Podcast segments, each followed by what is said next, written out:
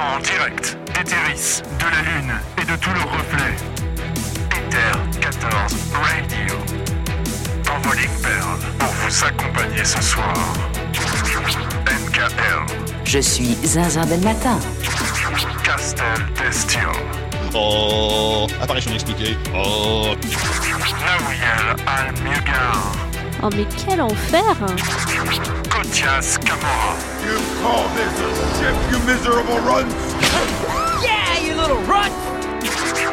Et Davey Netsumi. Ether 14 Radio à l'antenne maintenant. I think it's time we blow this and get everybody in the stuff together.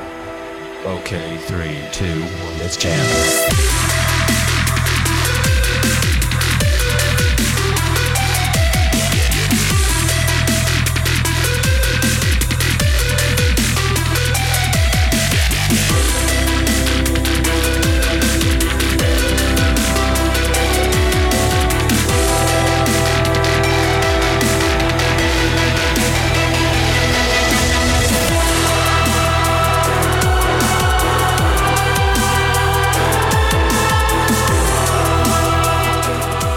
Et bonsoir habitantes et habitantes d'Eteris, bienvenue dans euh, Ether 14 Radio, la radio qui accule vos lignes perles et euh, moult petits problèmes techniques ce soir. On commence comme d'habitude, s'il n'y a pas de souci, on va régler tout ça. Je ne suis pas tout seul bien évidemment aux commandes d'Ether 14 Radio, bien sûr ici NK, mais il y a également autour de la table Deibi Netsumi. Bonsoir Deibi. Bonsoir tout le monde, j'espère que vous allez très bien en ce magnifique samedi. Castel Destil est aussi avec nous, Et bonsoir à vous tous. ainsi que Kotias Kamora. Bonsoir. et Naouyal Almiugar. Bonsoir camarades. Et bonsoir à tous. Et nous ne sommes pas seuls ce soir au programme. On va vous parler de la 6.1, de tout ce qui l'entoure, euh, de ce nouveau patch, de tout ce qui l'implique, de tout ce qui l'a amené, euh, de celle comme eux de bonheur. Et pour en parler, puisque le sujet est trop grand, nous avons plusieurs invités. Bonsoir Isa. Bonsoir. Isa Lira que vous retrouvez sur la chaîne du même nom. Euh, elle anime moult choses euh, diverses et variées, toujours autour du lore d'Ether 14 et pas que. Euh, d'Ether 14, de Final Fantasy 14. et pas que. Après- Ah, tu pourrais faire après- un truc Ouais, Après, si tu veux, on peut essayer d'écrire un lore pour Ether 14 Radio. hein, moi, ça me va. hein. ce serait terrible. Je suis pas sûr que le, le monde soit prêt pour cela. Arxel est également avec nous, de la chaîne du même nom. Bonsoir à tous. Arxel d'ailleurs qui euh, nous euh, accueille dans euh, sa taverne. On va passer d'ailleurs en, en, direct sur le jeu. Vous pouvez nous retrouver sur la coupe sur le serveur Ragnarok. C'est le secteur résidentiel d'Ulda. Vous allez euh, au secteur 16, parcelle numéro 43, vous descendez et vous aurez ce magnifique euh, décor sur lequel vous pourrez faire vos plus belles danses et sortir vos plus belles emotes. Et enfin, pour euh, nous accompagner également, il y a Yuki Zoli. Salut Yuki. Salut, bonsoir. Et voilà, qu'est-ce qu'on, de quoi on va parler? Alors sachez que Ether 14 Radio, c'est un euh, podcast autour de Final Fantasy XIV, une libre antenne sur laquelle vous pouvez intervenir également. Euh, pour cela, euh, rien de plus simple, point d'exclamation, Discord vous fournira un lien vers l'endroit depuis lequel nous streamons ici. Vous pouvez donc vous présenter dans le Ether 14 Phone, expliquer ce que vous venez euh, exprimer, vous placez ensuite sur euh, l'attente, en attente, on hold, et euh, un de nos camarades viendra vous accompagner jusqu'en direct et nous discuterons avec vous pour rappeler également le- les contextes de l'émission. Il n'y a pas de filtre, c'est une émission dont seuls les co-animateurs et co-animatrices eh sont responsables de leur propos. Voilà. Et pour terminer, je vais passer effectivement en. euh, Est-ce que c'est normal que nous n'ayons pas de visuel pour Castel? Très bonne euh, question, effectivement. Castel, où es-tu? Pourtant, tu es là. Oui, tout à fait. Après, c'est parce que tu as ton setup de la précédente émission et je n'étais malheureusement pas là. Mais oui, mais tu es prévu. Hmm. Est-ce que je n'aurais pas fait une erreur toute bête? Qui est que je ne t'ai pas attribué d'identifiant En tout cas, ça me rend très triste. Et nous allons On est ça. tous très tristes. Nous allons Aïe aïe aïe, ça. ce n'est- plus Ether 14 Radio, c'est Ether 14 Drama. Tout à fait. Et vas-y, parle, Castel. Me Ah. voilà en plein. Bonjour. Et voilà, nous sommes au complet. Ah là là. Tous ces euh, avatars que l'on doit notamment, effectivement, enfin surtout, pas, pas que notamment, les- ainsi que les visuels et les, euh, les emotes à euh, Mitsuko Swan, l'artiste qui a œuvré sur euh, l'élaboration de tout cela. Voilà, le euh, message est passé. Euh, nous allons pouvoir commencer. Alors, 7-6-1, petit tour de table tout d'abord. Qu'est-ce que vous en avez tous pensé, tous et toutes Tous en même temps ou euh, Ah bah oui, sinon c'est pas drôle. On va se donner un top.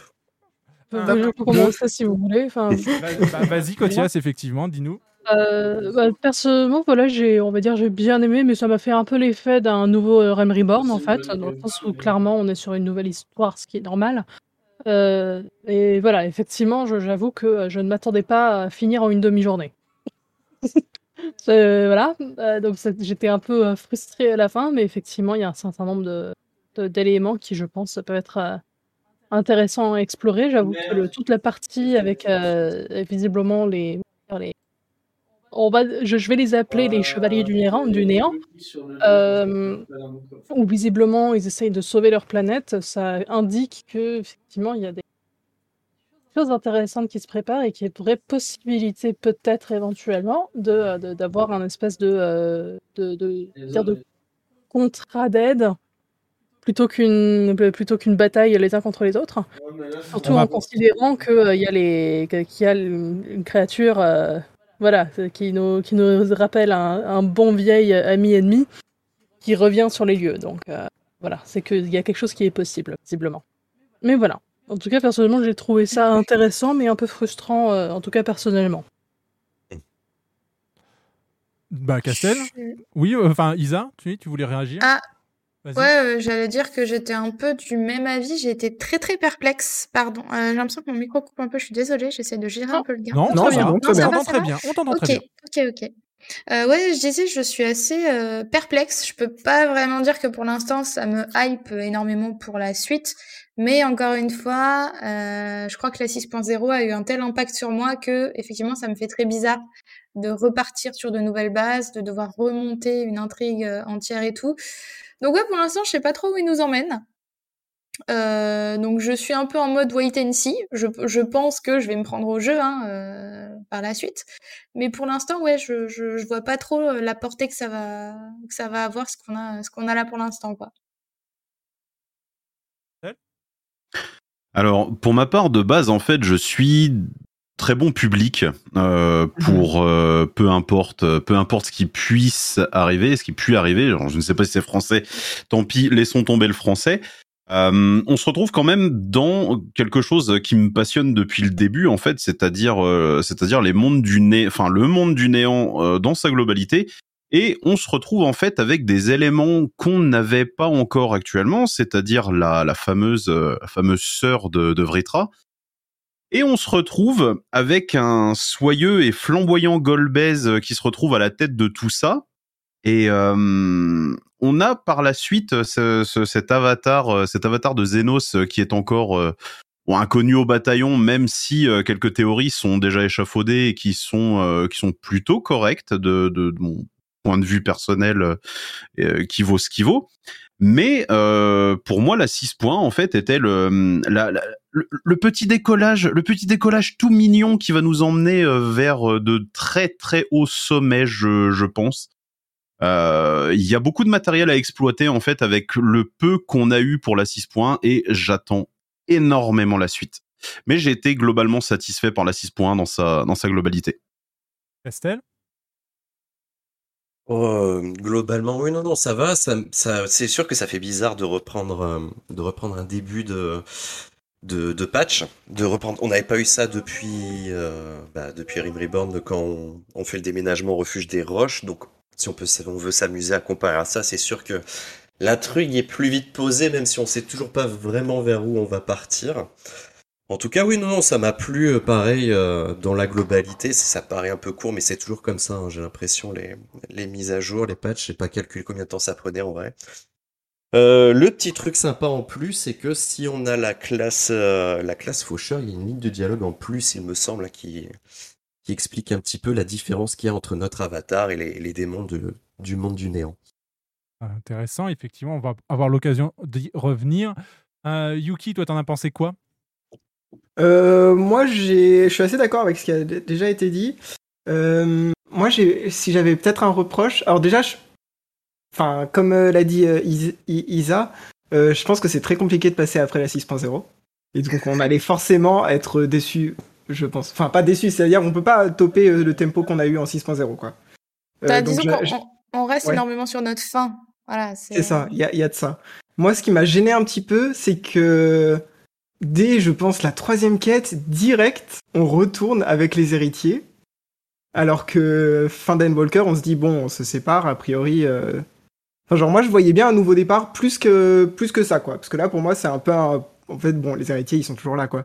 Et plus que. Pour aller dans ce sens aussi, je dirais plus que. Je trouve que ça rajoute un poids, par exemple, je me rappelle. euh, plusieurs fois on me demande est-ce qu'on demanderait pas à d'autres gens euh, est-ce qu'on euh, j'ai l'impression que ça ralentit en fait l'histoire de toujours se demander qui est-ce qu'on va appeler dans les héritiers bon déjà quand on réunit un peu tout le monde ça c'est long mais genre même quand on finit je pense que c'est quand on est à grand grand œuvre ou un truc comme ça on demande on y va qu'à quatre on demande encore à d'autres etc j'ai l'impression que ça rajoute en fait de la lenteur ce poids en fait des héritiers, on s'en est pas du tout. Enfin genre, j'ai pas envie qu'on s'en débarrasse. Hein, J'adore Ishtola. En plus, Ishtola est très très bien dans toute cette série. Moi, j'ai choisi à chaque fois tous les dialogues un peu marrants et ça rendait les scènes très rigolotes.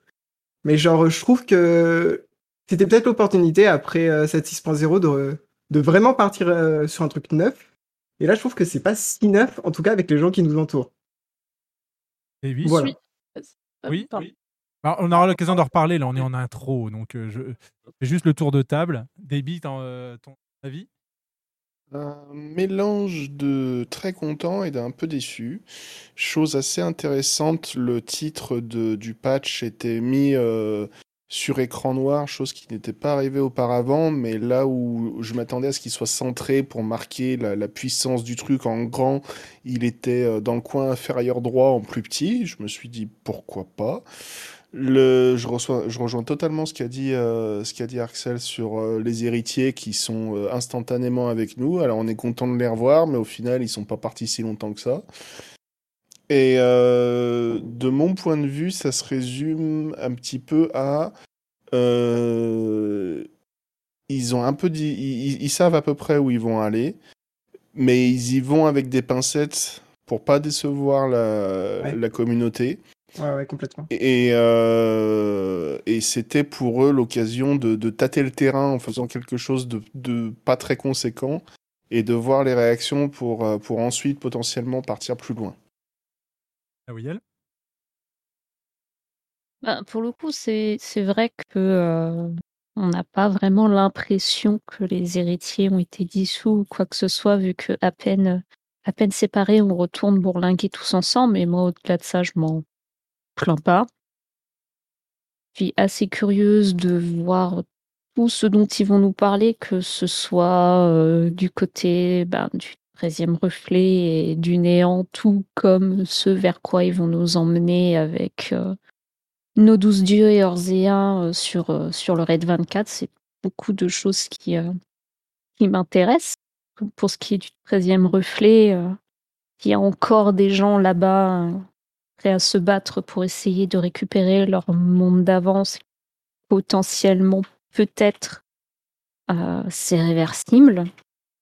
Du moins, ils ont l'air d'y croire. Donc, je suis très curieuse de voir comment ils comptent changer euh, le néant, comptent en faire. Surtout si euh, ils ont l'air de vouloir faire ça à notre détriment à nous. Donc, euh, bon, je m'inquiète un peu, mais on verra bien. Donc voilà, c'est beaucoup de, beaucoup de questions, beaucoup de, euh, de nouvelles choses. Un démarrage euh, effectivement pas aussi spectaculaire qu'on a été la fin de, de l'arc précédent, mais c'est normal. Donc euh, moi j'attends de, de voir. Il y a beaucoup trop de, de choses à, à voir et à explorer pour que tout de suite euh, je, je m'arrête sur un point de vue négatif que je préfère euh, Alors, je préfère me poser avec mes popcorn et puis, euh, et puis voir ce que ça donne. Alors, oui, euh, Kotias Ouais, je vais, euh, je vais juste revenir parce qu'effectivement, je, comme j'ai commencé, euh, voilà, c'était pas du tout négatif de ma part, hein. Simplement, mais pour moi, en fait, ça m'a vraiment fait l'effet. Enfin, je vais prendre un, je, vais prendre une expérience euh, personnelle parce que voilà, on va dire que euh, je, je, j'anime la partie One Piece de cette, euh, de, cette chaîne, donc euh, voilà. Ça fait quand même un paquet d'années que je suis, euh, que, je suis euh, One Piece semaine par semaine. Je peux vous dire que le, le, la pause de un mois suivie de un chapitre était rude. Et c'était un peu ça pour moi là. C'était bon bah j'ai attendu longtemps pour ça. Il nous aura donc fallu J'aurais 4 minutes et 53 secondes pour pouvoir ne mentionner One Piece dans ce Ouais, podcast. voilà. Exactement. Exactement, mais parce que c'est moi. Bien sûr. En fait, c'est, c'est, euh, enfin voilà, c'est un peu le même effet que ça m'a fait dans le sens où, euh, surtout pour un redémarrage, Mhm. je m'attendais à beaucoup plus long, en fait. Enfin, au moins un peu plus long. Je, je, je m'attendais évidemment pas à toute une nouvelle extension, c'est évident. Mais ju- juste un peu plus long le patch, parce que là, c'était, enfin pour moi en tout cas, c'était assez frustrant de, de commencer à découvrir un truc et euh, bon bah ok. voilà, parce que Alors, en soi, effectivement, c'est plein de petites choses, etc., qui sont intéressantes, mais juste c'est un peu frustrant. C'est En diquette, euh, c'est souvent difficile. Oui, c'est ça. C'est que, j- enfin, c'est effectivement une, euh, une réflexion qu'on peut avoir sur ce patch, c'est qu'on on repart à l'aventure, on repart sur quelque chose de nouveau, mais on utilise et, toutes les anciennes recettes.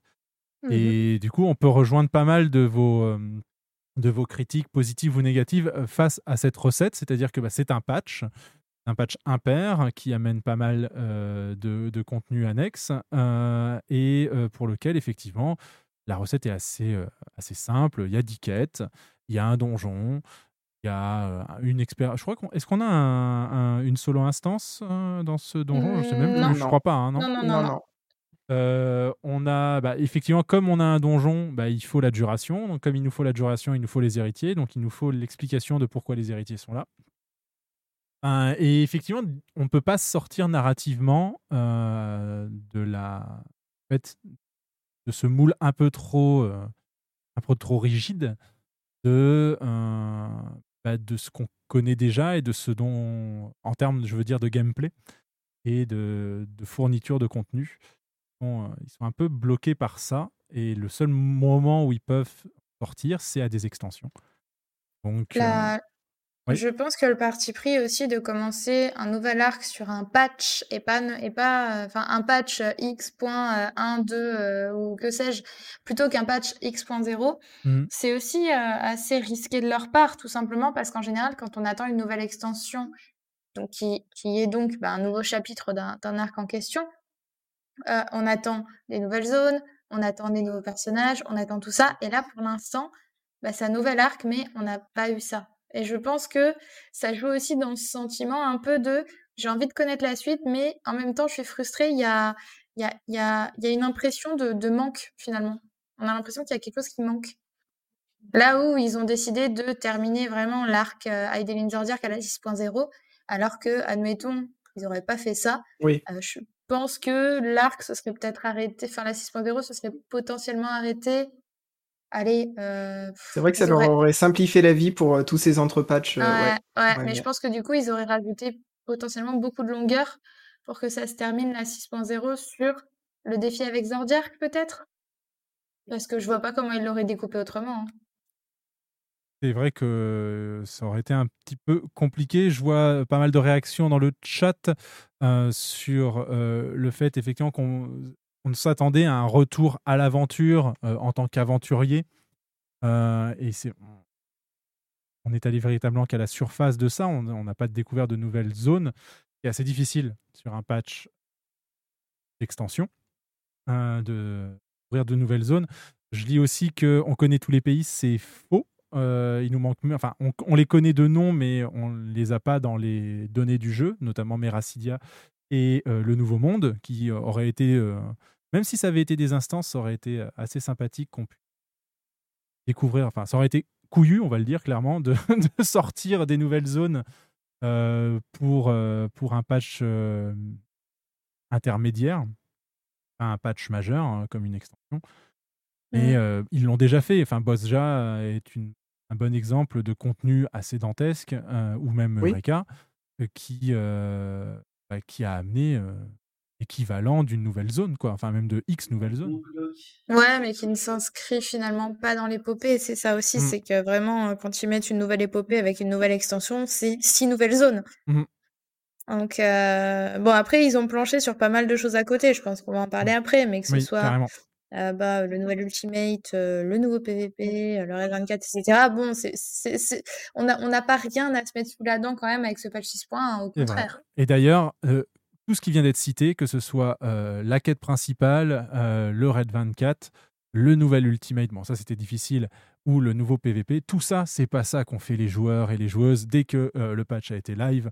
Ils ont fait, c'est qu'ils ont, ils ont couru euh, vers Je la sais, zone résidentielle d'Ishgard pour Aussi, essayer de rentrer. tais-toi. Bah justement, parle-nous ça en Aoui. Toi, Je pensais même pas que t'allais dire ça. Je pensais que t'allais parler des portraits. Ah, c'est vrai qu'il y a eu les portraits. Il y a aussi les portraits. ouais. Oh là là, il y a beaucoup de choses à dire Mais- là aussi. hein. mais avant je les pense que c'est un des premiers trucs qui a fait beaucoup de monde aussi, ça, les Ah, portraits. je- Entre les portraits et aller chercher une maison, je pense que euh, le, loge... enfin, le, le housing a Ils sont allés chercher leur maison en faisant leur portrait en même temps. Exactement. Alors, Naoui, toi qui as vécu cette expérience et qui l'a. Je vais devoir attendre jusqu'au 16 mai pour pouvoir retenter ma chance. Ça C'est me jusqu'au 16 mai Ah, Jusqu'au donc, ouais. 16 mai, oui. Donc, alors, si jamais vous n'étiez pas au courant, donc depuis la sortie de la 6.1, les, euh, la zone résidentielle de Empiré est euh, enfin disponible à l'achat avec leur nouveau système de loterie dont ils n'ont pas arrêté de nous parler sur toutes les live letters depuis euh, au moins trois live letters. Le problème, c'est que leur truc était codé avec le cul et que, en gros, une fois que le moment était venu de faire le tirage au sort pour savoir qui allait gagner sa maison, et ben en fait, on s'est retrouvé avec des messages d'erreur. Au mieux que le tirage n'a pas pu être fait, ou euh, comble de la blagounette, que le numéro tiré était le numéro 0, à savoir que, étant moi-même la première arrivée sur mon terrain, le premier numéro qu'on te donne quand tu prends un ticket, ce qui est tout à fait normal, c'est le numéro 1. Donc on s'est retrouvé en fait avec des centaines de, euh, de terrains de maison juste euh, bah, impossible à claim parce que le tirage avait foiré ou avait tiré un numéro qui n'existait pas. Pensez à bouger vos persos. Yes. Donc euh, voilà.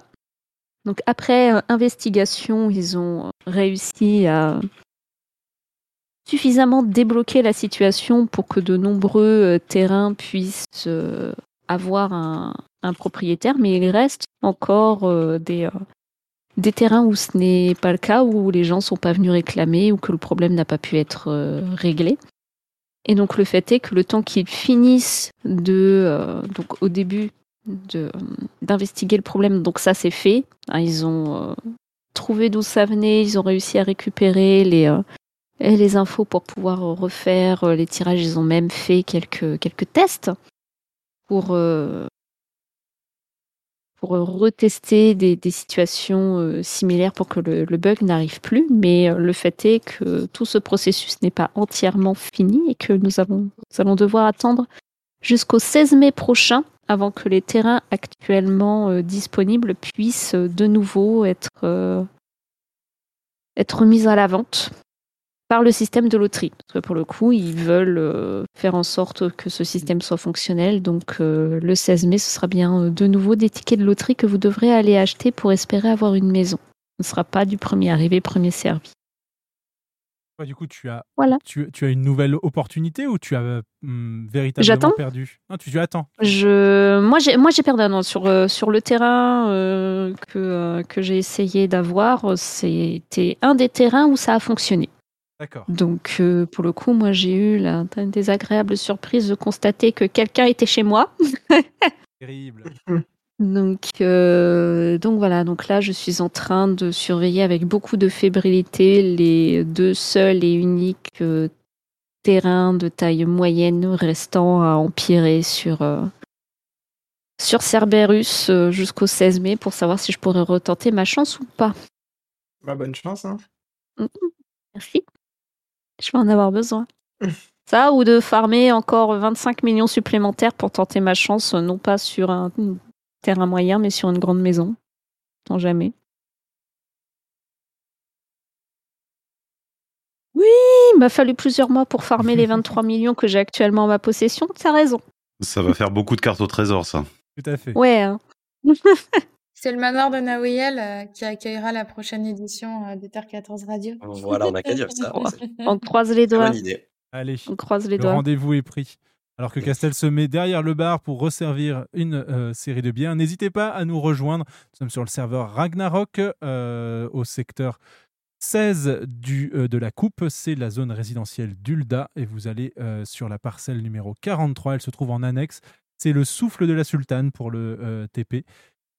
Vous retrouverez au sous-sol donc, de ce manoir qui appartient à la compagnie libre Darkcell. Sultan Annex. Sultan Annex. Donc ouais, donc ne vous inquiétez pas, effectivement, bon, il y a eu un petit peu un, un micmac au niveau de- des logements. Oui, mais actuellement, c'est en cours de résolution, vraiment. Ouais. Ça prend du temps de finaliser les derniers crash tests pour être sûr que le problème qu'on a eu actuellement bah, ne, ne refasse pas surface. Mais euh, logiquement, ici, on en croit le euh, dernier euh, message de, euh, de Yoshipi, le 16 mai, ça sera vraiment le retour des, euh, de la loterie et donc euh, la possibilité pour tout le monde de, euh, de retenter sa chance était pour euh, rassurant les aussi- terrains restants. Mm, Ce qui était rassurant aussi pour tous les euh, malchanceux du joueur zéro, enfin du gagnant numéro zéro, c'est que, euh, et ça c'est plutôt bien qu'ils aient communiqué euh, là-dessus, c'est que les résultats de la loterie ont fonctionné. Et donc, ils ont les vrais résultats. Ils savent qui a vraiment gagné chaque parcelle. Et c'est ça qu'ils vont réintégrer et qu'ils vont remettre en place. Donc, d'ici le 16 mai, la loterie sera réouverte pour euh, les zones dont les gens auront déménagé. Euh, et également, il, euh, ben, pour, les, pour les zones qui n'auront pas été claim, sachant que, et ça c'est important, il faut que vous ayez l'argent sur vous. Si vous n'avez pas gagné, que vous avez vu le bug du joueur zéro et que vous vous dites, bon bah, tant pis, euh, je réessayerai plus tard, euh, je vais utiliser cet argent à autre chose, ne le faites surtout pas parce que vous avez peut-être gagné et euh, le jeu va vous réclamer l'argent pour valider que vous avez bien gagné. Donc, faites attention à ça. La loterie sera tous les combien d'amassés? Ben, Je pense qu'elle sera en flux, continu à partir du moment où une zone résidentielle devient disponible à l'achat. Alors, de mémoire, si je me souviens bien du process, donc le 16 mai, on aura donc de nouveau euh, les maisons disponibles à l'achat. Donc, vous aurez euh, six jours de tête euh, un ticket. Au-delà de, euh, de ces six jours, donc ce sera le, euh, tirage des, résultats. Vous aurez de nouveau ces quatre jours, je crois, pour, pour claim votre, votre maison si vous avez gagné ou pour récupérer votre mise avant que bah, ça retourne à la loterie et ainsi de suite. Voilà. À savoir que j'ai pu voir qu'il y a quelques déménagements qui ont déjà été euh, effectués, vu qu'il y a des euh, terrains dans les zones autres que Empiré, là, Oui. actuellement sur Cerberus, où les, euh, les terrains Sont sont, libérés. Ouais. sont libérés. ouais. Et, euh, Et donc, on a pu constater qu'ils seront aussi sous loterie euh, une fois que ça sera de nouveau disponible. Exactement. D'ailleurs, vous, dans le, dans le chat, est-ce que vous avez réussi à avoir un terrain? Est-ce que vous avez été malchanceux du joueur zéro ou, comme Naouyel, euh, malchanceux d'un véritable euh, joueur ou joueuse qui a euh, pu récupérer votre, euh, votre claim? Euh, Puisque c'est la loterie, hein, on ne peut pas gagner à tous les coups. Mais Et dire qu'on n'était que quatre. dire que- voilà, une chance sur quatre. Quelles sont vos histoires? Vous n'hésitez pas, point d'exclamation Discord.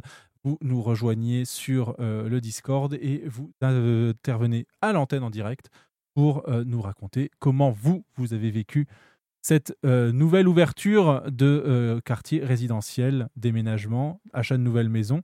Tout nous intéresse. Euh, vous n'hésitez surtout pas. Autre sujet, effectivement, c'est du sujet chaud, c'est dur à dire. hein. Il s'agit de, euh, bah, du tout dernier patch qui a eu lieu, c'était ce mardi, patch qui a permis mineur, qui a permis l'ouverture du euh, contenu fatal. le Dragon Song Reprise. Et quel nom il a en français d'ailleurs? Euh, C'est une bonne question. Euh, la attends. reprise Attends, du parce que je l'ai rep- débloqué, donc attends. La reprise du chant des dragons? Euh, c'est marqué La guerre du chant des dragons fatale. La guerre du chant des dragons. Voilà. Même pas de reprise. Non. Alors, qui s'y est essayé? Moi? Pas longtemps, hein, ceci dit, mais euh, c'était drôle quand même. Yuki, Et moi toi- aussi. Bah oui. Yuki euh, Zori, si vous ne le connaissez pas, c'est vrai que j'ai, euh, je suis passé un peu vite sur ta euh, présentation. Euh, vous le retrouvez sur YouTube euh, en live et également avec ses guides des contenus les plus difficiles du jeu. Euh, tu es en train de préparer celui du, du Fatal du coup ou, euh, Bah du coup, ouais, on va, je- on va essayer de sortir le fatal, mais euh, on va dire que j'ai pas envie de trop m'avancer puisque le combat n'a pas encore été euh, clear. Donc ça veut dire que déjà il est, euh, il a dépassé TEA. Mhm. Euh, et euh, comme on le sait, des fois euh, sur les fatales euh, notamment, euh, il y a des choses qu'il faut faire sur certaines phases avant pour pouvoir clear les phases après. Donc j'ai pas envie de faire des guides un peu trop tôt. Oh. Euh, Ouais. Étonnant, ouais, ça, ça je, je ne. enfin, Bah, je- par exemple, en gros, sur TEA, pendant longtemps, Mhm. ils étaient restés bloqués puisque il y a le chat qu'on Mhm. trouve dans les raids d'Alexander. Ouais. Et il faut faire quelque chose de spécial avec le chat lors de la phase 3, sinon on ne peut pas clear la phase 4. Ok. Mais on peut continuer, mais par contre, cette phase 3, on peut la faire euh, sans interagir avec ce chat, justement. On peut réussir et passer en phase 4 en se disant qu'on a réussi, alors qu'en fait, on se retrouve bloqué puisque le jeu ne nous donne pas assez d'indications si on n'a pas fait ce truc avec le chat en phase 3. Terrible. Terrible. Alors pour C'est-à-dire, c'est pas parce qu'on a clear des phases qu'on peut nécessairement déjà faire les guides, en fait. Et Ils ont réussi à mêler FF14 avec du point and click du coup. Pour, pour, euh, ce- celles et ceux qui ne comprendraient pas de quoi on parle, euh, parce que euh, ça n'apparaît nulle part dans leur outil de mission, le contenu fatal est un contenu qui vous est proposé lorsque vous avez réussi à euh, réaliser le contenu sadique, enfin certains contenus sadiques. Euh, c'est un contenu qui est plus difficile que le contenu sadique et qui effectivement euh, demande un niveau d'excellence dans sa classe et dans la coordination avec son groupe qui frise bah, l'insanité, on va dire, hein, clairement. hein, soyons- Ouais, ouais, ouais, ouais, ouais.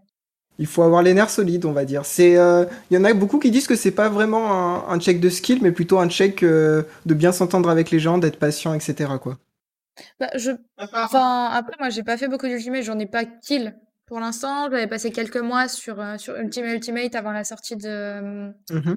De Endwalker, et puis on a arrêté à peu près un mois avant parce qu'on voulait chacun de notre côté se préparer tout simplement pour la sortie de, de, de. Ouais. On était arrivé jusqu'à la phase d'Ultima, je crois qu'on avait vu la suppression. Ok, c'est presque la fin, ouais. Euh, Ouais, ouais, ouais. donc franchement, c'était, c'était, c'était cool. euh, euh, mais ouais, ça demande d'avoir en vrai une, je pense, une bonne synergie avec ton équipe. Il faut quand même connaître son job. Hein, on va pas se, on va pas se Oui, oui, bien sûr. ouais. Euh, très honnêtement, je pense que là, si je retourne sur Ultima Fatal, je m'en sors mieux sur la rota de mon invocateur sur Endwalker que sur Shadowbringer. Je pense que je serais Mhm. capable de le tuer. Maintenant, clairement, je sais que je serais, à mon avis, hein, c'est mon point de vue, je pense que je serais incapable de faire Bahamut, euh, Alexander et, euh, et, euh, Ah, et, Alexander et la guerre du chant des dragons. Je regarde le prog tous les jours. Vraiment, hein, je, je- je passe au moins une heure par jour à- sur, sur Twitch à regarder différents progs pour voir un peu où ils en sont et tout. Et je me dis, mais c'est pas possible. Il y en a certains, j'ai l'impression de les voir H24. Je me demande quand Ah est-ce qu'ils oui, dorment, oui. quand est-ce qu'ils mangent. Euh, ça, ça me fait peur pour leur santé en vrai. Sachant que les. Bah du coup, euh, ça c'est ça c'est un des autres trucs ouais quand tu prog un ultimate, bah moi ensuite je suis pas du tout dans là on n'est pas dans dans un, emploi du temps hardcore on va dire, mais c'est qui? C'est notre ami euh, Razan là qui nous a qui a tweeté qu'il était très très fatigué. Faut faire attention puisque Ouais. même Ouais, les ouais. meilleures équipes au monde, donc là ne, ne l'ont toujours pas fait, c'est sorti mardi, ça va faire bientôt 5 jours, 5 ou 6 jours. Donc faut se dire euh, faut trouver un juste équilibre entre euh, la motivation d'y aller et de le faire et pas non plus se tuer à la santé, d'avoir du repos, parce que c'est aussi très important, 8-9 heures, je pense, euh, de, de repos, ça doit être important chaque jour, puisque, Ah, ouais, bien euh, sûr. En plus, quand, enfin moi je le vois très bien, avec ma statique, on fait environ 3-4 heures par jour, ce qui est déjà beaucoup. hein. Moi je considère pas ça hardcore, mais quand par rapport à d'autres statiques, ouais. euh, ouais, les gens vont Mhm. dire que c'est beaucoup. Ouais. Mais euh, d'un jour à l'autre, je vois que même si par exemple, euh, bah, on n'a pas en fait, on n'a pas joué ensemble du mardi au mercredi par exemple, mais on voit que chacun, on a mieux assimilé le combat puisqu'on a eu le repos, on a pu voir d'autres streams, etc. Donc toutes les pauses sont aussi importantes. Donc je pense que ouais, c'est moi, moi aussi, je suis très impressionné par ceux qui prog énormément. Il y a des streamers qui sont euh, presque ouais 18 heures sur 24 euh, connectés, quoi. C'est fou. Ouais. Oui, oui, oui. Puis même sur un plan purement physiologique, le fait de prendre du repos, de dormir, je vais comparer ça un peu avec le sport, hein, mais quand tu fais du sport, le fait de dormir, de, de bien Bah oui. récupérer, te permet la construction musculaire. Exactement. Là, dans le, dans, dans, dans, dans le cadre d'un prog d'Ultimate et d'un Ultimate d'un niveau de Dragon Song, parce que j'ai l'impression qu'il est encore plus, plus difficile que, que T, qui pour Ouais. moi est... Bah actuellement, est- il a nécessité voilà. plus de jours là déjà, donc ouais. Ouais, ouais, ouais. Euh, le fait de dormir, euh, quand tu dors, le cerveau enregistre des informations, mémorise des choses, donc C'est ça, ouais. euh, bah, les mécaniques deviennent peu à peu des automatismes. Mhm. Donc c'est pour ça que c'est d'autant plus primordial, permettez-moi le jeu de mots, euh, de, euh, de dormir, de manger correctement, de vraiment prendre des temps de repos, même si effectivement pour les rosters les plus hardcore, ben, euh, le, le, le, le, World Race est, est, est important et c'est c'est c'est- c'est- un titre sympa de dire bah voilà on est les premiers à avoir kill, à avoir kill ce contenu. Sachant que nous, en plus, ouais. on voit les streamers qui sont co énormément, etc. Mais les vrais, enfin les teams qui sont le plus en avance, Exactement. généralement ne streament même pas. Donc stream c'est encore pire que ça. Non, Enfin, c'est genre ça, ça, se trouve, euh, ça. Et elle ça se trouve, ils n'ont presque pas dormi vraiment euh, depuis euh, 4-5 jours, quoi. Donc euh, et elle tease des trucs de ouf parce que ce qui moi ce qui m'a ce qui a l'air de enfin ce qui m'étonne sur euh, ce nouveau Fatal c'est euh, son intrication euh, Oui. avec euh, le lore et avec des, des événements qui nous ont euh, tous et toutes marqués Euh, Ouais, c'est incroyable. c'est incroyable, l'histoire est incroyable. euh, l'histoire a l'air d'être complètement folle ça donne même limite envie de le faire en fait on se retrouve dans le même Ça, c'est état un peu le truc que je reproche, c'est Ouais. que, enfin, que je reproche. Je peux pas reprocher ça, mais genre, euh, l'histoire est tellement bien et le scénario est tellement bien que moi, la première chose que j'ai fait quand j'ai, euh, quand je suis les streams, etc., c'est que j'informe ma CL au fur et à mesure de là où, de ce qui se passe en fait dans l'histoire, parce que je trouve que tout le monde devrait au moins s'intéresser, en tout cas, à cette histoire. Mhm. Et c'est un peu triste que, par contre, tout le monde ne la vive pas, on va dire, euh, en tant que joueur, quoi, mais Arc. seulement en tant que spectateur. Mais du coup, euh, C'est étonnant parce que ce, que les- ce que tu viens de dire, c'est typiquement la, réfl- la, la remarque qui était faite à propos du, euh, du labyrinthe de Bahamut et des méandres et de l'abîme. Exactement. Euh, Où l'histoire est très importante. Par la suite, on a eu du, Ah, euh, super du important. Et encore aujourd'hui, il y a- sortis plus tard. C'est ça, et encore aujourd'hui, il y a plein de joueurs qui, n'ont- qui ne savent pas du tout ce qui s'est passé dans les raids de Bahamut, alors que c'est super intéressant avec Alfino, Alizé, etc. Tu vois. C'est Oui, même, c'est totalement. même le meilleur euh, scénar de Red 8 qu'on ait eu. Et en euh, plus, je pense que c'est Ouais, le seul je où suis ils d'accord avec ont, toi, ils ont incrusté la vraie cinématique avec la CGI et tout, non? Ouais, Et ouais, oui, c'est- Très marquante. bah, Donc c'est vraiment incroyable. Mais du coup, ouais, euh, bah, je sais pas si on, on spoil l'histoire de l'Ultimate rapidement. ah bah, ou, on euh, peut, hein, et, que, que bouchez-vous les oreilles, que, cachez-vous si vous voulez pas savoir. Mais c'est vrai que euh, en gros, il y, a eu- il y a eu tellement de mèmes qui sont sortis. J'ai essayé de les retrouver pour les, les afficher ce soir. Et euh, malheureusement, j'ai pas pu. Celui qui m'a le plus euh, fait rire, c'est euh, le fameux mème avec euh, euh, comment dire, Koji Fox, euh, Soken et, euh, et Yoshipi qui sont assis au premier rang, Ah oui, oui. complètement Ah oui. placides. Et puis euh, là, le même dit. Euh, quand euh, les, les joueurs et joueuses d'FF14 voient une horloge qui, grand, qui commence à aller à rebours dans le fatal de Dragon Song, et là c'est ouais, oui. Puisque oui, euh, en fait, le fa- alors c'est la première chose qui a frappé euh, la communauté, c'est que ce fatal est le premier fatal, fatal à avoir un Dorboss. Euh, Oui. Que la première phase, euh, on l'a fait qu'une fois et ensuite pour le reste du timer, on reprend après. Et que cette ça. phase est euh, la mort d'Orchauffant à nouveau, euh, remise en scène par euh, ce sadique de Ménestrel. C'est ça. Faut le voir un peu, en fait, cette première phase, même en termes de difficulté, faut savoir qu'elle est tombée assez vite. Et pour des statiques, ça peut tomber en deux heures. C'est une phase qui dure 1 minute 50. C'est très très rapide. Et faut le voir en fait plus que comme une phase du fatal, faut le voir comme dans les épisodes précédents. C'est un peu ça en fait cette phase. Ouais, c'est qu'est-ce qui s'est passé euh, Et dans les épisodes précédents de votre MSQ, il s'était passé ça, Orchefant était mort en fait. Et ensuite, le, le- le bon remuage de couteau dans la c'est ça, c'est un peu ça. C'est en plus c'est c'est tragique puisque on voit Orchefant nous défendre. Donc là, c'est plus qu'une cinématique, il est dans le combat et il a un debuff de heal, donc on ne peut pas le soigner. Enfin, genre c'est c'est horrible. Et peu de temps bon. après, en phase 3, du coup, euh, C'est ça. Tordan euh, lance, enfin, je sais pas si c'est Tordan, mais en tout cas, une horloge apparaît, le temps remonte et Orchefant est sauvé. Mais le fait qu'il soit sauvé implique, en termes de lore, plein de choses. Notamment que, bah, en fait, on va pas assez vite à Azisla, euh, à la poursuite de Tordan, qu'on on n'est pas motivé à le faire. Donc, Isel ne meurt pas. Mais du coup, Tordan réussit son plan de devenir l'être ultime.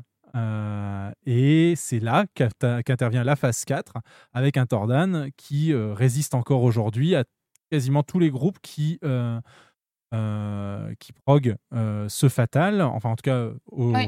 au moment où je, je- je dis. De ce que j'en ai vu, ouais. Pour le il est streamer. tombé euh, chez TPS. Et il, est tombé chez TPS il y a même pas trois heures, effectivement. On était en train de Oh. préparer cette émission avec euh, Kotias et euh, Nawiel et il n'était pas tombé. Et quand on a raccroché, euh, j'ai vu le tweet de Radiance qui montrait effectivement Tordan mettre le genou à terre. Et euh, donc, le TPS rentrait dans la phase 6 de ce combat qui, euh, pour le moment, continue toujours. Donc, euh, ça a l'air d'être assez ouf. Euh, En, ils- en fait, c'est un crossover euh, FF14 et Life is Strange. En vrai, c'est vraiment, c'est vraiment très très intéressant, ouais. De Et- voir, euh, donc c'est l'effet papillon en fait. hein. C'est euh, une chose qui change, peut-être pour le mieux. Au final, ça n'amène pas que des bonnes choses, quoi. Mm. Ouais, non, mais c'est super intéressant. Ça, ça, ça fait remettre beaucoup de choses en question, en fait. Sur aussi notre. euh, finalement, sur, sur notre ressenti aussi, comment nous, on a vécu euh, ce moment finalement clé de l'épopée. Là où j'ai vu pas mal de joueurs qui ont réagi notamment au tweet, euh, parce que le, le- le compte officiel FF14 euh, a mis euh, trois emotes. oui. hein, avec euh, un éclair, un bouclier et un, un, un smiley, un smiley qui pleure. Moi, j'ai vu ça, j'ai dit putain, ils sont, ils sont cruels, c'est terrible. Et où il y avait des gens qui disaient euh, ouais, off, c'est un personnage anecdotique, Orchefant finalement. Bah, quand tu regardes l'histoire finalement du, du, de l'Ultimate, euh, les gens l'ont peut-être pas apprécié, c'est leur droit. Encore une fois, on peut pas plaire à tout le monde et on peut pas aimer tout le monde non plus. Euh, mais tu te rends compte que ben c'était un personnage un peu pivot. Sauf que ça, on s'en rendait pas compte. euh, on s'en rendait peut-être pas compte à l'époque. Exactement. Mais euh, ça, c'est important, effectivement. Ça, ça rejoint d'autres euh, éléments qui ont été euh, discutés euh, dans Ether 14 à de nombreuses reprises. Je vois déjà bah, Familiar qui dit euh, Yoshipi be like what if? Et c'est ce qu'ils avaient dit. C'est que ce Dragon Song Oui. reprise serait un combat euh, qui mettrait en scène bah, en fait, notre défaite dans la guerre de Milan du Chant des Dragons.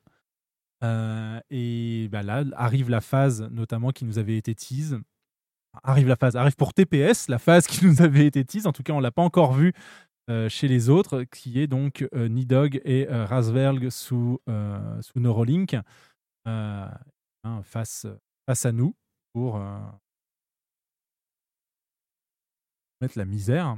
Et euh, ça risque d'être encore euh, assez, assez énorme. Et donc oui, sur euh, euh, ce que je disais, sur ce qui a été discuté, quand tu dis qu'il y a des mm, gens qui euh, n'avaient pas eu trop d'impact à cette mort, faut se voir que nous- je pense tout autour de la table ici, nous, on l'a quasiment tous vécu comme euh, bah, il, il est resté euh, huit mois euh, à côté de Alfino euh, en Nervous Breakdown euh, à nous donner du chocolat chaud parce que bah, Evansward n'était pas sorti. J'ai un trauma du chocolat Je chaud. veux un chocolat chaud. Et je, je- voilà, moi maintenant, je, je sais que pendant plusieurs mois après cet événement, je j'avais un chocolat chaud dans les mains et j'étais. Oh. Que donc, euh, Mmh. voilà, on, avait, on, a, on a eu l'occasion, enfin, pour, pendant ces huit mois aussi, on estimait que euh, Nanamo et Elnamo étaient décédés. Euh, Enfin, il y a eu pas mal de, de théories. Ça, c'était de- quand même vachement couillu. Juste... Enfin... c'est- D'un côté, je suis contente qu'elle soit toujours là, mais d'un autre, je me dis putain, c'est quand même vachement couillu. C'est dommage qu'elle l'ait pas fait. Oui. Mais euh, ah, on n'était pas bien. Bah, surtout qu'en plus, on était en pleine période. euh, En Mais la de- romance avec Pipin Oui, aussi. Il faut sauver cette romance avec Pipin on, on était en pleine période Quoi pop culture Ah Game ouais, of est, Thrones. c'était avec Roman, je comprends plus rien. Ouais, à la base, ouais. Ah, Peut-être Qu'est-ce les que deux, hein. On va lui poser la question. C'est Ah, pas fait- se cachait, j'ai raté un J'ai- épisode. Non, mais voilà, en fait, il y avait la romance avec Roman et puis les gens ont réalisé le problème que ça pourrait poser à certaines Non. parties de. J'ai un biais à l'appel, Non, la- non, on, de la on ne- reine. on ne pense pas à ce genre de choses, enfin, pas dans le Mais 14, les, la- les, les sont ovipares, tout le monde le sait. Non, ils sont popotopards. Attention. Ils plantent une graine et hop. Mais euh, oui, non, voilà, il y a, il y a effectivement donc s- toutes ces incentives qui ont été, euh, enfin, et puis qui étaient portés par la commu aussi, qui fait du théorie crafting euh, à ne plus savoir qu'en faire, qui font que on s'est hypé. En plus, ensuite, on a embrassé euh, Evansward euh, et on l'a, on l'a avancé. Donc effectivement, c'est plus- euh, aujourd'hui, c'est quelque chose qui est assez difficile parce que les gens enchaînent euh, Realm Reborn into Evansward into Stormblood. Enfin, il n'y a pas des, il a pas de moment où on souffle en fait. Et euh, on s'attache. Je pense qu'on s'attache moins au perso aujourd'hui euh, en enfilant le jeu petit à petit. Euh, Enfin, d'un- d'une seule traite que quand euh, qu'au travers de 10 ans d'expérience de jeu. Mais bon, c'est c'est la difficulté de la narration. Et, et voilà. Et- mais le retrouver du coup dans ce Dragon Song reprise, comme je le disais, ouais, ça, moi ça me, mot- enfin, ça me motive presque à essayer. Bon, faudrait déjà qu'on tombe euh, Esperos final pour pouvoir le débloquer, mais c'est- ce n'est qu'une grandeur. Euh, tout, tout va bien se passer, euh, mais le, ça me motive vraiment à, à l'essayer parce que c'est intéressant de voir une histoire euh, se dérouler et une histoire qu'on doit Mhm. aller arracher avec euh, bah, en jouant bien au jeu Avec en fait. ses tripes. Ouais, voilà. C'est ça. Mais euh, je suis très content qu'il soit. enfin, en fait, moi, mon premier Ultimate, j'ai pas commencé il y a très longtemps, hein, les Ultimates, hein, ça, doit, ça doit être il y a deux ans, j'ai commencé par TEA. Et euh, ce que j'avais adoré, en fait, c'était en fait l'histoire. Alors que l'histoire est très faible au final sur TEA. Mais en fait, c'était la première fois que je, que je faisais un combat où. euh, ça a du sens en fait ce que tu fais et euh, notamment ce truc de chat bref je vais pas vous saouler là-dessus mais euh, ça avait j'étais tellement content que quand je l'ai clear euh, avant de faire une vidéo euh, pour expliquer le combat ou euh, de mon clear ou quoi que ce soit j'ai fait une vidéo en fait pour expliquer l'histoire en fait du combat et c'est juste une vidéo où je raconte euh, pourquoi euh, X fait Y et pourquoi nous on fait ça euh, et du coup c'est pas vraiment un guide dans le sens où ça dit pas utilisez vos skills ou utilisez pas ça ou, quoi que ce soit ça dit plutôt qu'est-ce qui se passe et aussi quel est le rapport avec l'histoire d'Alexander. Donc, parce que moi j'avais beaucoup aimé l'histoire d'Alexander qui, qui parle d'ailleurs des voyages temporels. Et du coup, j'avais cette expérience de TEA. Ensuite, d'ailleurs, j'ai fait UU Cob, où c'était moins le cas. Et du coup, j'avais peur que là, par exemple, sur Dragon Sun Reprise, on retourne sur des ultimates un peu classiques. Et je suis très content que non, que ça soit très scénarisé et que ça soit euh, une véritable. En fait, c'est une, aventure, quoi, de faire un, un fatal. Mais genre, même pas. Donc, certes, c'est une aventure technique, c'est une aventure aussi avec ton roster, mais c'est aussi une aventure bah, scénaristique. Et du coup, ça, ça rend le truc très, très, très gratifiant. Et, Ouais, mécani- t'as t'as- t'as une super récompense en fait. C'est ça, ouais. Et mécaniquement, de ton expérience, comment est-ce qu'il est ce, ce Dragon Song reprise, ce nouveau, euh, ce nouveau Mécaniquement, bah euh, moi, euh, on va dire, je suis, euh, je suis pas un très très bon joueur non plus. Euh, quand je vois que les meilleurs teams galèrent de ouf et qu'on a dépassé euh, TEA en termes de clear, qu'on va sûrement dépasser UU et que ça va devenir du coup le fatal le plus long euh, à avoir, euh, enfin, avant à avoir son clear quoi. Ucob avait mis deux semaines à, avant Ah, Ucob avait d'avoir, mis je crois. deux semaines D'accord, Ucob ok. avait mis deux semaines parce qu'en fait en 2017, moi à la PGW, euh, bah, j'étais euh, j'étais euh, rédactrice en chef adjointe chez RZA Times. On avait eu l'occasion d'interviewer Yoshida. Et au D'accord. moment où on l'a interviewé, en fait, ça faisait deux semaines que bah, Fatal était sorti et il n'était pas encore tombé. Je D'accord. crois, je crois qu'il est tombé euh, le, le lendemain ou le surlendemain. Je vais juste aller euh, récupérer euh, l'interview et comme ça, je pourrais te donner la temporalité. D'accord, ça marche. Mais ouais, ouais, il a mis deux semaines à être tombé, il me semble. Bah genre TEA, oui, parce que alors du coup c'est pas mal peut-être qu'ils inversent cette courbe, puisqu'en fait UU avait mis je crois 6 jours, ce qu'on va atteindre ce soir, dans la nuit là, et TEA avait mis 5 jours et quelques, ce qu'on a atteint hier. Donc en tout cas la difficulté revient on va dire. Euh, J'ai pas l'impression qu'il soit très puzzle game, dans, dans le sens où euh, TEA avait des mécaniques qui demandaient justement d'aller chercher dans les phases précédentes. Là j'ai l'impression que c'est plus, euh, on te jette quand même à la figure un bon lot de, de AOE et de trucs random à, euh, à, à résoudre quoi. Mais j'ai l'impression que c'est plutôt de la régularité qui va être demandée, de la réaction, etc. Alors, tu vois, quand on lui a posé la question, nous, on l'a interviewé, il me semble, le 2 ou le 3 novembre 2017, de Yes. mémoire. hein. Euh, le contenu était sorti et dans, dans, dans, dans la question, c'est les copains de Finaland qui ont posé la question, qui ont dit le contenu est sorti depuis un peu plus d'une semaine et aucune équipe n'a encore réussi à le vaincre. Et le contenu a été tombé deux jours après l'interview. Donc, a priori, le 5 ou le 6 novembre 2017, je sais Ouais. plus quand exactement est sorti le patch euh, de fin octobre 2017. Mais ouais, il a mis entre, entre 10 et entre 10 jours et 2 semaines à, à être tombé à peu près, ouais. Ouais, d'accord, ok, ouais. Non, mais Cobb était ensuite très difficile, hein. donc Oui. euh, ça m'étonne pas. Il est considéré encore aujourd'hui comme étant un des plus. Mm. enfin, comme Et bah d'ailleurs, euh, les, les gens disaient que la, la phase de Tordan ressemblait beaucoup à Ucob hein, actuellement. Avec la, la phase de Naël, ouais. Ouais. Euh, D'ailleurs, pour euh, euh, encore une fois les, les auditeurs et auditrices qui nous écoutent, qui se demandent si le fatal est fait pour LE, eh bien, sachez que une des mécaniques de ce fatal, c'est d'être fixé à un certain level et à un certain level. Je crois que c'est 70 pour UCOB, euh, 80 pour TEA et, et, euh, Ouais.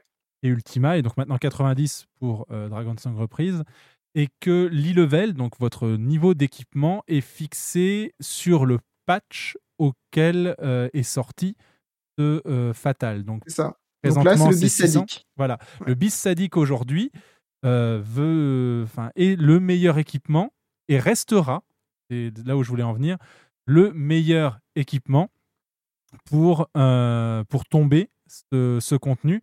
Parce que quand le e-level va monter, vous serez resynchronisé euh, au, au e-level actuel hein, sur les fatales. Et la resynchronisation vous enlève notamment le bénéfice Materia, ce qui fait que un e-level plus important, même si avec la, leur fameuse règle de produit en croix, euh, bah, vous ramènerez peut-être un avantage, vous perdrez l'avantage des Materias, ce qui fait que vous serez moins bon avec ça. un, meilleur, avec un meilleur équipement. Donc il y a des équipements bien spécifiques qu'il faut garder euh, si vous voulez un jour prog du Fatal. Et Et, mo- et juste pour revenir sur la difficulté, moi je conseille vraiment. euh, je me considère pas comme un très très bon joueur. Je suis pas très très rapide. Je fais, je fais beaucoup d'erreurs. Euh, mais euh, je regrette pas du tout d'avoir essayé il y a deux ans TEA et du coup ensuite d'avoir fait les autres.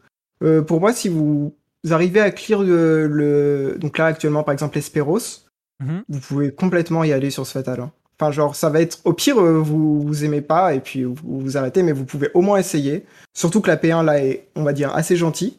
Mhm. C'est une, phase assez gentille. Donc, euh, si vous, je pense que vous, enfin, je pense que Espero c'est même plus difficile que cette P1. D'accord. Euh, donc, euh, franchement, n'hésitez pas à aller tester. Euh, bon, ensuite, par contre, si vous faites que la P1 et que vous partez, vous aurez juste re- revu euh, de mourir une fois de plus. Hein. Mais Sans le sauver. sans le Du coup, sauver. j'ai la, du coup, j'ai la, j'ai la temporalité par rapport à UCOB. Le raid est sorti donc le 24 octobre 2017 euh, et il est tombé le 4 novembre 2017. Donc il a mis 12 jours. D'accord, être- 12 à être jours. tombé. Bon, Ouais. je pense pas qu'on atteindra ça parce que là, quand même, ils ont l'air d'être quand même sur les Bien dernières phases. vénère, ouais. Mais euh, je pense que ouais, on va être dans les 6 à 7 jours pour moi. 6 à 8 jours, allez. Euh, moi, je dirais 10 jours. 10 jours? Ok. Je prends les paris. Ouais, je dirais 10 jours. Ça marche. Bon, en tout cas, ouais, je vous, je vous invite à essayer. Si vous avez fini un peu le sadique, euh, n'hésitez pas à y aller. De toute façon, il n'y a, y a que ça à faire hein, jusqu'au prochain palier. Donc, euh, Lors de Ah, la- mais tu. Ouais. Euh, pardon. Mais Non, tu vois, même moi, même moi là qui ai, qui ai terminé le, le, le Savage et qui suis en, qui suis en reclear pour l'instant, mhm. Honnêtement, en voyant les procs, j'ai l'impression que la marche est beaucoup trop haute. Et pourtant, je- FF14 est un des rares jeux, euh, pour les gens qui me connaissent, sur lesquels j'adore me challenger. C'est pour ça que je fais du raid et des choses comme ça. Ouais. Et même en étant plus à l'aise, bien plus à l'aise sur ma Rota Invocatrice, sur Endwalker que je ne l'étais sur, euh, sur Shadowbringer, Mhm. honnêtement, quand je vois les, quand je vois les phases et les choses comme ça, je me dis, c'est, c'est, enfin, Dragon Song, c'est impossible pour moi, en fait. Ouais, ouais, je- non, mais faudrait que ensuite, j'augmente mon niveau de jeu, mais d'une façon assez. je suis euh, d'accord. Mais, je pense qu'il y a aussi un côté quand même, euh, c'est aussi très impressionnant en stream et c'est en plus très impressionnant pour les gens qui découvrent et qui arrivent à résoudre ça à la volée, on va dire. Mais euh, bah peut-être faut, faut peut-être attendre un peu, mais rien qu'avoir des guides, rien que savoir comment résoudre le la chose, ça simplifie énormément quand même. Et, euh, Oui, oui, ça, et, puis, c'est et puis ensuite, par contre, c'est sûr, euh, ensuite, en stream, ils, ils sont très impressionnants, mais par exemple, moi, ma statique est pas du tout aussi forte que les meilleurs que je vois en stream. Mais c'est pas pour ça qu'on n'arrive pas, genre, par exemple, je sais pas, sur 20 poules, euh, de la phase 2, euh, il y en a trois qui vont arriver en P3, alors qu'en stream, ils y arrivent presque tout le temps. Mais au final, bah, on découvre aussi cette P3. Donc c'est sûr que ça met plus longtemps, nous demande plus de temps, mais tu finis par y arriver. Ensuite, il y en a qui Ouais, pas le fatal, hein. mais je conseille au moins d'essayer. En plus, là, je pense que c'est franchement, peut-être avec euh, Ultima aussi, qui est vraiment top, puisque la P1 est pas trop compliquée. C'est des bons. Je pense que Ultima et celui-là, du coup, c'est des bonnes P1, puisque ça, la difficulté montre assez croissant, quoi. Vous avez le temps de voir si vous aimez ou pas. Oui, c'est vrai, c'est vrai, c'est vrai. Les autres, qu'en pensez-vous? Ça a l'air dur. On, on en parlait avec euh, lors de la dernière session d'Ether 14 consacrée au raid. On avait notamment un- toute une statique, voire même une double statique, euh, dont une partie avait, euh, avait euh, train et clear euh, UCOB, et qui disait clairement que euh, c'était pas fun, mais c'était challengeant et c'était jouissif, mais que voilà, c'était pas pas ce qu'on pouvait appeler du fun. Euh, qu'est-ce que qu'est-ce que tu aurais à Hmm. réagir en, en asynchrone je pense que. euh, Ouais, je ouais, pense que ça dépend beaucoup de la statique. Ouais. Euh, je pense qu'effectivement, si tu es dans, une, dans un environnement où euh, tu vas culpabiliser dès que tu fais des erreurs, par exemple, ce qui arrive, hein, il y a des statiques où ça va peut-être être ça. Ouais, de quoi tu Euh, euh, mais du coup, ouais, là, c'est sûr que tu vas peut-être passer un mauvais moment, parce que, ou même si les gens ne te font pas de remarques, hein, si toi-même tu te mets une pression de ne pas faire d'erreur, parce que tu as l'impression d'être le boulet du groupe ou des choses comme ça, oui, ça peut être assez énervant. Pas du tout je tu pense parles que tout test. Si je pense qu'on est tous au clair, ensuite, faut, je pense qu'avoir un niveau à peu près homogène, ça aide. Mhm. Euh, je pense que moi, je vois pas ça. Moi, moi je prends beaucoup de plaisir. hein. Euh, mais c'est vrai que par contre, bah, ça va être différent de, de faire du raid dans d'alliance, de faire du boja ou quoi que ce soit, puisqu'en fait, le fatal peut avoir cette chose énervante où euh, tu vas faire énormément de choses en boucle. Et notamment euh, les premières phases, tu vas devoir les voir en boucle, puisqu'à chaque fois que tu pars, tu y reviens. Et euh, le but en fait d'un fatal, c'est de réussir à faire 17 minutes à 8 sans qu'aucun des 8 ne fasse une seule erreur. C'est un peu ça en fait, hein, grosso modo. Mm. Des fois, tu as le droit de faire une erreur, euh, selon là où tu meurs, ça peut passer. Mais grosso modo, c'est 8 personnes concentrées pendant 15 à 20 minutes d'affilée. Et- Donc, euh, Ouais, et si ça marche pas, tu retournes à la minute zéro. Donc euh, c'est un peu, c'est un peu compliqué, mais euh, moi j'y prends du plaisir. Mais c'est vrai que faut y aller dans les bonnes conditions. Si t'es fatigué, faut peut-être dire aux autres que bah on va s'arrêter. Par exemple, hier soir, on avait, euh, je sais pas, euh, schedule 4 heures et euh, ça tombait à peu près de 20h à minuit. Mhm. Et à 23h, on voyait qu'on faisait tous beaucoup d'erreurs. On s'est dit, on s'est dit bon bah on arrête là. De toute façon là les poules ils sont pas bons. Ça sert à rien de se forcer. On reprend demain. Donc faut, faut faut avoir en fait euh, cette lucidité des fois de d'arrêter tout simplement parce que ça va pas et de pas trop se forcer. Mais euh, je pense que si moi moi j'y prends du plaisir. Sinon je je le ferais pas. hein. Je le ferais pas juste. Sinon je regarderais les streams quoi. Mais euh, Ouais, ouais. ouais, faut, faut, faut, sa- faut savoir doser, effectivement. euh. Moi, je sais qu'en en Savage, euh, c'est pas, c'est pas le même niveau de difficulté, hein. C'est pareil quand si si c'est exactement les mêmes considérations en- qu'en Oui, oui, hein. oui, c'est ça, en fait. Et moi, je, j'ai eu des périodes où vraiment le, le Savage, en fait, quand j'avais essayé de constituer mon propre roster, euh, bah, pour être franchement honnête, comme il n'y avait pas cette, cette synergie entre les membres du roster, je venais en raid à reculons. Et Ouais bah ça c'est ouais. voilà.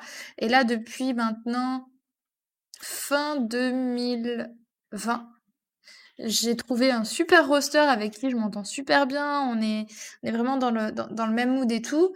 Euh, S'il y a des erreurs, on nous les, on nous les, on- enfin, tu vois, on, déjà, on est capable de reconnaître nos erreurs, donc euh, on s'excuse et puis après, voilà, ça, ça, ça passe, on en parle, Mhm. machin. On a des conseils euh, de la part, euh, de la part des autres membres du roster. Et en fait, là, quand on a commencé ce tir-là, euh, il y a une, une personne qui regarde, euh, qui regarde, euh, qui regarde mon contenu, qui nous a rejoint au départ pour nous dépanner, qui c'était son premier sadique. C'est la première fois qu'elle mettait les pieds sur du sadique.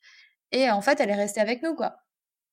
Et, euh, et moi, je me dis, je suis trop contente Bah ouais. bah, que cette personne soit avec moi, qu'on lui ait fait découvrir le sadique dans des bonnes conditions et que euh, et qu'elle s'éclate là-dedans aussi parce que ben peut-être que sans ça, elle aurait finalement jamais mis les pieds en, en sadique.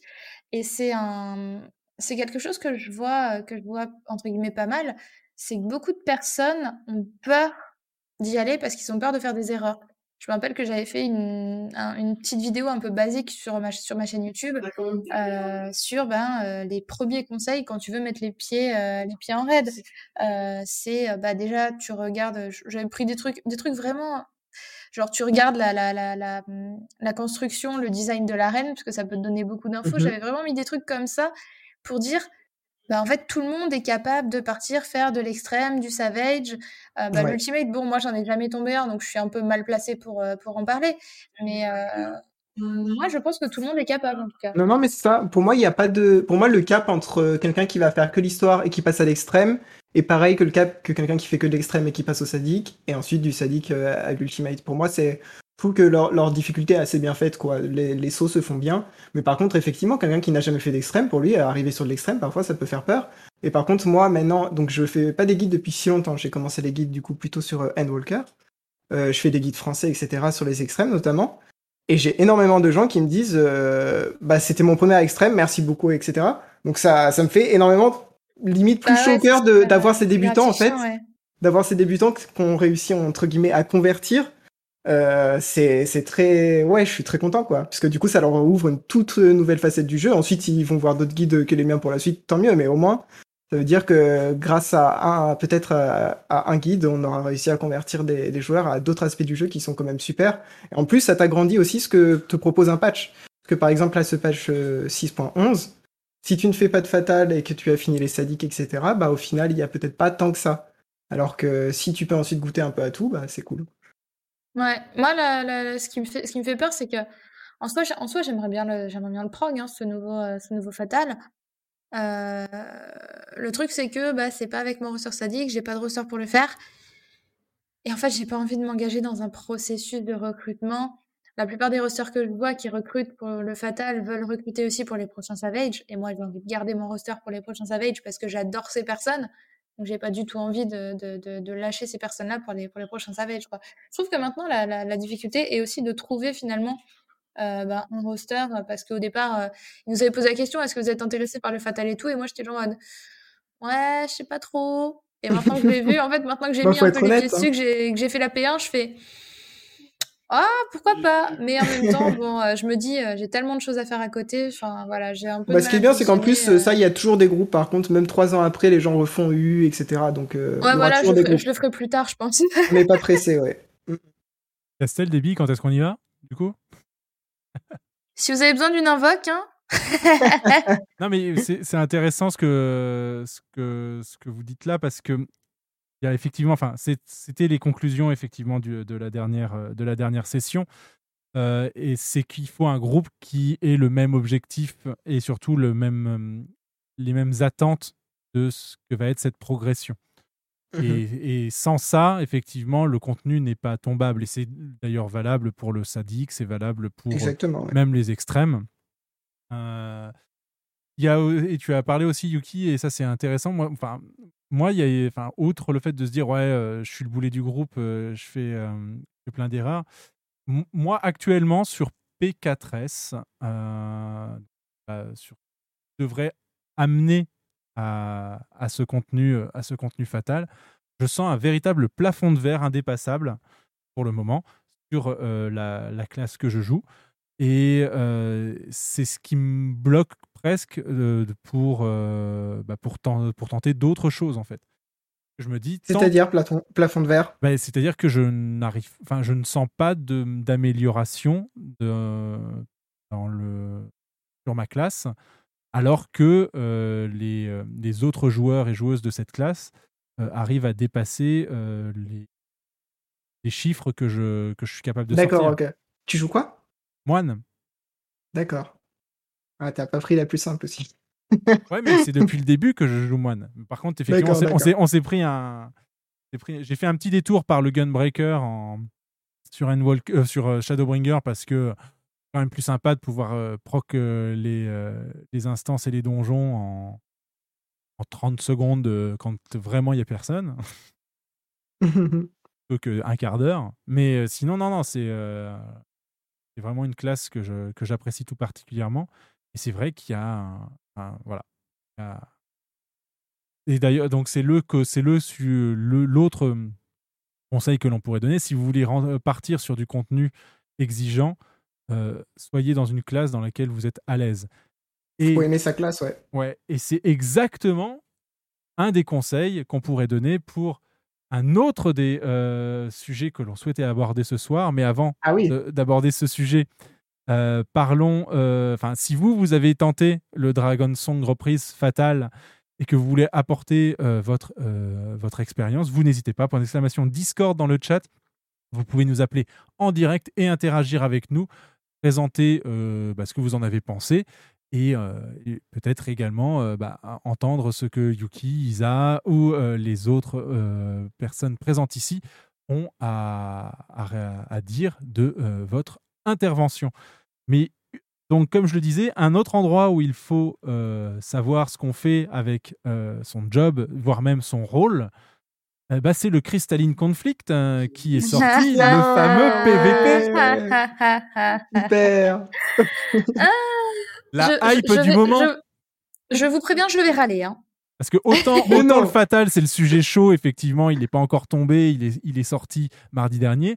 Autant euh, depuis la sortie de cette 6.1, si on entend bien parler d'un contenu euh, qui révolutionne euh, Exactement. tout, le, tout le genre que ce contenu avait, enfin, que ce type de contenu avait été proposé euh, depuis le début dans, dans FF14, c'est bien le nouveau mode joueur contre joueur, le Crystalline Conflict. Alors, qui s'y est Le bol essayé? D'air frais de ce patch. Il est, euh, bah moi, moi. Euh, me- euh, dix minutes avant qu'on lance l'émission, j'étais encore en train de faire une game, donc. euh, Euh, Castel, euh, Davy, que- Nawiel, vous y êtes essayé? Euh, Erreur, hein. Euh, mode non trouvé. Ah Je crois que Naoui est dans le même cas. Non. Eh ben moi j'ai essayé pour l'instant seulement en partie non classée, plus pour tester un peu toutes les classes et c'est devenu très sympathique. Le, le PVP sur FF14, je pense que ça plaît à beaucoup de gens et, euh, et que c'est malgré le fait que ils aient fait en sorte que ce soit des parties courtes, ça a l'air très chronophage en effet. Ouais. Ouais, ouais. Bah, ouais, là, tu vois, je me suis connectée aujourd'hui, j'ai fait que ça. C'est bien. Et je me suis, je me suis connectée vers 17h. J'aurais pas dû faire de Crystalline Conflict à ce moment-là, parce qu'au moment du reset, il faut pas faire de PVP. Hein. Euh, et puis là, j'en ai refait après, après le dîner jusqu'à ce que- jusqu'à ce qu'on lance l'émission. Euh, donc, ouais, j'en ai fait, j'en ai fait euh, 3 heures, je crois, aujourd'hui déjà. Nawiel, Sans voir, sans voir le temps passer. Potias, on vous entend pas beaucoup sur ce mode. Moi, j'y ai pas mis les pieds, donc j'ai pas grand chose à dire pour le coup. Voilà, pareil. euh, personnellement, le- j'ai appris le nom de, du PVP euh, actuel. Le, le. PVP, je m'en suis désintéressée depuis que j'ai arrêté de jouer à des MMO axés PVP, parce que pour le coup, c'est encore sur ce type de MMO que ça avait à peu près un réel intérêt. Donc sur un MMO principalement axé PVE, avec le PVP complètement euh, à part, j'ai pas eu la foi de m'y intéresser plus que ça. Les quelques fois où j'y suis allée, je m'y suis chiée comme un rat mort. Mais euh, à voir.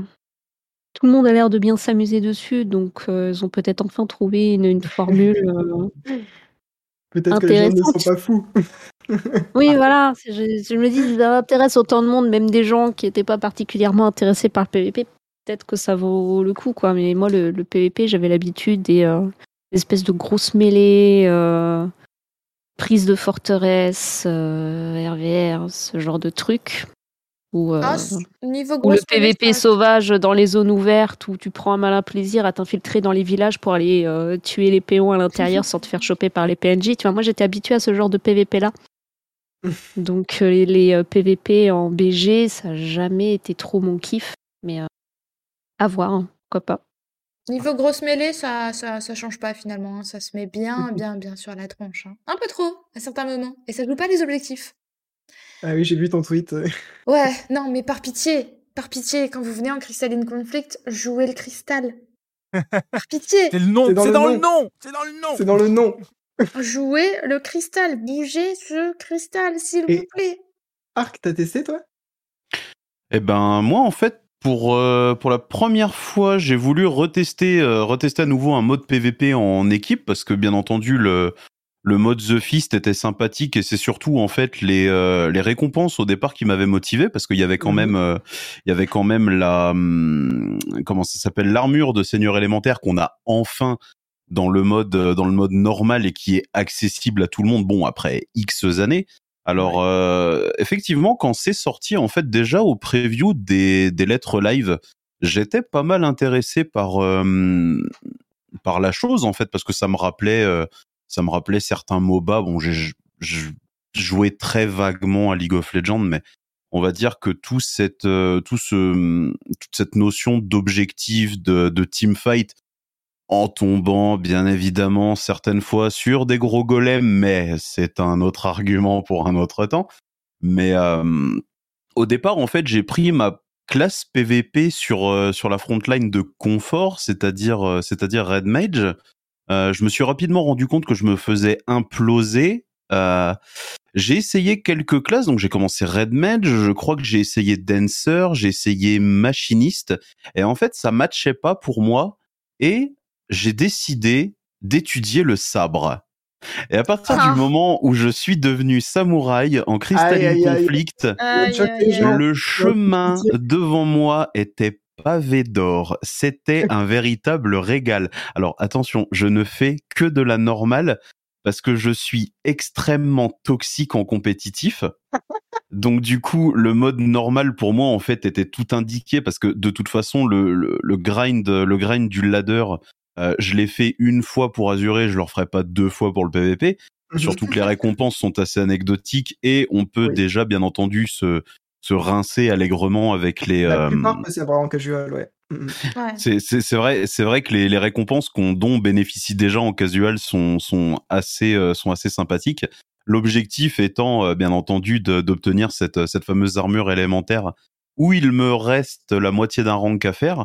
Mais euh, honnêtement, mis à part, bah, mis à part forcément bien sûr le le comportement de le comportement de certains équipiers où euh, personnellement je suis assez compréhensif avec eux étant donné que étant donné que mes, mes premiers amours de PVP c'était sur Ion et ensuite en en arène sur euh, sur Guild Wars 2 donc je peux comprendre facilement qu'il y ait des personnes qui ne qui ne, ne, ne, ne voient le kill en fait plutôt que l'objectif tout comme ce qu'on peut voir sur les frontlines. Ouais. alors bien entendu on peut tomber sur euh, sur des personnes extrêmement bonnes extrêmement focus sur un objectif tout comme son contraire bien entendu mais c'est normal il y a il y a aucun problème à ça mais euh, c'est c'est très plaisant c'est vraiment vraiment très plaisant on peut euh, bah on peut notamment obtenir euh, d'anciennes euh, d'anciennes récompenses avec les, les colliers de, nou- de loup notamment avec le avec le Il y a qui est revenu. Ouais. et il y a et il y avait surtout Garo il me manquait Ah, deux poneys hein. euh, il me Ça a clairement manquait aidé la hype, ça, ouais. Mhm. c'est Ouais, il c'est manque, ça il manque des poneys aussi. Et Il me- là, franchement, je... il, me manquait euh, il me manquait deux poneys que j'ai pu euh, que j'ai pu obtenir alors en plus de ça farmer les les hauts faits euh, des kills et des victoires euh, bien entendu je crois que je dois être à une soixantaine de victoires sur euh, sur plus d'une centaine de tags je pense en Crystalline Conflict donc ça va c'est c'est plutôt agréable mais alors qu'est-ce que c'est cool de Pinta ou de Quadra la team adverse avec un Zantetsuken Bah, c'est ça. hein. je ne m'en lasse tellement Ah Au final, Ah ouais, Oh. tu fais, tu fais donc partie de ces, de ces jobs que je déteste avoir en face de Moi, moi. je suis, je suis une sale, je suis une sale race. Moi, on va, on va être honnête cinq minutes. Je suis une sale race. À partir du moment où je peux gagner comme un sale, je vais mettre tout en œuvre pour gagner comme un sale. Alors, ceci dit, je te comprends. Et euh, à l'époque, quand, quand il y avait beaucoup- surtout le front, je, je, je excu- excusez mes, les mots qui vont, qui vont sortir de ma bouche, mais j'adorais jouer invocateur parce que l'invocateur, c'était une vraie pupute en PvP à l'époque. Plus maintenant, je trouve, moins. Euh, j'ai commencé, j'ai testé le Crystalline Conflict avec l'invocateur. J'ai vu que je me faisais ouvrir en deux. J'ai dit, bon, on va tester le machiniste. Je me suis fait ouvrir en deux. J'ai dit, bon, on va tester le War. J'ai vu que je pouvais tenir un point toute seule pendant très longtemps. J'ai dit, Hmm, on va jouer War. J'aime bien euh, sauter sur les gens, les stuns. euh, J'adore le War en PvP. C'est c'est ça qui est intéressant justement dans ce. Enfin, c'est plus le mode PVP, c'est surtout la refonte des classes qu'ils ont fait. Je suis assez d'accord sur Ouais. le côté MOBA, c'est que là, on va apprendre euh, peu de compétences par classe, ce qui en fait qu'ils sont un peu, c'est un peu comme les personnages dans les MOBA ou dans Overwatch ou ce que vous voulez. C'est, il va falloir apprendre à bien jouer, trouver le truc qui match, même si c'est pas vos classes de prédilection en PVE.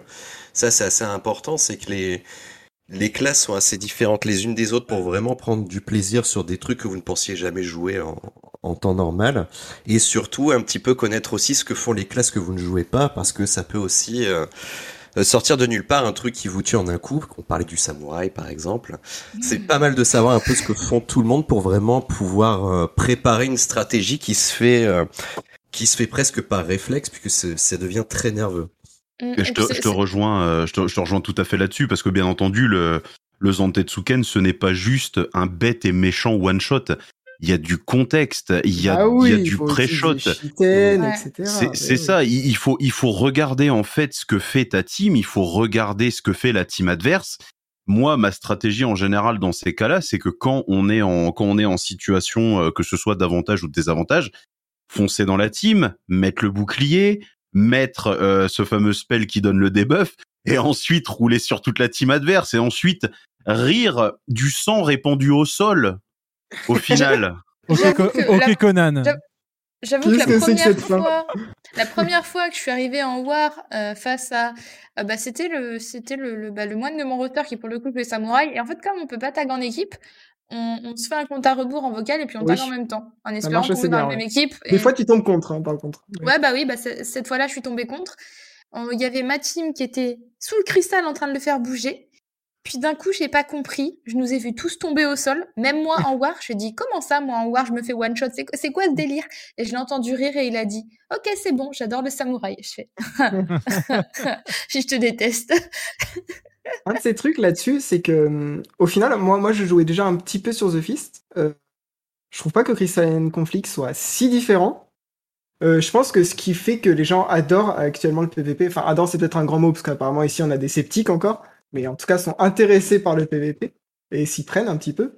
Euh, c'est quand même la refonte des jobs en fait, c'est surtout ça qui a qui donne pour moi le grand bol d'air frais qui était demandé. Chaque job a effectivement sa LB perso. Elle a sa LB Ouais. perso et même tout Ça le kit. tout. Et, et en fait, moi, je suis en, je suis en train de me dire, en fait, genre, euh, comme tout le monde, je pense, euh, enfin, pas- comme une bonne partie des gens, du coup, j'ai essayé le PVP et je suis devenu un peu accro. Euh, en fait, toutes les classes ont énormément d'identité.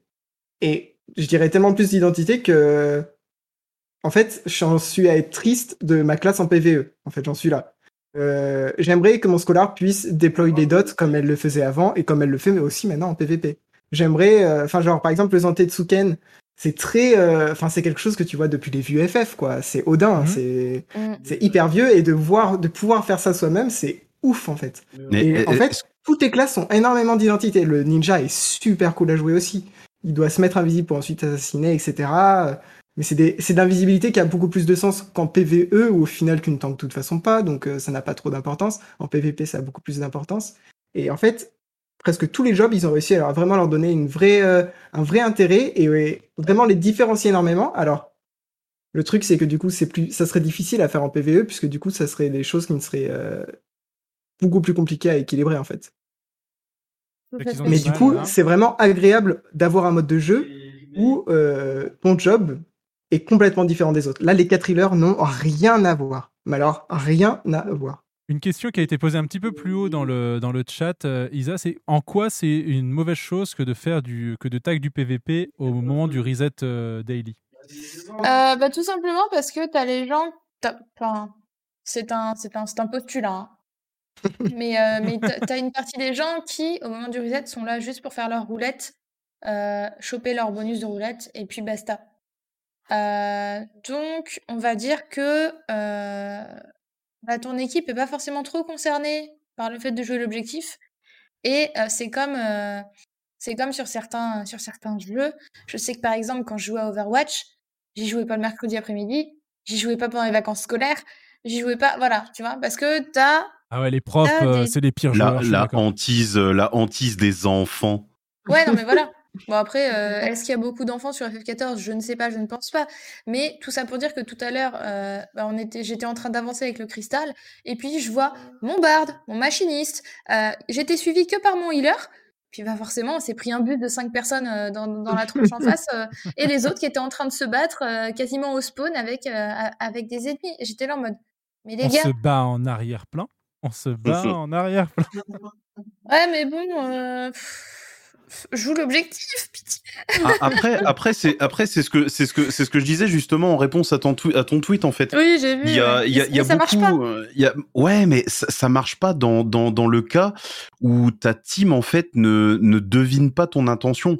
Mais euh, toujours est-il que si tu prends toi toute seule deux personnes à part de la team adverse et que les quatre autres sont en train de désinguer les trois qui restent, c'est c'est du temps gagné. C'est du temps gagné sur euh, sur le payload au final.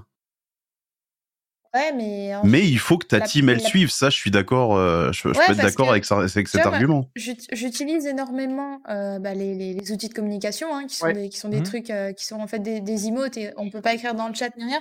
Et c'est pour ça que je, je, je, je voyais un petit peu plus haut, euh, euh, je sais plus qui disait dans le chat, euh, non, non, moi je suis trop toxique pour, euh, pour du PVP. Tu peux pas être toxique parce que de toute façon, tu peux pas écrire dans le chat.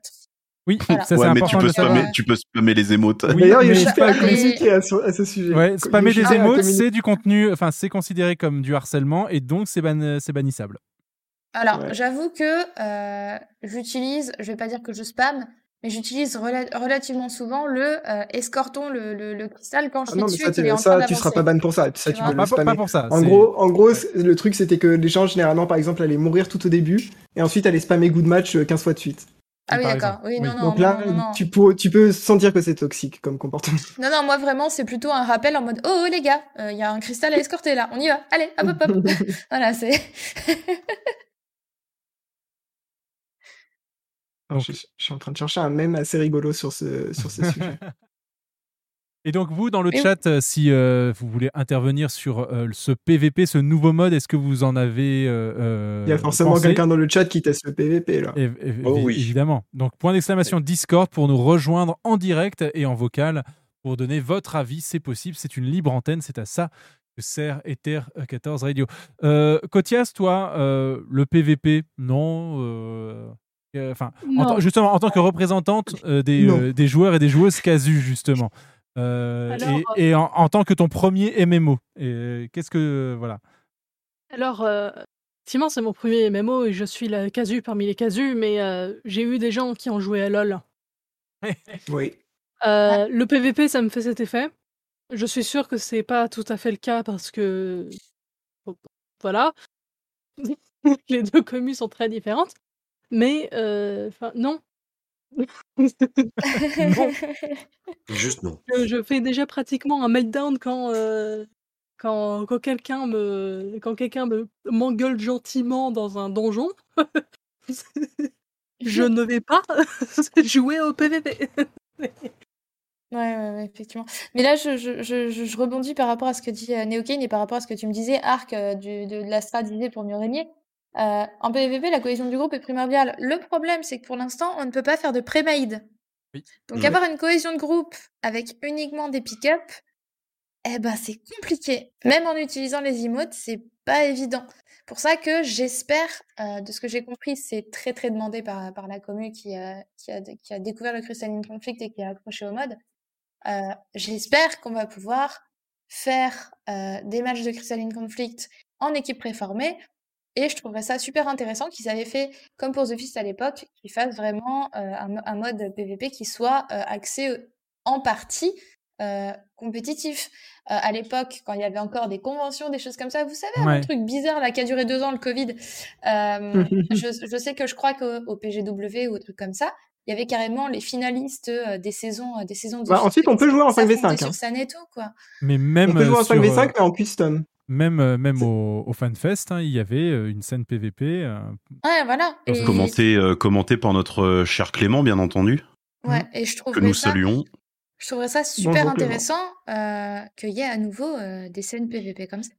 Moi, moi, franchement, ça me donne Mm. envie de grind, Bah, de, de, de en- grind pour le Alors, euh. il y a des Discords qui existent, notamment, euh, moi je suis sur le Revival, euh, Revival euh, FF14 PVP Crystalline Conflict là. Mhm. Euh, Ouais. Ils organisent des tournois et d'ailleurs- du coup, je m'étais inscrit pour rigoler et j'ai participé à un tournoi. Alors, euh, ce qu'ils font, c'est c'est en custom hein, et c'est du 5v5. D'accord. Euh, donc ça existe. Mais euh, par Ouais, contre, mais- effectivement, tu ne ranques pas, quoi.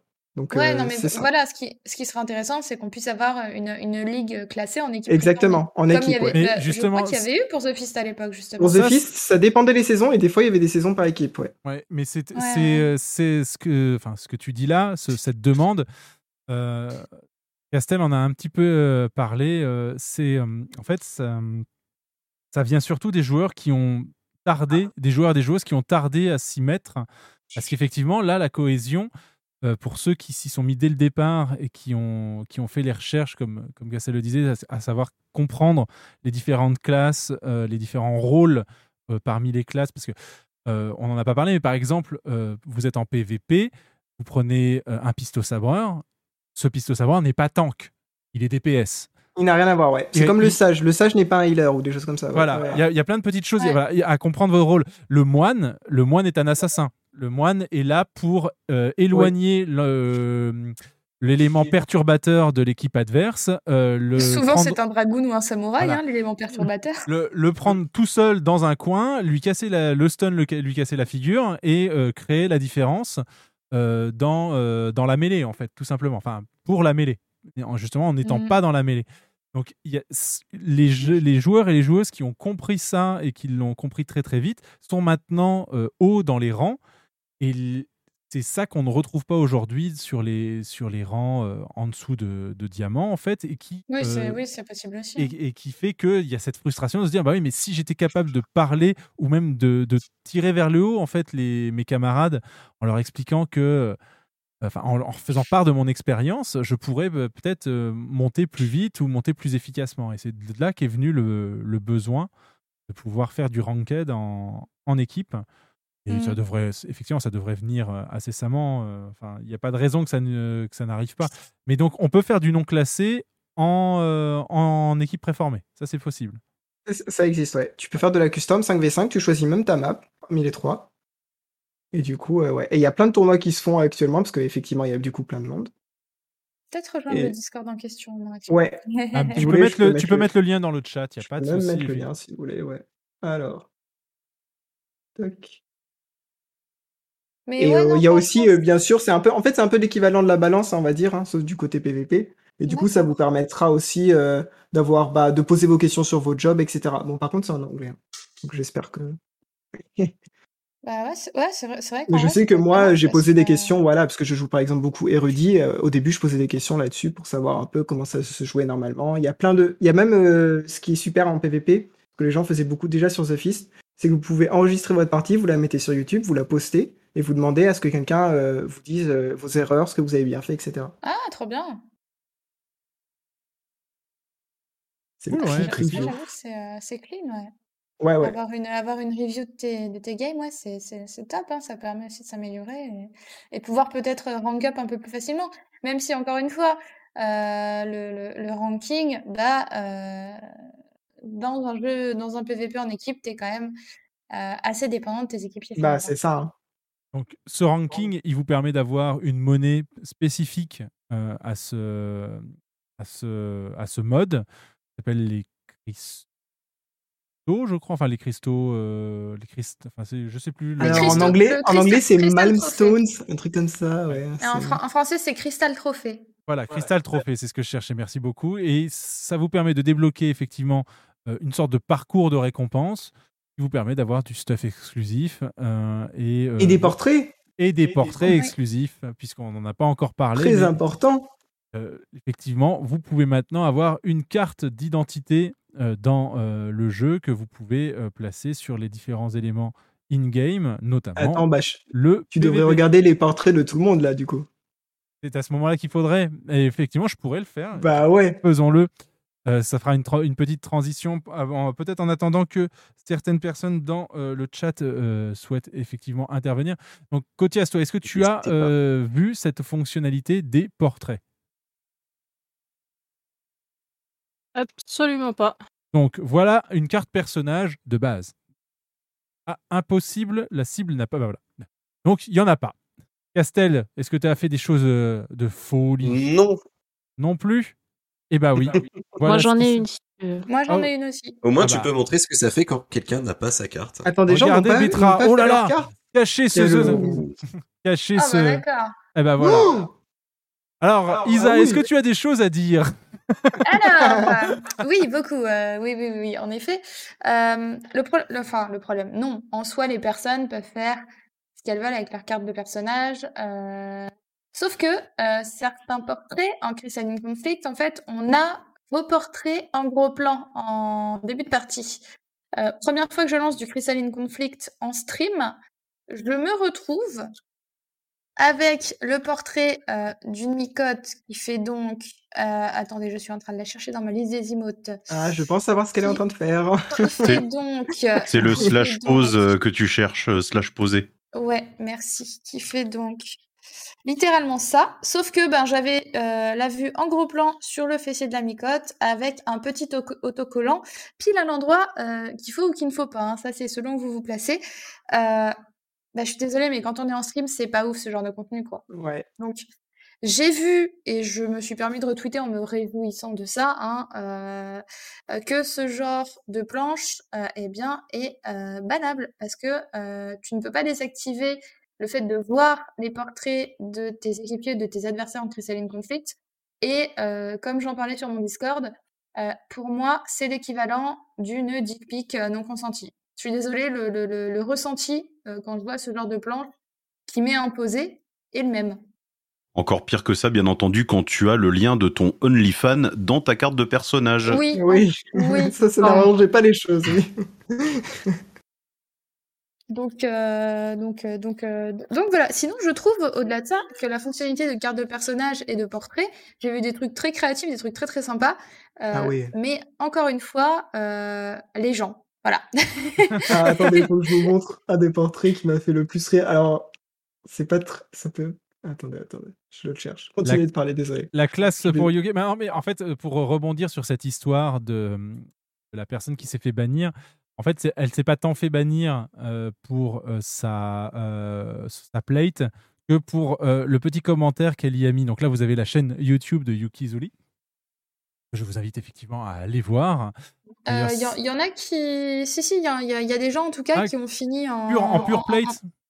Ouais, en jail et avec des GM qui leur ont dit va falloir changer ça. Ouais, ouais, j'ai vu, des- j'ai vu des trucs a été comme ça. donc communiqué, ouais, ouais. euh, même sur Reddit, ils avaient posé de- directement la question et non, ouais. Dès que c'est, euh, on va dire, euh, tendancieux, euh, Ouais. ça peut faire. euh, Après, le jeu est, P- est Peggy 18. hein. Non, il est Peggy 16. je Non. Peggy non, 16 non.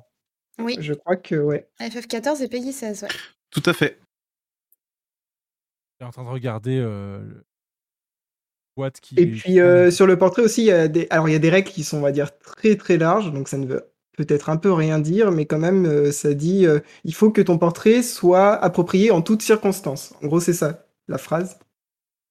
Donc euh, à interpréter comme on le veut, mais Après, encore, encore un avis qui est, qui est strictement le mien, mais si tu te défi si, tu te définis en tant que joueur par le fait de montrer le, le généreux boule de ton personnage, bon, enfin, sors dehors, prends une douche, euh, va respirer un peu d'air frais, et, euh, je sais pas, et des, et des activités, j'ai envie de dire, plutôt que de, et surtout aère, et surtout, surtout aère ta chambre, parce que ça doit vraiment, vraiment sentir le purin là-dedans. Au moins, c'est dit. Non. Non, Moi, je suis plutôt euh, d'accord avec le statement. hein. Oui, oui, oui. Bon, aussi, ah non, mais pour moi, ces plates n'ont pas grand-chose à voir euh, le truc, mais Ah, ensuite. ap- Après, après voilà, tu vois, que, parce que j'ai vu, j'ai vu des gens dire, ouais, mais bon, tu peux quand même faire des, faire des glamours de maillot de bain et tout. Ouais, mais enfin, ton, le, le, Ah, ton retrouvé. personnage, on va le voir passer, on va, on va pas s'attarder dessus. Là où en Crystalline Conflict, ta planche, tu peux pas la désactiver, tu vas Mm. forcément la voir. Moi, j'en étais venue à me dire, oulala, attention, avec les règles de Twitch, je sais pas ce qui peut se passer. Je suis responsable du contenu que je montre, donc euh, même si mon, même si mon C'est stream est ça problème, il y a des fait. gamins qui passent, voilà.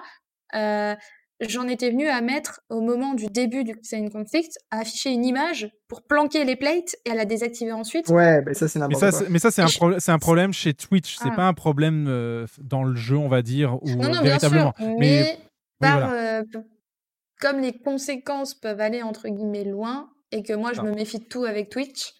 Et on est d'accord. Voilà. Ah, on est, non, mais c'est important effectivement de, de- d'en parler parce que effectivement, euh, il y a eu des, euh, des, euh, bah, notamment euh, rien à voir, mais sur un jeu qui a été cité, non, un jeu qui n'a même pas été cité. Mais il y a deux semaines de cela, je crois, j'ai vu passer effectivement un thread d'un d'un streamer qui s'est fait bannir parce que donc les les comment dire les, les lobby rooms dans, dans Valorant sont euh, en vocal euh, Mhm. Ah, et quelqu'un disait Niga ou un truc comme Ouais, ça. Oh, exactement. ouais. Que Quelqu'un a utilisé le N-word euh, Euh. pendant le. Enfin, et non, plutôt, c'est même pire que ça. C'est l'équipe en face s'est rendu compte que le streamer était leur adversaire et s'est donc permis de euh, voir qu'il était en live et se sont mis à utiliser le N-word et ce qui a fait bannir la chaîne du, euh, du streamer. Et ça pose question parce que si on- le streamer est responsable du contenu qu'il diffuse alors que ce sont des jeux équipe et avec des règles qu'il ne maîtrise pas, comme par exemple le fait que la lobby de Valorant, là, c'est pas comme là où moi je peux vous couper le Discord, effectivement, si Yuki continue ses bêtises. Mais euh, c'est dans le jeu, c'est intégré, euh, c'est le voice intégré et on n'y peut rien y faire. Si les streamers doivent être euh, responsables du contenu qu'ils diffusent, il faut des, eh bien, des outils en conséquence, comme un buffer, comme la, manière de, de pouvoir rewind, de pouvoir bloquer ce genre de choses, ce n'est pas le cas aujourd'hui. Donc en fait, on est un petit peu mal loti et pas du tout aidé par la plateforme qui aide à nous diffuser aujourd'hui pour euh, prévenir ce type de, euh, de, de comportement, tout simplement. Pour moi, c'est pas la faute du joueur du jeu. Enfin, il y aura toujours des gens stupides, surtout en PvP, euh, et, euh, et des gens, enfin voilà, sur LoL par exemple, j'ai des histoires farfelues qu'on peut même pas raconter ici sans effectivement faire bannir la chaîne. Et pourtant, on est flag en contenu mature et il faut que vous euh, certifiez que vous ayez plus de 18 ans avant de pouvoir voir ne serait-ce que nos tronches. Hmm. Et euh, voilà, il y, a des- il y a des contenus vraiment euh, difficiles. Ça, voilà, c'est pas à la personne qui stream et qui le fait généralement euh, par passion et par envie de proposer un contenu qui le ou la passionne de devoir porter toutes les misères du monde.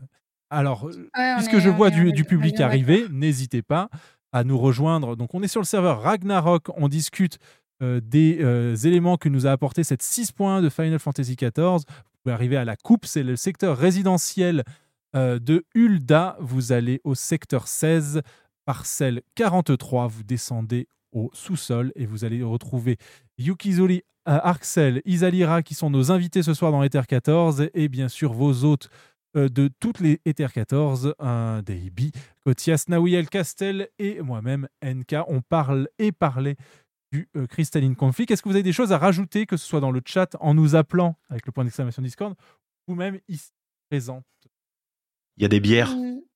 Ouais. C'est bien. Non, mais euh, ouais, rebondir sur ce que, ce que dit Neoken, et effectivement, euh, bah, Twitch est assez mal foutu là-dessus parce que, euh, bah, comme le disait NK, on n'a pas, euh, on n'a pas d'outils pour nous se protéger bah, d'éventuels abus de la part, euh, de la part de, de, de, de personnes pas forcément euh, bienveillantes. De toute Voilà, façon, le meilleur contenu le- sur le meilleur contenu sur Twitch, ça reste euh, ça reste ces, ces incroyables chaînes en plein air où pour euh, quelques bits, tu peux nourrir des canards qui viennent manger devant la caméra. Les petits canards. Euh, je- quand j'avais quand découvert ça, alors je, ne connaissais non, je pense pas que ce soit du pain. Je crois que c'est, je crois que c'est du, du grain. C'est vraiment des élevages, euh, des élevages en plein air. Mais euh, je connaissais pas Twitch encore à l'époque et euh, on m'avait envoyé ce lien. Euh, je voyais euh, toute une ribambelle d'icônes. euh, je me suis dit zut, euh, qu'est-ce que c'est que ces singes? Bon, j'en suis maintenant un euh, aujourd'hui. Mais euh, j'étais, j'étais tombé, j'étais tombé sur ça honnêtement et je me suis dit euh, mais c'est génial et j'ai passé, je crois, euh, 15 heures sur euh, sur ce stream à donner euh, à que donner tu des, as aéré des, ta des chambre des euh, on en reparlera. C'était une époque assez sombre avec un travail toxique. euh, il me fallait un petit peu de, de, de liberté mentale, de, on va dire. De, pi- de pipoutude. Oh non, pas forcément, mais un- Ah bah si, si, c'est si, c'est Pipou à donner à manger au canard. je, je- je- cas. j'avais beaucoup aimé, euh, j'avais beaucoup aimé claquer euh, 75 euros en, en nourrissage de, de canard. Ouais. Est-ce que tu avais le droit de manger le canard que tu nourrissais après? Aïe, Mais ça va pas. hein. Quelle question Oh là Le là. petit foie gras. C'est le, vegan qui pose en plus cette question. Euh, c'est la, parcelle, c'est la parcelle 43 euh, à Echebit. J'espère que j'écorche pas ton pseudal, mais c'est euh, co- comme dit euh, Famounar, c'est euh, Je la sais que 43. découvert, j'avais découvert un peu Twitch aussi avec euh, notamment le truc qui avait été Twitch Plays Pokémon et genre euh, tu mettais une commande dans Ah le chat oui. et ça faisait... Oh là là, qu'est-ce que qu'est-ce que j'ai pris des barres de rire là-dessus. Le Ouais, personnage il bougeait n'importe, c'était n'importe quoi. C'était n'importe quoi, mais c'était si drôle le Twitch Plays Pokémon. Mm, mm, mm. Ouais, les trucs communautaires comme ça, c'est très rigolo. Ouais. Ouais ouais ouais. Il y avait aussi Fish Play Pokémon. Ah ça je connais pas. Vous êtes bien à l'écoute des Terre 14 Radio. On parle de la 6.1 et de tout ce qui l'entoure. On a parlé logement, on a parlé Fatal, on a parlé euh, Crystalline Conflict, le nouveau mode PVP. Et qui dit Final Fantasy XIV dit communauté, événement communautaire. Et qui dit événement communautaire dit le concours de euh, design des armes qui a rendu son verdict. C'était cette semaine. Euh, Baby, toi, tu connais quasiment tous les jobs euh, sur le bout des doigts, donc tu connais euh, les designs des armes vraiment de manière sympathique. Qu'est-ce que tu en as pensé de ce euh, design, euh, de ce concours? Alors, euh, effectivement, tu as raison. Final Fantasy XIV euh, organise des concours depuis maintenant de très nombreuses années, de même depuis le début du jeu, avec euh, la communauté en, participant. Ça, peut aller sur la rédaction d'une histoire euh, de de leur personnage qui raconte quelque chose sur sur Eorzea. Et ces dernières années, notamment 2017-2018, c'était pour des euh, des skins de tenue. En 2019, c'était pour du housing. 2020, bah, on sait tout ce qui s'est passé, donc euh, ça a été squeezé. Et 2021, entre euh, août et, euh, octobre, vous pouviez soumettre vos designs pour des, euh, skins d'armes. Square Enix s'engageant, une fois avoir sélectionné les gagnants, à, à intégrer les designs dans le jeu. Ils s'engagent, ils ont toujours respecté leurs engagements à ce niveau-là. Euh, à noter pour les sages et les faucheurs, euh, vous n'êtes pas représenté dans, dans ce concours. Un concours euh, spécifique pour vos classes sera organisé prochainement, sans aucune date bien évidemment. Et, euh, et force est de constater, euh, je sais pas pour vous, mais je suis amoureux de 90% de ce qui a été présent, Ouais. de ce qui a été sélectionné. hein. Alors moi j'adore les petits requins des moines. On va le voir, mais je les ai mis effectivement Ils sur le, sur le trop retour. mimi. Je joue pas moine et j'aimerais jouer moine rien que pour ça. Pendant, pendant Ouais. que des pendant que des, des chocolats chauds sont distribués euh, en ah, ce moment même. merci. Merci pour le chocolat chaud. Oh, oui. Ah, on t'entend pas. Ouais, Katia. merci, hein. Donc vous avez effectivement les, euh, les armes et armures, euh, enfin et, euh, et boucliers paladins. Euh, je- comme, comme on a nos avatars euh, sur le, desi- le design, je, je permets juste de ne pas les mettre en plein écran, sinon vous n'allez pas avoir la totalité. Mais effectivement, ça risque d'être sympa. Euh, bon, il y a beaucoup d'ustensiles de cuisine. hein.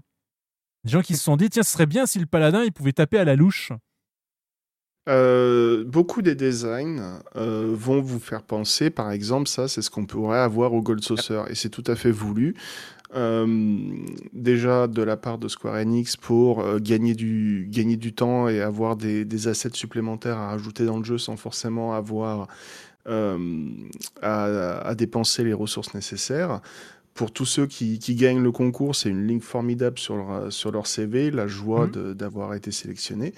Et chose que l'on ne sait pas à l'heure actuelle et que nous ne saurons probablement pas, c'est quand est-ce que ces, ces skins vont être intégrés dans le jeu et comment.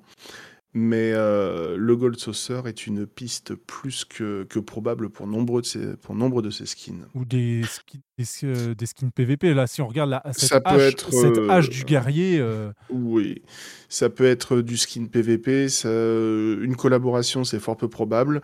Potentiellement, ça pourrait être un événement saisonnier, c'est tout à fait possible. Euh, les skins de, hum, ça pourrait être potentiellement euh, modifié, mais euh, intégré comme des reliques. On, ce serait pas impossible non plus, surtout vu la complexité de certains designs. La, liste est longue, ça pourrait être sur des prochaines armes de raid. Euh, on on n'en sait pas, euh, mais on a vu, envie. euh, ces, euh, ces designs, il y en a certains en fait où j'ai trouvé que le timing du concours euh, était malheureusement un petit peu, un petit peu tardif. Certaines armes, je crois notamment une arme de DRK, quand je l'ai vue, j'ai fait mais ça aurait fait une arme de météon juste formidable. Ouais, on va y arriver sur cette arme de Bah, euh, bah, Je suis justement. assez d'accord avec ça. ouais. Justement, Cette, les armes de euh, Météon à l'heure actuelle ne brillent pas. C'est quelque chose de récurrent depuis, euh, depuis plusieurs patchs où euh, les armes des primos euh, sont updatées avec des effets visuels supplémentaires au fur et à mesure. Oui, mais généralement, le skin reste, reste identique. Il y a juste un effet qui a, qui a ajouté. Donc, euh, Mm. ça, je sais que c'est Il y a la, dommage. effect- la hache poisson, euh, poisson bombe, c'était c'est le poisson pique. Assez, Elle assez est- elle est très drôle. Ouais, elle, Elle est, est vraiment, très drôle. elle est Oui, vraiment oui, fun. oui. Et en chevalier noir, effectivement, celle-ci, euh, enfin, est effectivement une excellente arme de météo. Mais oui, Ouais. tout à fait. ouais.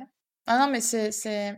Je regarde Ça pas va- trop en général les, les, les concours comme ça d'armes et tout parce que bon, je, je... le dessin c'est pas, euh, c'est pas trop mon, tu vois, mais là, là, je suis tombée dessus, j'ai regardé un peu attentivement et euh, bah, Et la les- commu les a designs du vont talent. loin, hein. La Ouais. commu a, du- a beaucoup de talent. Là, ils- Le- là, on voit bien, ils disent alors là, il faudrait un truc avec un effet colonne vertébrale. Ça, c'est un noir d'obsidienne. ils Je vous mets le ont- truc ils- qui m'a qui m'a euh, pensé. Enfin, vraiment un truc Ils ont, ils ont carrément, ils ont allé- carrément fait des moodboards en fait, c'est impressionnant.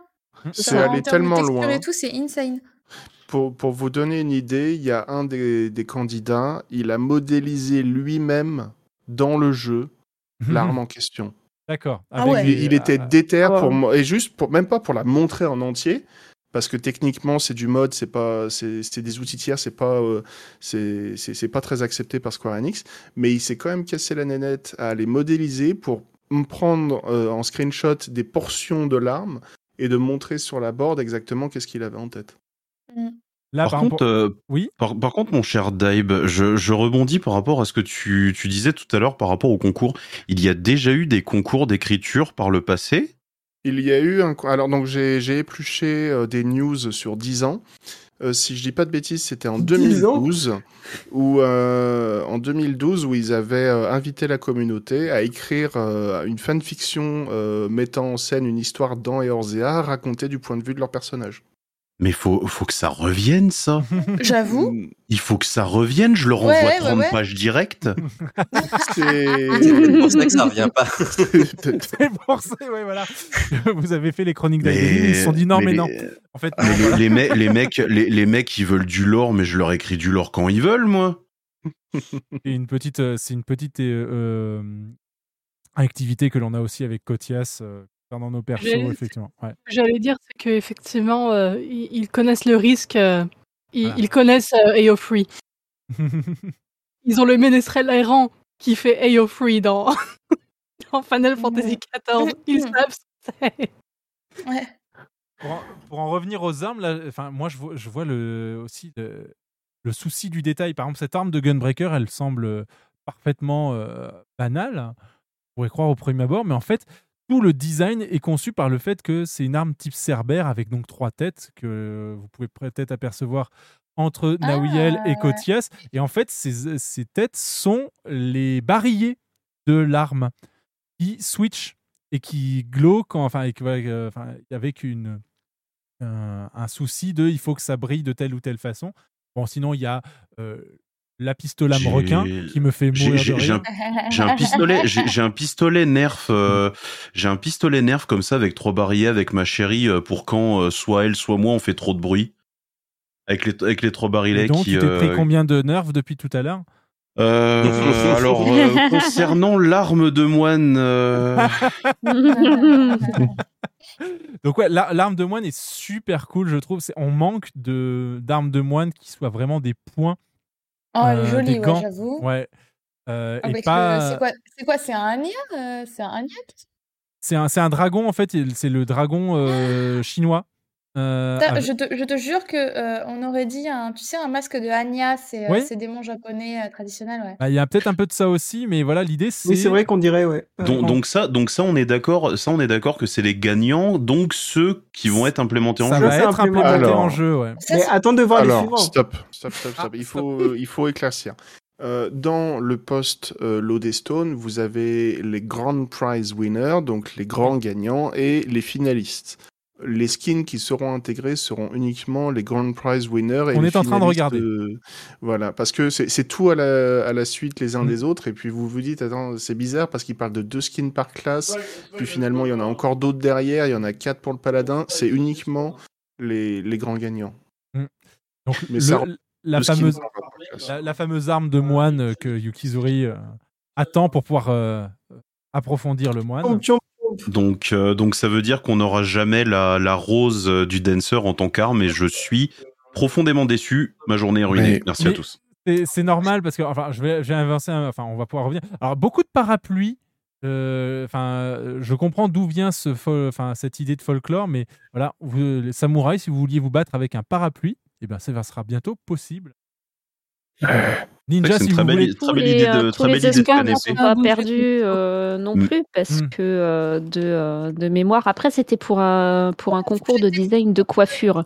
Mm. Mais la coiffure que j'ai actuellement sur mon personnage est une coiffure qui est tirée justement d'un des d'un concours qui a été effectué et ça n'était pas une coiffure gagnante.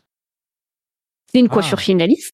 Hein. C'était parmi les coiffures finalistes et, et c'est pour ça que pour le coup elle est sortie beaucoup plus euh, tard.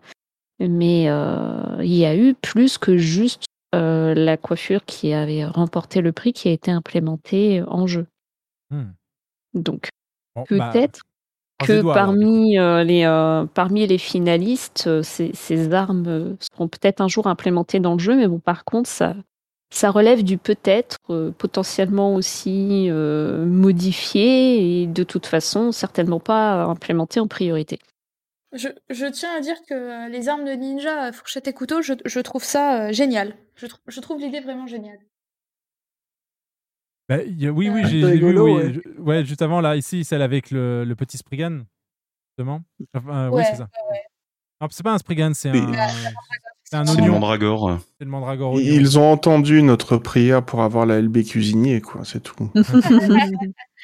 Mais il y, a des- il y a des trucs D'ailleurs, je crois que sur la Mock Station, tu peux avoir le couteau tu tombes Berry. Non, il n'y a pas une histoire comme ça? Oh Si, si, si. Là, L'arc de Bard euh, me fait vachement penser à une arme de Titania. Ouais. Ouais, Et un il, peu. il est un- Ouais, Il y, a de- il y a une hache de guerrier également, qui est très euh, fleur Ah, c'est avec les petits oiseaux, ouais, c'est trop mimi. ouais. J'ai énormément je- apprécié je- cette arme de machiniste. Oui, pareil. Parce que, en plus, voilà, le- la personne explique enfin, attention, faut pas que ce soit un effet métallique, c'est bien un effet euh, céramique. Je veux un pistolet en céramique dans, dans ce jeu. euh, basé sur les azulèges euh, portugais, du coup. Céramique bien spécifiques euh, qui sont bleues, blanches et jaunes. Le, le machiniste avec son arme camouflée dans un bouquet de roses, en référence à des films de gangsters. Ouais. Juste Et- magnifique. Et, sur- et surtout, euh, surtout victoire du peuple avec ses couleurs emblématiques euh, bleu et jaune, bien entendu, Mm. Mm. qui nous rappellent euh, des événements qui sont actuellement en cours. Je, je ne peux qu'approuver ce design.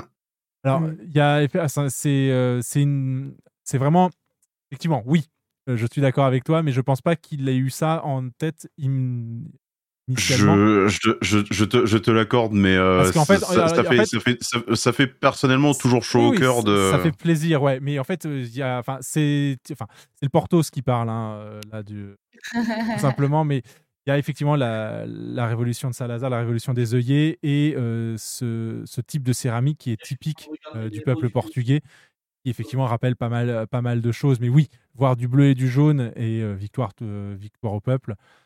Oui, ça, ça permet effectivement de, de rappeler euh, bah, tout le soutien qu'on apporte au, pe- au- au peuple ukrainien. Et d'ailleurs, euh, on, on l'a pas, on l'a pas cité, mais euh, l'ami Frosty et euh, toute son équipe de la World Race ont levé des fonds et ont levé plus de 30 000 dollars euh, d- au cours des quatre derniers jours euh, en suivant la World Race pour euh, justement Médecins sans frontières Ukraine.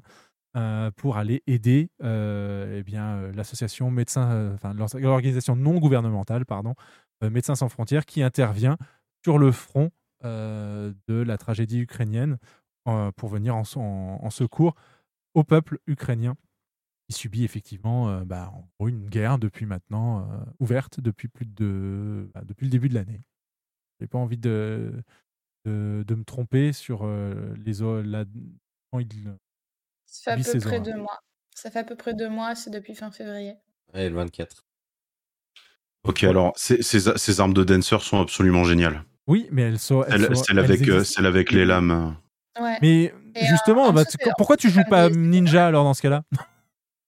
Mais euh, bah alors, story time, j'ai euh, j'ai de très grosses difficultés avec le ninja depuis que mon mon roster que j'avais à l'époque de, de Bahamut sur le deuxième turn euh, ou troisième turn, troisième turn, m'avait demandé de passer euh, ninja plutôt que BLM sur euh, Kalia parce qu'on manquait de de DPS. Et Kalia. à l'époque, le, hum, le main tank avait passé en fait ses soirées à m'insulter comme si je n'étais qu'une vulgaire cagette de poisson. euh, parce que mon DPS en fait était très très bas et ça faisait je crois deux trois jours que j'avais euh, j'avais pris la, la classe en main bien entendu avec les lags qui vont avec et euh, depuis ce temps j'ai cette classe en horreur Eh bien, désolé d'avoir ravivé ce, ce- ce petit trauma. Ça se réglera autour d'une bière si on se voit IRL, euh, mon cher NK. Eh ben, pourquoi pas Euh, Ah, beau. En plus, t'es en train de te réconcilier avec le PVP, du coup. Oh, tu es une fabuleuse cagette de poisson, sache-le. Toujours les bons mots de réconfort. ouais. Et euh, réconcilier avec le PVP, bah, bah non, parce qu'au final, moi, je joue, je joue samouraï et je joue pas, euh, je, je ne joue pas ninja. Oui, c'était l'ami Krug euh, qui disait que effectivement euh, le ninja avait l'air d'être assez fort. Les deuxièmes rounds de Dancer façon, façon Bolas euh, sont, sont géniales aussi. hein, je trouve ça incroyable. J'espère qu'elles tourneront. Bah ouais, parce que sinon, bon. Ça- ça Alors, alors oui, parce que justement, pour, euh, pour les, les différentes émotes, euh, se réjouir de la victoire et se préparer en combat, les armes sont censées tourner, donc oui, l'effet serait, euh, serait absolument génial. J'aime Ça, ça aussi, Ouais, la- l'arme de Black Mage ou White Mage, effectivement, avec la petite lanterne pour se la jouer euh, Jack, ça peut être super cool. bah moi, en fait, tu vois, j'ai l'impression de voir une référence à tout, en fait. Oui, aussi, oui. Et Folklore of the Will of the Wisp, which uh, generally believed to have been a spirit of the. Euh, bah, voilà, visiblement, c'est euh, tiré d'un euh, folklore chrétien, euh, d'un forgeron qui euh, s'est vu offrir une simple pièce de charbon par, euh, bah, par euh, le diable lui-même et euh, a dû l'utiliser pour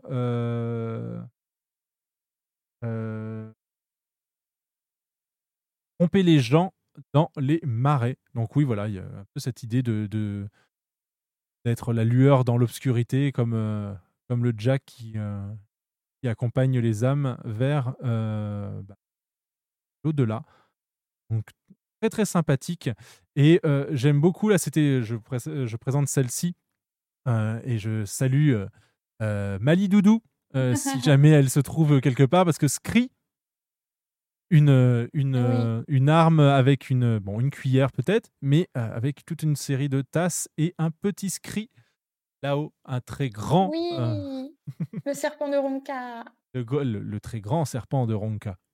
Non, on a- avant, on avait des, avant, on avait des keyblades, maintenant, on a des spoonblades. Ah, Si, si cette arme sort un jour, Ouais, c'est vraiment, ça va être un peu comme toutes les armes moques, quoi, un, vrai, un vrai traumatisme à chaque fois que tu dégaines le, le petit bruit, le petit scri, insupportable. Pire que le, pire, pire que le slash welcome euh, du, du Lalafell en 1. Oh non, il n'y a rien de pire que ça. C'est, quand, c'est quand, euh, c'est quand tu passes dans un endroit et t'entends Lalafell qui fait Ouah, ouah, ouah, ouah, ouah. C'est, c'est, tu, tu sais que tu es en présence d'un, d'un Lalafell welcome. J'aime beaucoup le bouquin d'un d'invocateur ou scolaire avec, avec l'oiseau comme ça. Ouais. Il est Euh, très très joli. Alors, on, on, on en parle pas. Moi, j'aime beaucoup le deuxième parce que justement, ça fait vraiment carnet de voyage. On voit qu'il a mis des petits, euh, des Ah petits oui, oui, oui, patchs et tout. le, avec le petit, le petit carbuncle, on, dirait qu'il y a une, euh, c'est une, c'est une plume de, une, une plume ou une queue de phénix pour, pour Exactement, écrire. ouais, pour écrire. Ça, ça fait vraiment aventurier, c'est plutôt cool, ouais. Et le, le, le chibi est absolument mignon. euh, rendons hommage, euh, rendons hommage à ce, ce chibi ex- absolument exceptionnel. Le petit, euh, le petit autocollant aussi euh, Mm. du Maelstrom, parce que voilà, Lim Salominsa, Mais les trois, en meilleure fait. cité-état, je ne veux rien entendre. Ah bon Bah, je sais Ah, pas, il y a les j'avais deux autres. les. Ah, il y a t'avais les vu trois. les autres, Ah, c'est dommage. Bamboozled. Parce qu'ils étaient, ils étaient derrière la tête de Nawi, c'est pour ça. Ouais, Il y a bien, les, y a bien les trois. Il y a- Mais de toute façon, le Limsa Lominsa, meilleure cité-état, je ne veux rien entendre quand même. hein. Voilà, Et- ça ne change rien à mon propos. J'aime beaucoup Euh, le mage rouge pour plein de. May Oui. I, may I say Gridania? Je vais, euh, je vais déposer ce Charla Yan euh, devant vos pieds et je m'envole. Bisous. Non, c'est vrai, je, je reviens sur mes, euh, sur mes propos et je garde. bah oui, je garde. Merci. Non, non, non, non, non. Alors, attention, je vous arrête tout de suite dans le chat. Nawi n'a pas une trop grosse tête. Nawi a une très jolie tête. Voilà. Merci. Est-ce qu'on est qu'on a des défenseurs de, de Alamigo ou est-ce qu'on est d'accord pour dire que c'est la pire euh, cité-état du monde hein Bah, si seulement c'était Gaius qui l'a euh, roulé encore, ce serait peut-être cool. Mais bon, là, c'est pas le cas. Non, Gaius, il va devenir président. C'est.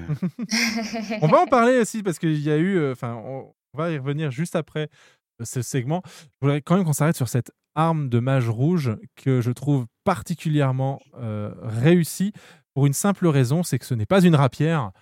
Et ça fait plaisir de voir d'autres types d'armes pour euh, certains jobs, notamment bah, là le mage rouge qui se retrouve avec un cimetière et un cimetière qui a la Ouais, classe. elle est beaucoup trop stylée. Euh, et en plus, ils ont pris, enfin le design est pris, ils le, ils le montrent bien sur certaines shapes qu'on peut trouver à, à Moroth. Donc euh, voilà, il y a de la recherche. On voit le cristal d'Azem qui donne la couleur de euh, l'orbe et euh, ce qui est attendu. Bref, euh, une arme vraiment super, super bien pensée. Et puis bon bah, on a aussi quelqu'un qui s'est dit qu'un parapluie ce serait cool et en plus on y mettrait une Nixie euh, de Yashtola. Voilà, on sait tous dans quel job va reroll Yashtola la prochaine Maintenant, ouais. extension. Voilà, Bien rouge. entendu, euh, Trululu et Tralala. Tout à fait. Turlututu. Et tralala. C'est Turlu. D'accord, ouais, ok. Oui. Une petite arme de mage bleu, euh, un parapluie également, parce que nous sommes des gentlemen, et une canne, parce que nous sommes des gentlemen. Et euh, mage blanc, mage blanc ouais, avec la lune et le petit lapin qui dort. Donc ça aussi, ça va être mis, mais ça va être trop ouf. quoi. Ça fait très euh, bâton de. C'est main finale la lune, je crois. hein. Ouais. Oui. Ouais. Ah ouais, Comment ça, je crois? Comment ça, je... Madame, enfin. Monsieur, Madame, s'il vous Monsieur, plaît. Monsieur, j'ai beaucoup d'informations dans ma tête. Excusez-moi. hein. Ma- et, bah- puis, euh, et- et de toute façon, je, voue mon cœur à Azema, à maman Mais- Azema. Bah oui. Mais, mais fais, fais, Maman. co- fais- fais comme moi, Isa. Tu dumps absolument toutes tes connaissances scolaires depuis la primaire jusqu'à la troisième. Tu remplaces par le Lord FF. Et voilà, je veux dire. J'essaie de faire. Parlons de cette arme guerrier qui, à mon avis, qui fait partie des finalistes et qu'il ne faut pas concevoir sans quoi créer l'apocalypse. Parce que utiliser une, euh, un marteau avec un euh, cylindre euh, qui contient potentiellement un Amazu, c'est une mauvaise idée. Non, mais en, en, Il en- pourrait en fait, s'ouvrir. c'est- non, mais en fait, c'est c'est pas, c'est pas une arme, c'est pour cacheter les enveloppes. Ah mais, mais, mais quand, tu, quand tu sors cette arme, il faut qu'elle fasse des petits squish squish. Ah histoire que ce soit crédible. les Oh, ça, par contre, oh, elle est Ouais. sublime, Une celle-là. finaliste aussi, ouais, mais euh, une très bonne arme de DRK pour le clan de la Lune de Nawiel. Mais, mais ils, Tout méritent tous, tous, tous ces gens méritent en fait d'avoir leur création dans, dans le jeu. C'est c'est une, c'est une banque, euh, c'est une banque de skins absolument incroyable. Celle-là tout- est impressionnante. Celle-là, moi, je l'ai. Enfin, c'est donc c'est une arme de DRK et je la trouve tellement originale que euh, je la veux dans effectivement. C'est un finaliste, donc on va, on risque pas de l'avoir. Mais en plus, avec euh, différentes euh, colorations en fonction de dans quel état on est euh, au moment de la rotation. Donc voilà. Trop là- bien. Vraiment très très bien pensé. Quand Estime est sortie, hop, elle devient blanche. Euh, hop, là, quand c'est. Et voilà, avec les. J'imagine que ça, ça tourne. Enfin, gens ont du talent et, et- et des bonnes idées. C'est pour, ça que moi, j'a- moi, j'attends personnellement le prochain concours de création de meubles. Parce que où- j'ai envie, en fait, de, de, de soumettre la proposition de, de la fleur d'Elpis sous cloche, Mhm. un peu comme on a dans, dans, dans, euh, dans La Belle et la Bête, et qu'on ait la possibilité, en fait, de choisir la couleur de la fleur d'Elpis dans un petit menu contextuel qui s'afficherait sur, euh, sur le meuble de Housing. J'ai Oh, envie oui. que ce meuble finisse par exister. Il y a, il y a tellement de potentiel, en fait, pour rendre quelque chose de vraiment beau avec cette fleur que... Et pour parler de, euh, parce que là on parle des finalistes, donc pourquoi ça n'a pas été retenu On peut le voir, on peut l'expliquer assez simplement, par exemple avec les armes de moine ici. Vous voyez là, vous avez des bandages into des chaînes. Ça, c'est des éléments qui donc seraient mobiles. On le voit aussi ici avec cette arme qui euh, rentrait. Bon, là vous le voyez assez, vous le voyez derrière Cotias. euh, les bandages se rentrent euh, autour de la main et quand on, on- on dégaine, les bandages se mettent à virevolter. C'est des choses que euh, pour l'instant le jeu ne peut pas faire et le jeu ne peut pas gérer. Donc c'est pour ça que notamment, exemple, encore une fois pour le Chevalier Dragon, avoir cette euh, sorte de ruban enflammé qui tourne, enfin dans l'aura, tournerait quand euh, la- l'arme est sortie. Ce- ce- C'est ce genre de choses que les, les développeurs ne peuvent pas faire, en tout cas je crois, encore aujourd'hui, ce type de- d'effet. Et donc c'est pour ça que très très beau, vous êtes des finalistes, mais malheureusement, euh, on ne peut pas vous garantir que ça puisse euh, être implémenté parce que bah, ils n'ont pas encore la technologie. Ils ont, ils ont Après- pourtant, ils ont pourtant réussi de très très beaux effets avec les armes de Biako craftées. Ouais. Le, le, le, le ruban de tache d'encre est magnifique. Et Parce je, que c'est je- du- je pense personnellement que ce n'est pas si loin en fait que ce qui est proposé. Alors, c'est parce que les armes de Biako, l'effet est répété. C'est toujours le même dans un pattern défini. À partir du moment, euh, c'est la même chose que pour les, les armes reliques, on a un effet qui est identique tout le temps. D'accord. euh, qui se boucle. À partir du moment où on intègre, euh, comme ça pourrait être le cas pour euh, des vêtements, des chevelures, des, des réactions qui soient euh, directement liées à un déplacement ou à du vent ou n'importe quoi, le côté aléatoire fait que là, par contre, c'est pas possible. D'accord. Et c'est bien le souci, effectivement. Ah, quand Ah, tu parlais du concours de création de meubles, je pensais que tu allais dire que tu voulais faire un cadre avec euh, ton super artwork qui avait annoncé euh, à la, sortie de, la sortie de classe. euh. Alors, Ah, je n'ai, pas, ça. je, je n'ai pas envie euh, que Monsieur euh, Yusuke Mogi demande à connaître ma position exacte par géolocalisation pour euh, prendre probablement euh, quelques outils de graphisme dans euh, dans des parties que je ne nommerai pas ce soir. Sur- surtout, surtout, voilà, bon. Je, je- non, bien entendu, non. C'est, je peux avoir quelquefois des interventions sérieuses. Ah, l'artwork était quand même magnifique, hein, je suis désolée. hein.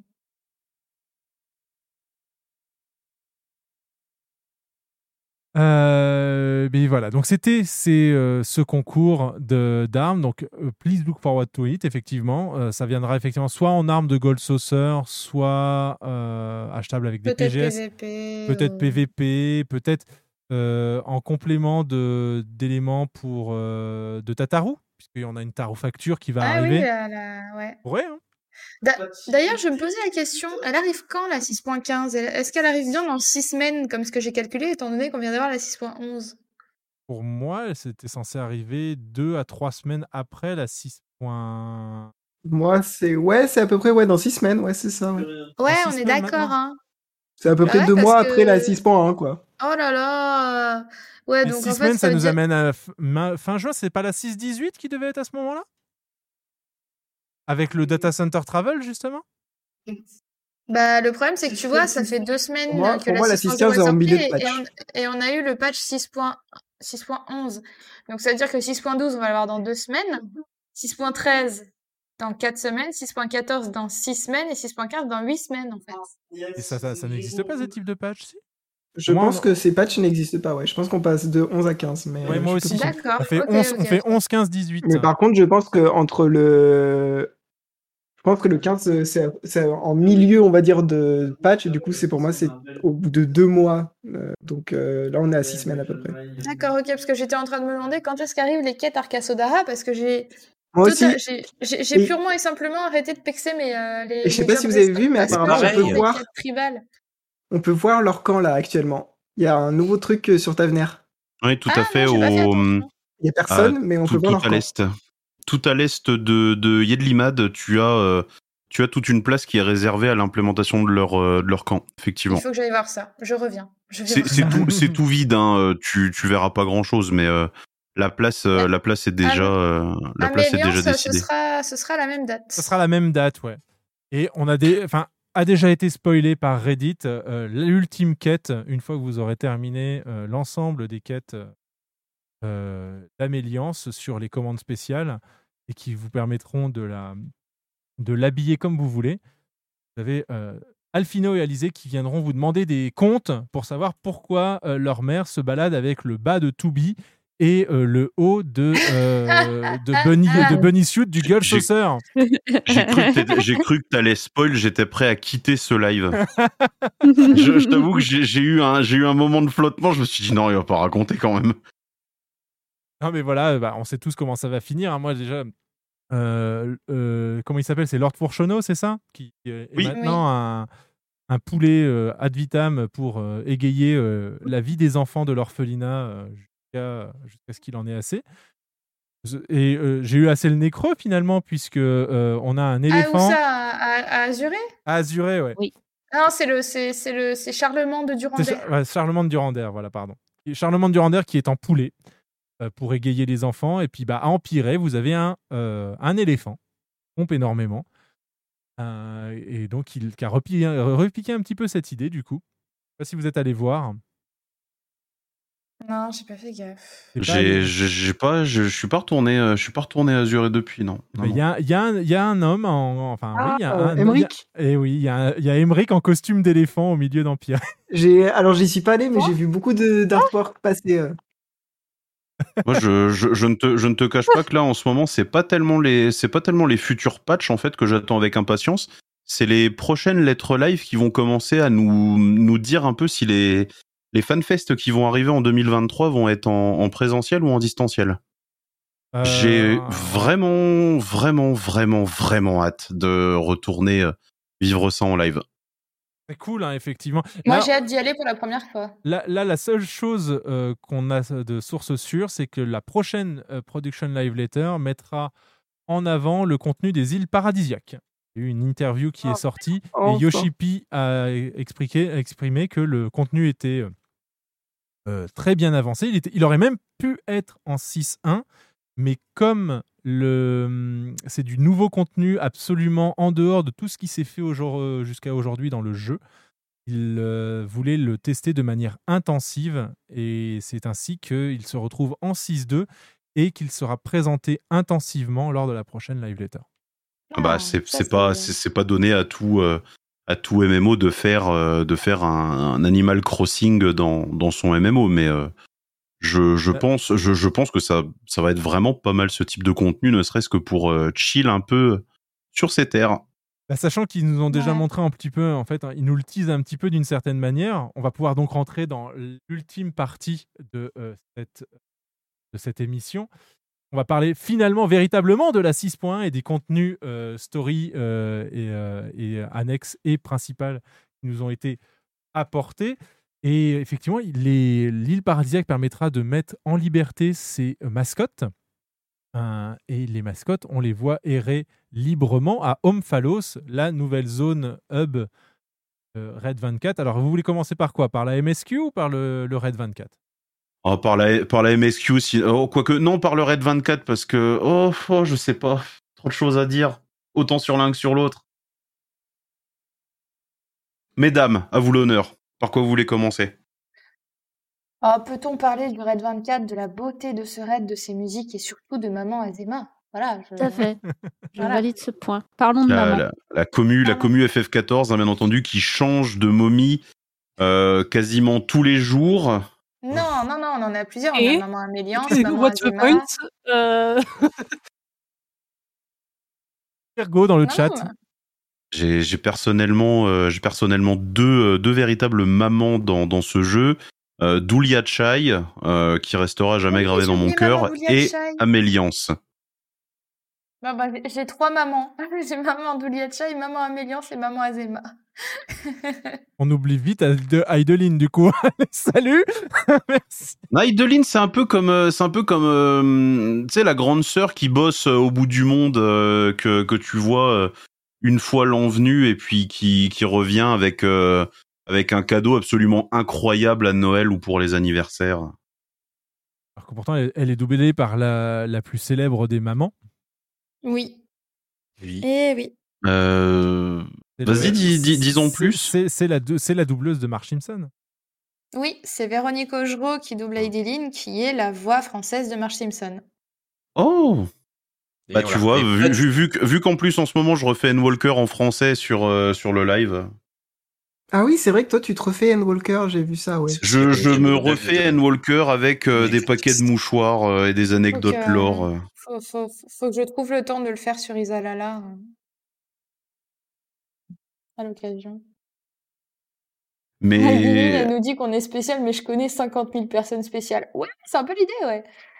Mais oui, en tout cas, le, mais oui, en tout cas, ce Red 24, euh, le fait de se battre déjà sur la, la paume, euh, la paume de Ralgr était euh, Oui. pas vraiment inattendu, mais euh, surprenant en fait, qui de, de par le fait que qu'ils y aient pensé en fait. Mhm.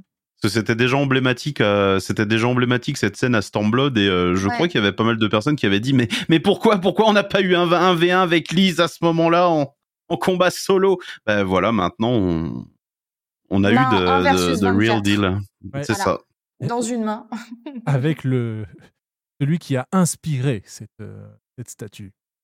Ouais, ouais, ouais. Mais mais en tout cas euh, la, la remarque la remarque que j'ai que je me suis faite le- lors du lors du premier run hein, qu'on a qu'on avait Mhm. fait euh, qu'on avait fait tous ensemble, c'était bah, principalement sur Azema le fait qu'on ait euh, qu'on ait euh, le, le combo le combo euh, lion lion faudrait peut-être s'attendre à avoir euh, un loup et une louve pour euh, Menfina je pense Hmm. parce que c'est pas Ouais. c'est- assez raccord au final avec les hum, les comportements euh, les comportements tribaux euh, tribal tribaux? C'est bien. tribaux voilà Euh, les comportements tribaux euh, des euh, des mycotes euh, des mycotes solaires et des mycotes lunaires euh, respectivement en fait Tout à fait. Mm. Donc c'est c'est un c'est un pré-shot euh, que que je je livre à la commu ce soir Ouais. Euh, Red 24, qui en termes de mécanique, euh, je trouve que depuis les raids, euh, bon, les raids c'est encore autre chose, mais euh, depuis les raids Nier, en vérité, les raids 24, euh, en termes de mécanique, ne sont pas forcément si évidents. Je trouve. Ils ont Après-. Par Merci exemple, Elijah pour la- ton follow.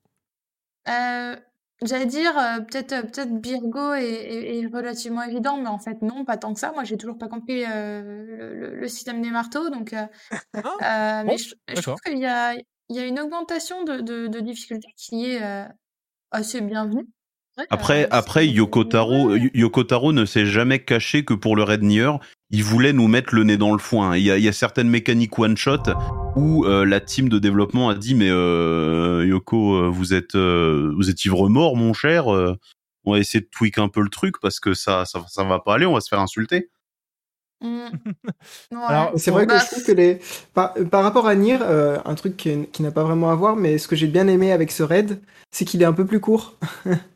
Oui, c'est Euh, vrai. oui. Alors, Oui, oui, oui, alors ça peut paraître euh, bête parce que euh, oui, euh, à première vue, on adore ce raid, il est beau, etc. C'est vrai. Mais euh, quand on arrive sur du farm ou quand on arrive sur plus tard, quand on devra farmer par exemple certains glamours, ou même quand on tombe en raid alliance, enfin genre euh, moi encore aujourd'hui, quand je fais des roulettes raid alliance, j'enlève du stuff pour tomber sur ARR. Puisque si je tombe sur Nier, je sais que je suis parti pour 50 minutes et c'est vraiment pas ça que je veux quoi. Ça se fait mieux Donc, maintenant. euh, Faut avouer que euh, ça, ça se fait un petit peu mieux. Alors, Ça- en vrai, ça euh, si mieux, tu fais mais- Nier, le genre le deuxième, ça wipe, hein. Ça wipe encore, hein. Oui, oui, ça la, va. la, la ré- la répétition, la répétition au fil du temps était est, est devenue assez lourde.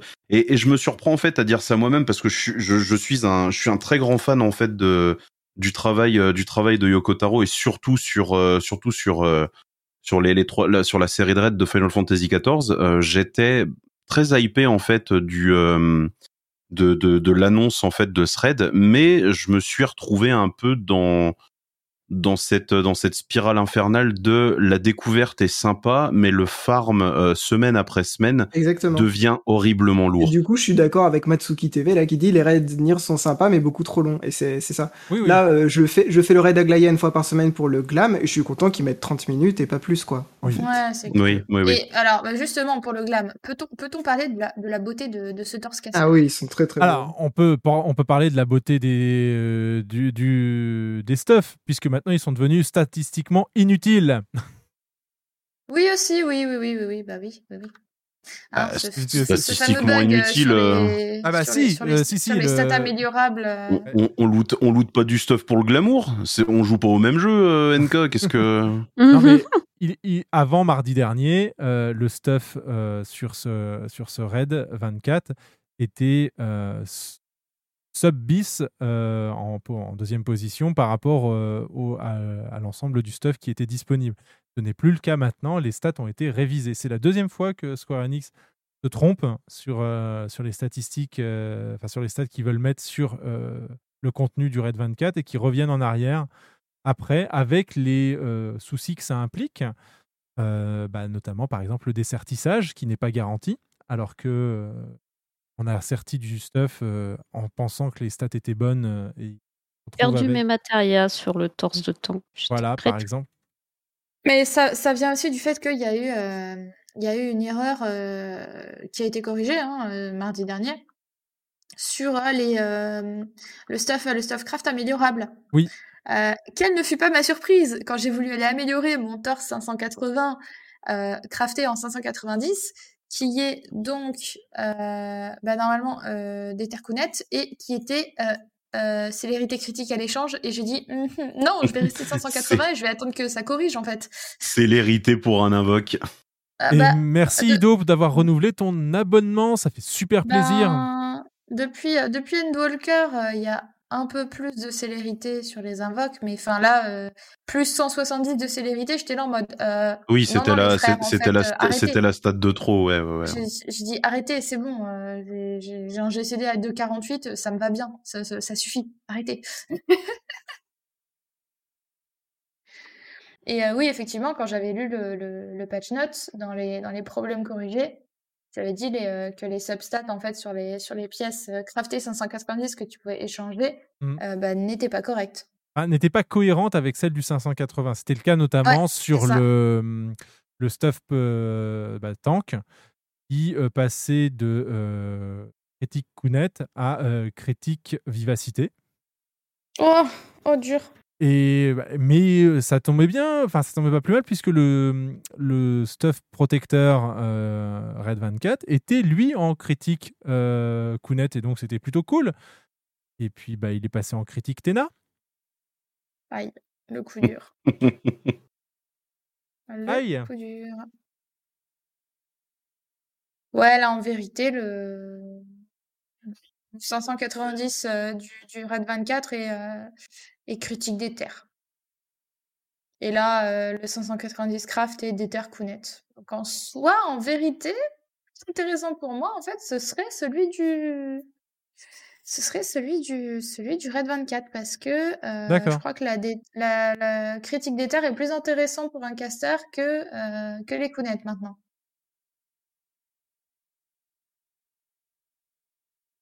Hop, euh, c'est vrai.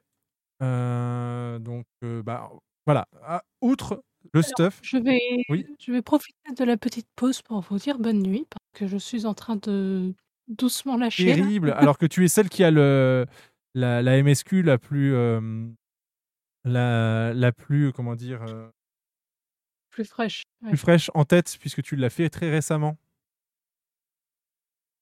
Tant pis.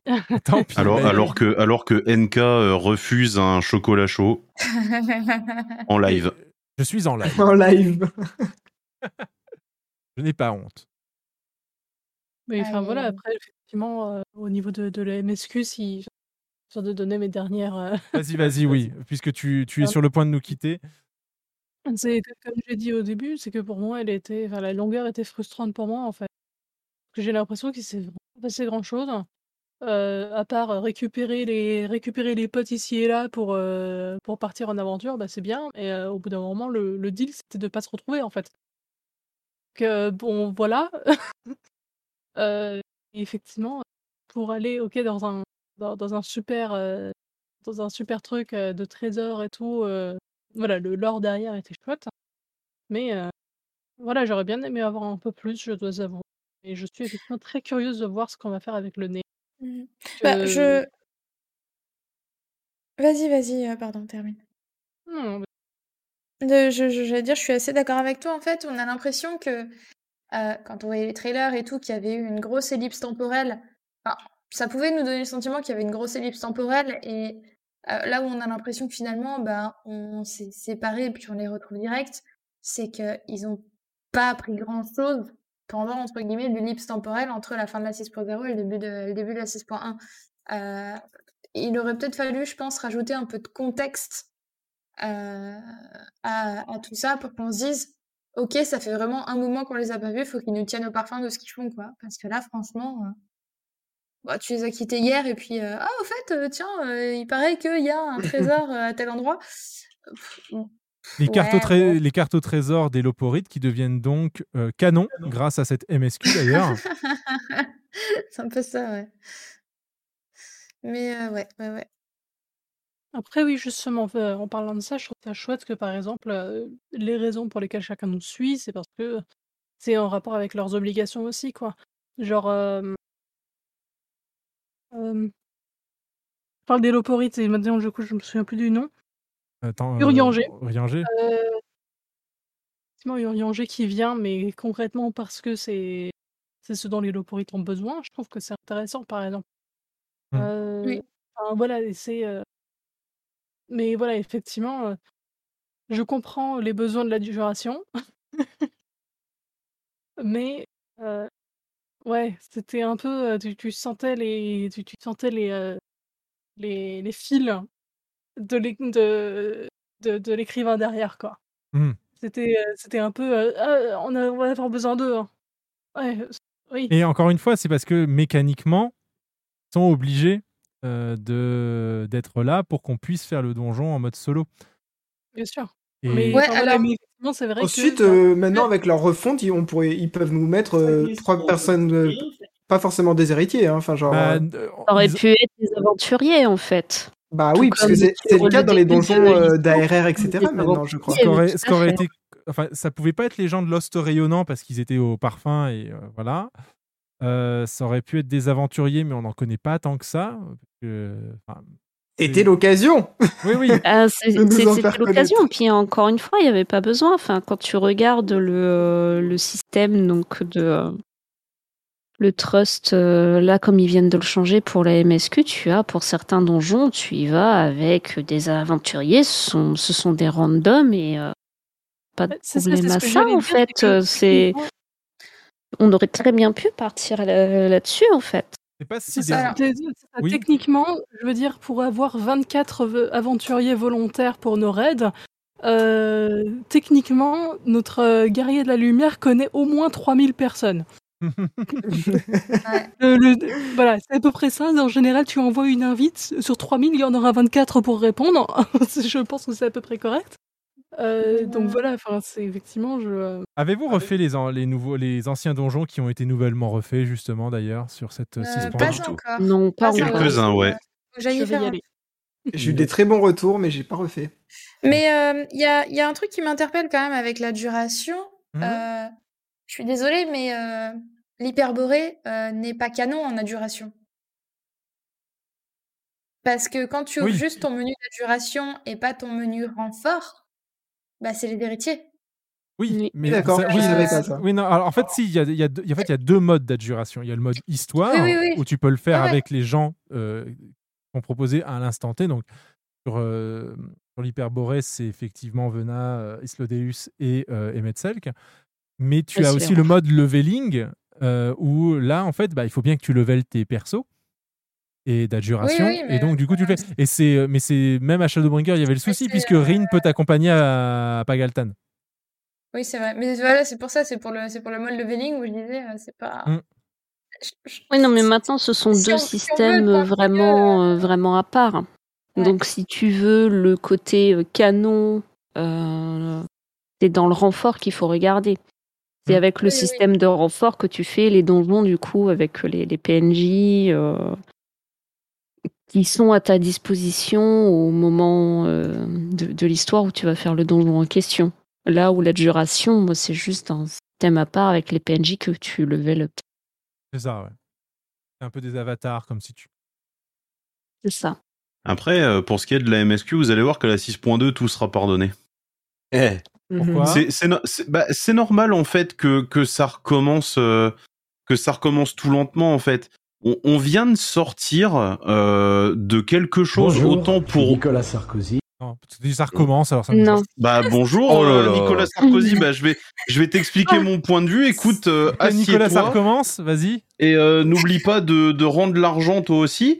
Mais euh, toujours toujours est-il qu'on qu'on qu'on se retrouve en fait dans un redébut d'aventure. Et on sort en fait de quelque chose qui a été aussi éprouvant pour nous joueurs que pour les équipes au final de de développement. Commencer sur quelque chose d'un peu léger avec bien entendu Yashtola qui a ses, deux moments euh, Moe Moe Kyun euh, avec euh, le, le livre qu'il a bonk et puis euh, son invocation de de Nyx, c'était quelque chose qui qui allège un peu l'atmosphère.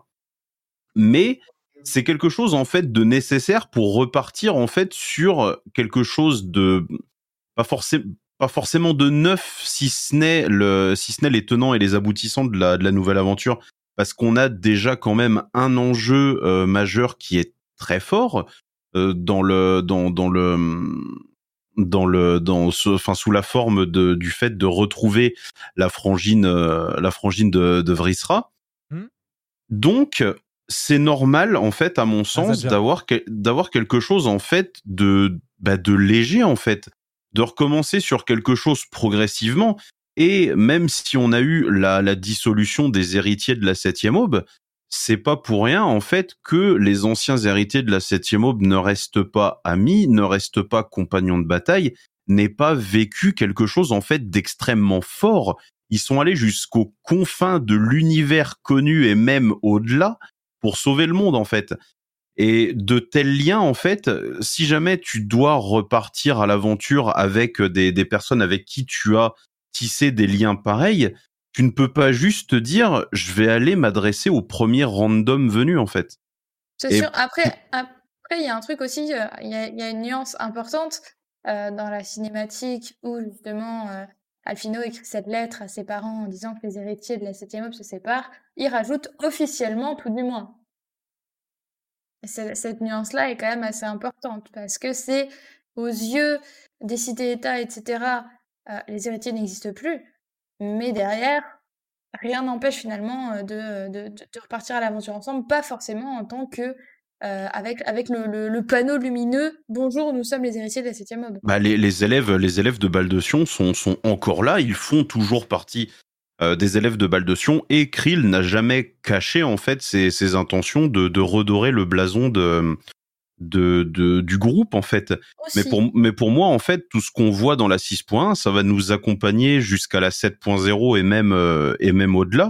Parce, parce qu'au final, on, on se retrouve avec euh, cette cinématique euh, que, que moi j'ai trouvé particulièrement incroyable euh, en termes de en termes de foreshadowing, parce qu'on se retrouve avec euh, l'apparence d'un chevalier noir qui qui, qui est Golbez, hein, on va pas se le, on, on va pas, on ne va pas se mentir plus plus longtemps que ça. Golbez qui est manipulé par un être qui s'appelle euh, Zemus. Zemus, attention, faites bien attention à la à la la, la musicalité du, du nom et euh, qui contrôle en plus de ça un dragon noir. Golbez contrôle un dragon noir dans euh, dans le Final Fantasy euh, où on le où on le rencontre le 4. Merci. Euh, pour moi, en fait, tous ces éléments qu'on commence à nous apporter ne sont pas anodins. On, se retrouve en fait avec cette cinématique où on nous dit clairement, euh, ouais, euh, bah on va aller, on va aller faire la bagarre, on va aller faire la bagarre avec le monde source. Et euh, si pour l'instant en fait on se dit juste, euh, ouais, il va, il va faire, il va faire des, il va faire des, des, des cochonneries un peu partout. Golbez est un antagoniste que je trouve magistralement bien écrit. Oui, c'était un des premiers très très bien écrits. euh. De toute façon, Final Fantasy IV en lui-même est un des euh, Oui. premiers Final Fantasy où on peut dire véritablement qu'il y a eu un bond euh, dans l'écriture par rapport, euh, par rapport au précédent. ouais. Oui, oui, oui. C'est c'est- c'est ce, c'est ce à quoi je pense, euh, Famunar, en vrai. Mais euh, là, actuellement, le- l'équipe euh, l'équipe a de l'or entre les mains parce que, enfin, pour moi, pour mon point de vue de de ce que je connais, de ce que je connais à peu près de de de, de- des antécédents des événements, si on ne se retrouve pas encore avec ouais les Alagois euh, parce que le néant, parce que les pactes et tout, on pourrait très bien se retrouver avec l'expertise de, de, de gens qui ont étudié la magie noire de Mac, avec des descendants cachés de la cité de Mac, parce qu'il y a un bureau d'études de la magie noire qui existe à Ulda et qui est contrôlé par euh, par l'ordre par l'ordre de Naltal justement, où on a d'ailleurs notre euh, notre maître euh, notre maître euh, mage noir l'appel, là. qui, qui ouais voilà tout à fait qui qui est dedans et euh, pour moi en fait on pourrait se retrouver avec d'immenses morceaux de de- d'histoire par rapport à Mac par rapport à comment ça fonctionnait là-dedans quelle technologie avancée ils utilisaient pour ne serait-ce qu'en plus de ça contrôler les les créatures du néant et surtout on pourrait voir l'apparition du guerrier de la lumière qui, qui, qui reclasse en mage noir pour la 7.0. Si on se dirige encore une fois, bien entendu, sur euh, la, les guerres, euh, les guerres du néant. Alors voilà, Final Fantasy XIV euh, 7.0 Void Wars, voilà. Euh, c'est c'est que- c'est quelque chose, c'est- c'est quelque chose en fait qui me qui me donne beaucoup d'espoir sur un sur un scénario de 7.0 qui qui soit vraiment vraiment très bon. Je veux dire qu'en fait, euh, on irait euh, voir le néant et euh, on prendrait part à son héritage. Du coup, on pourrait voir euh, comme un peu un héritage du néant, Legacy of the Void. Clin d'œil, clin d'œil, puisque eux, ils ont fait euh, Shadowlands euh, par rapport à Shadowbringers. On pourrait très bien leur reprendre un des titres de l'extension de StarCraft 2. Ah ouais. On avait déjà Et- chopé un sur le Revenge of the Horde et d'ailleurs ils avaient retweeté ça Blizzard à l'époque. Ah c'était oui, c'est vrai. C'était assez rigolo. Oui, oui, vrai. oui. Il y a un petit souci en revanche dans cette MSQ liée à la, au, au néant, justement. C'est euh, l'expression, enfin plutôt la- l'utilisation de euh, Scylla et de Unukalai Ouais, dans la alors, oui. MSQ, alors Oui, que, oui, oui. enfin, de manière mandataire. Ouais, de manière. J'allais en parler justement parce que euh, Unukalai, en fait, on ne le voit que si on fait les quêtes de la quête guerrière, qui, qui, est un, qui est un contenu annexe, qui n'est pas un Mhm. contenu obligatoire.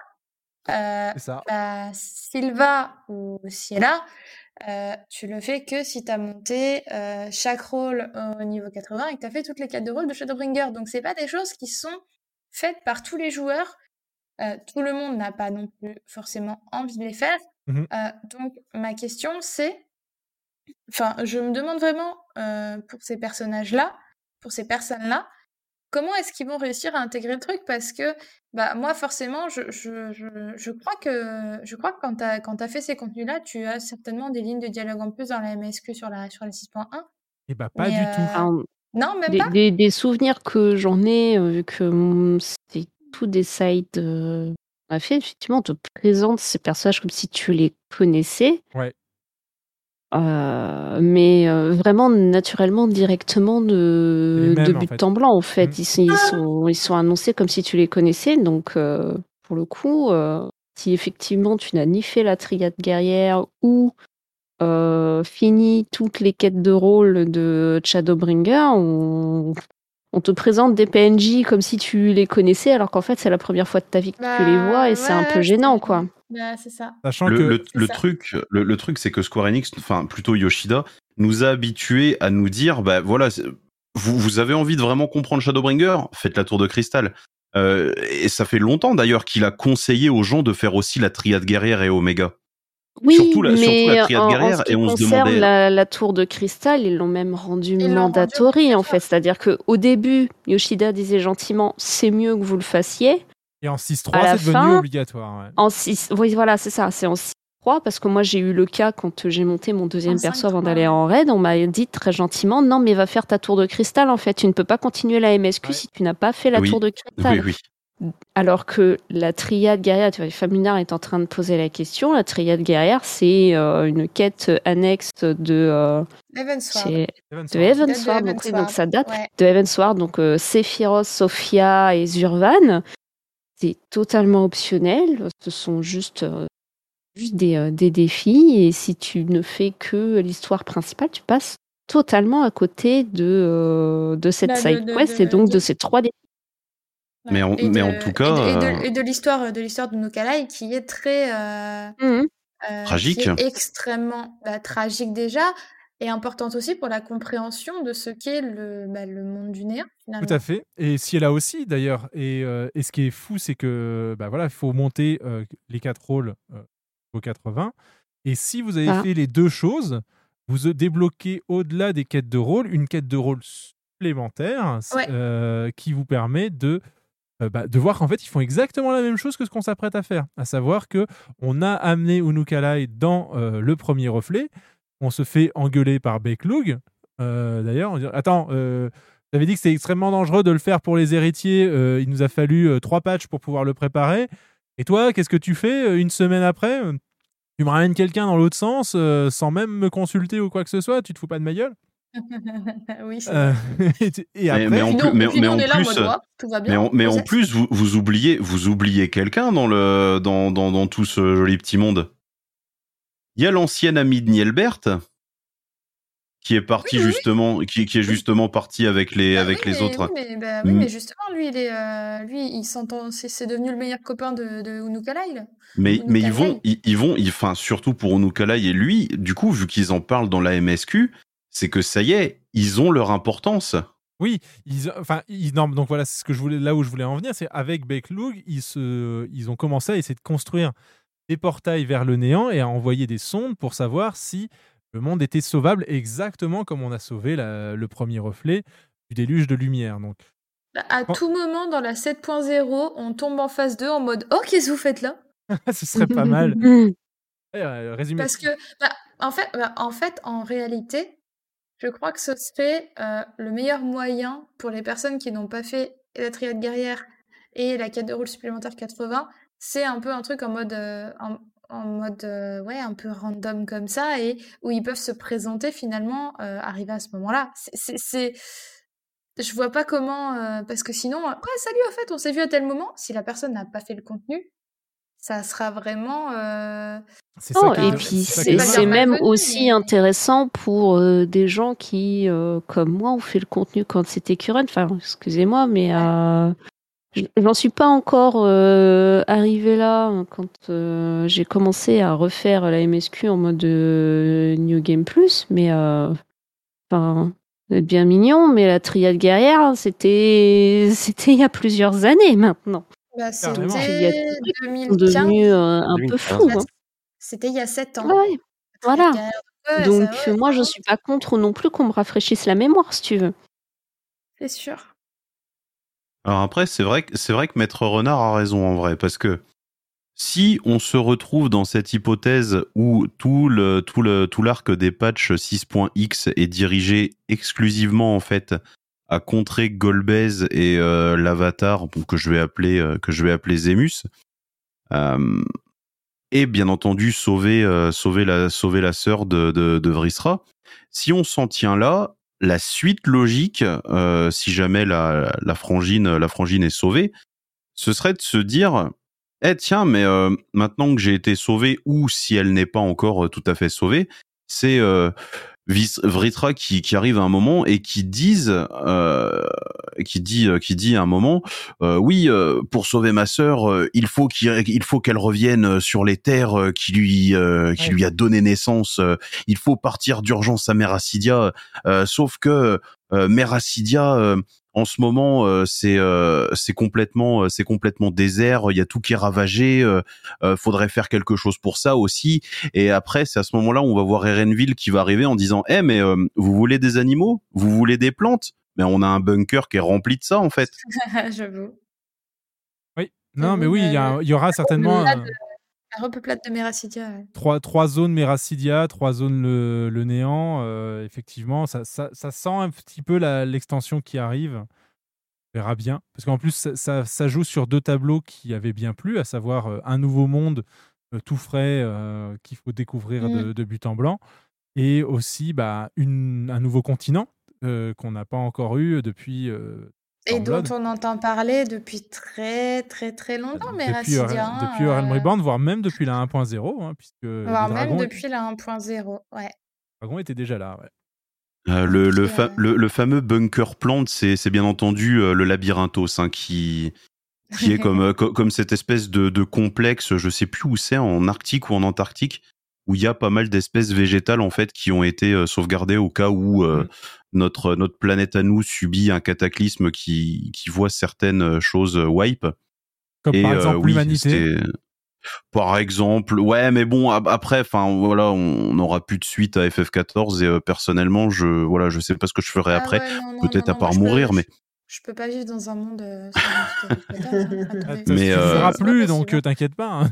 mais mais par contre mais par contre pour moi en fait le nouveau monde ce serait une connerie de la sortir euh, de le sortir à la 7.0 parce qu'on n'aurait pas suffisamment euh, on n'aurait pas suffisamment le temps d'en profiter pour moi en fait vraiment le le nouveau monde ça devrait faire l'objet d'une extension complète avec une vague euh, d'exploration et d'explorateurs m- au niveau mondial en fait qui se Mm. dirige euh, qui se dirige directement vers le nouveau monde pour rentrer en contact avec euh, avec les euh, avec les Mamoulja, avec euh, avec les Wallaki et euh, qui euh, qui explorent euh, ces tout- toutes ces tous ces fameux euh, toutes ces fameuses ruines anciennes qui sont encore Alors, sur ce monde. Mm. Et le, nou- le nouveau monde, en fait, a, euh, Famunard, qui- puisque je vois que tu poses la question dans le chat,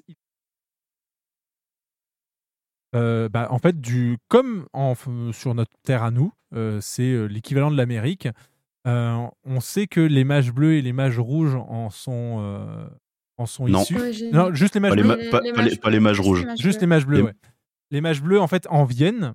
euh, et les Mamolja, donc les- ces petits euh, hommes euh, lézards euh, de niveau euh, 20, 25 qu'on se tape. Qu'on voit euh, beaucoup dans la Nocea. on voit beaucoup dans la Nocea, me sont en fait issus de euh, ce euh, continent qui s'appelle le Nouveau Monde, qui est de l'autre côté trouve, du, ouais, euh, qui de, l'océan. Qui est, ouais, qui est à l'ouest, euh, qui est euh, tout à l'ouest en fait de euh, des Erzea. et qui, est, euh, a- qui a été découvert par Merlweb, notamment. C'est pour ça qu'elle est très Oui. connue au sein de euh, sa thalassocratie. Euh, Merlouib a, re- a découvert une route sûre, mais c'est voilà. pas la première exploratrice à y être Non, allée. non, non, mais voilà, elle a découvert la route qui permet d'y aller euh, sans mourir.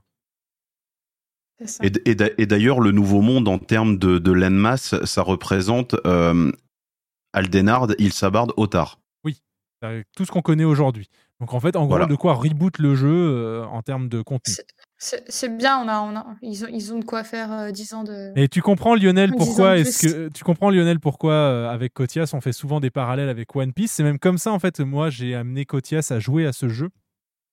On est des, des aficionados de très longue date de, de One Piece et je trouve qu'il y a pas mal de parallèles en termes de construction d'univers entre euh, ce que fait Ichiro Oda et ce que euh, les euh, scénaristes de FF14 ont conçu. D'ailleurs, dans la dernière live letter, Yoshipi a mentionné euh, Ichiro Oda en tant que Oda Sensei. Oh. Ah oui, mais de toute façon, c'est quelque chose d'assez euh, connu, enfin plutôt Mhm. euh, commun en- au Japon. Ichiro Oda est considéré comme un dieu vivant euh, par beaucoup, beaucoup Oui, de, oui. de gens et de créateurs de contenu Mhm. euh, dans l'industrie parce que effectivement, euh, c'est vrai que son monde est cohérent de bout en bout et que ça fait 30 ans qu'il existe et, et il n'a pas Ouais. fini et ça se tient quoi. Donc Un, euh, un- un- un jour, un jour, je m'y mettrai. Un jour, je m'y mettrai. Mais euh, tu, tu vois, tu parlais de, tu parlais de, de, de parallèles. Et en fait, quand tu, quand tu creuses un peu euh, dans, dans, dans FF14 en général, hein, il y a énormément d'inspiration. Et euh, on avait avec euh, avec un, un- avec un, un ami sur euh, sur notamment le Pandémonium en fait, euh, on en est venu. Enfin moi j'en suis venue à acheter le livre La Divine Comédie Mhm. pour le lire et essayer de trouver les prochaines infos parce qu'en fait bah, la, la, la Divine Comédie de, de Dante résume euh, est, est fait en, en trois bouquins qui sont les limbes, le purgatoire et ensuite je crois que c'est euh, le, le paradis, l'Élysée, enfin les les, les... Pur- purga- purgatoire, les enfers, euh, le paradis. Ouais, voilà. Euh, le, le purgatoire, les enfers, les enfers, le paradis, ouais. Et du coup, on est en train de se demander si ça va pas partir comme ça pour le pour le. Et c'est passionnant quand tu tapes sur Google juste un mot. Euh, notre- bah, quand j'étais à Elpis, par exemple, j'ai tapé euh, l'anagnorisis dans Google. C'est un mot qui veut dire euh, faire euh, faire connaissance avec euh, des choses comme ça. Et c'est intéressant que ce soit le premier hameau, la première éthérite que tu visites dans. Elpis. Voilà. Et si- N'hésitez pas à taper des mots random, des noms random de FF14 dans Google, vous allez être très surpris. Voilà, c'était le petit Oui. aparté euh, Non, mais tu as bien. Ba- Ba- Banri, Banri Oda, euh, Banri Oda est un est un monument de de, de culture Mm. euh, dont il se sert dont il se sert régulièrement et même quasiment exclusivement pour euh, pour l'adaptation l'adaptation en jeu. Ouais. Ouais, ouais, ouais. Petit euh, bémol, moi, que j'ai à apporter sur cette 6.1 et cette euh, quête principale, c'est effectivement, enfin, on en a parlé, euh, là, il y a hum, notamment Arxel qui exprimait des, des volontés pour euh, le contenu prochain. Moi, je trouve que, enfin, ça, c'est voilà, c'est de la frustration. Je sais qu'on on ne peut rien y faire euh, et que c'est pas moi qui décide. Mais euh, la tirade des Metzelk à la fin euh, de N-Walker m'a particulièrement touché parce que, en tant que joueur, parce que euh, c'était me dire T'inquiète, on a du contenu, va t'en faire. Et euh, là, cette 6.1 commence littéralement par bah alors attends, on reprend la première phrase qu'il a dit et c'est ça qu'on va te montrer. Et Ouais. au, au- au final, qu'est-ce que c'est? Un donjon. Mais- non, mais moi j'aurais aimé que ce, tu vois, si tu me demandes d'aller voir les tréfonds de la mer des lamentations, euh, je veux à nouveau la tempête. Je veux, à euh, je veux à nouveau que tu me fasses découvrir quelque chose de magnifique. Si ML7 m'a dit qu'il y avait des secrets à aller voir et à découvrir, euh, je veux y passer du temps, je veux explorer. Je ne veux pas tirer une ligne droite et faire trois bosses et en sortir et faire autre chose d'après et oublier euh, aussi vite que euh, j'y suis rentré cette, cette zone. Et Je, t'es d'accord J'imagine? Je, suis tout, je suis tout à fait d'accord avec toi. Et ce que je voulais mentionner, et j'espère que ça, on le verra un peu plus souvent. C'est que dans la 6.0, comme j'étais pas là pour en, pour en parler quand vous avez fait l'émission, Hmm. il y a eu euh, des brisages de quatrième mur qui ont été absolument phénoménaux. Euh, C'est vrai que j'ai énormément pensé à toi à un moment. Donc euh, il y a, y a déjà celui-là, donc le, le monologue des Metzelk euh, qui te dit, qui derrière c'est un message des devs qui dit T'inquiète, c'est la fin d'un arc, mais il y, a, y, a, y a de belles choses qui arrivent derrière. Mais moi, le pire, le pire brisage de quatrième mur, c'est quand même le moment où Vena te pose la question est-ce que le voyage en valait la peine? Ah oui, oui. Et là, mon Dieu. Mais moi, j'ai explosé en larmes, j'étais là en mode Mais bien sûr qu'il en valait la peine, le voyage, putain Moi, euh, Mais- moi, là où les armes sont vraiment parties, et j'étais très content d'avoir un mode movie qui désactivait la cam, euh, parce que ça me permettait de faire Non, ah mince, je l'ai oublié Non, je ne, parle, pas, je ne parle pas beaucoup, c'est pas parce que j'ai quelque chose dans l'œil, dans l'œil, pas du tout, c'est pas vrai. C'est euh, à l'issue de l'hyperborée, quand euh, Emmett Selk se retourne et qui fait euh, Je crois toujours pas, mais ne nous oublie pas et fais attention. Enfin, Ouais, euh, oh là là, oh fais, là là. euh, ouais, alors là, tu vas. Ouais. Eh ben non, on va. C'est des, c'est des moments très durs euh, où j'ai très peur d'y arriver en live parce que je suis émotif comme pas possible. Le mode movie Et où je tu vais- désactives je ta vais cam. comme parce que tu veux, tu veux offrir à ta communauté le fait de voir le- toute la scène sans qu'il y ait une petite cam et un retour cam qui les, qui les gêne. Tu vois, c'est le meilleur truc. le meilleur truc que je peux te conseiller. Bah Là, là, tu, là, tu, là, tu- bah non, mais c'est ce que c'est ce que je fais. Puis tu vois, je fais, je fais même le doublage des passages non voicés. Alors je sais qu'il y a quelques moments qui sont non voicés, qui sont tearjerker à fond. Ouais. Je, je sais que je ne vais pas y arriver. Ça, ça va encore. Je- quand- en fait, Mais- justement, quand, la- quand tu es concentré sur autre chose et surtout quand tu es concentré sur le fait de fournir euh, l'information à, euh, à tes viewers, ça, ça passe. En revanche, quand tu es spectateur comme eux et qu'il y a un moment euh, tire, tire l'arme qui arrive, euh, c'est assez effectivement compliqué.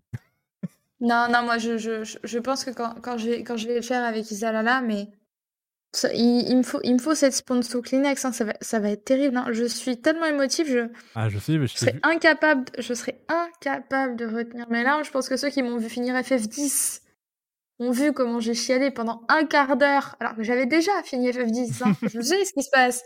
Pendant un quart d'heure, j'ai, j'ai, j'ai chialé. Il y, a même, il y a même mon chéri qui est venu me faire un câlin tellement, euh, tellement je pleurais. euh. Mais là, mais quand je vais, quand je vais faire Isalala, mais ça va être terrible. hein. Mais quand je je sais pas j'avais pensé. comment je vais faire quand il faudra refaire la zone à Ultima Thule où tu marches et que tu les entends tous. Oh là. là Déjà, quand j'ai fait oh la là première fois, j'en pouvais plus. J'y arrivais Oui. pas. Je voyais pas où j'allais.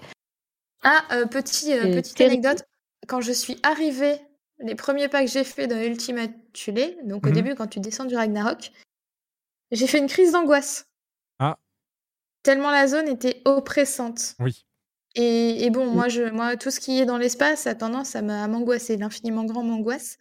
Euh, j'ai vraiment fait une crise d'angoisse. J'ai dû mettre le jeu en pause et discuter avec des potes parce que je leur disais la musique et tout, je suis pas bien, ça m'oppresse. Je, je, je- je- vraiment, j'étais, euh, j'étais pas bien, quoi. J'ai eu, euh, j'ai eu le même moment que toi quand je suis arrivé au ZEA.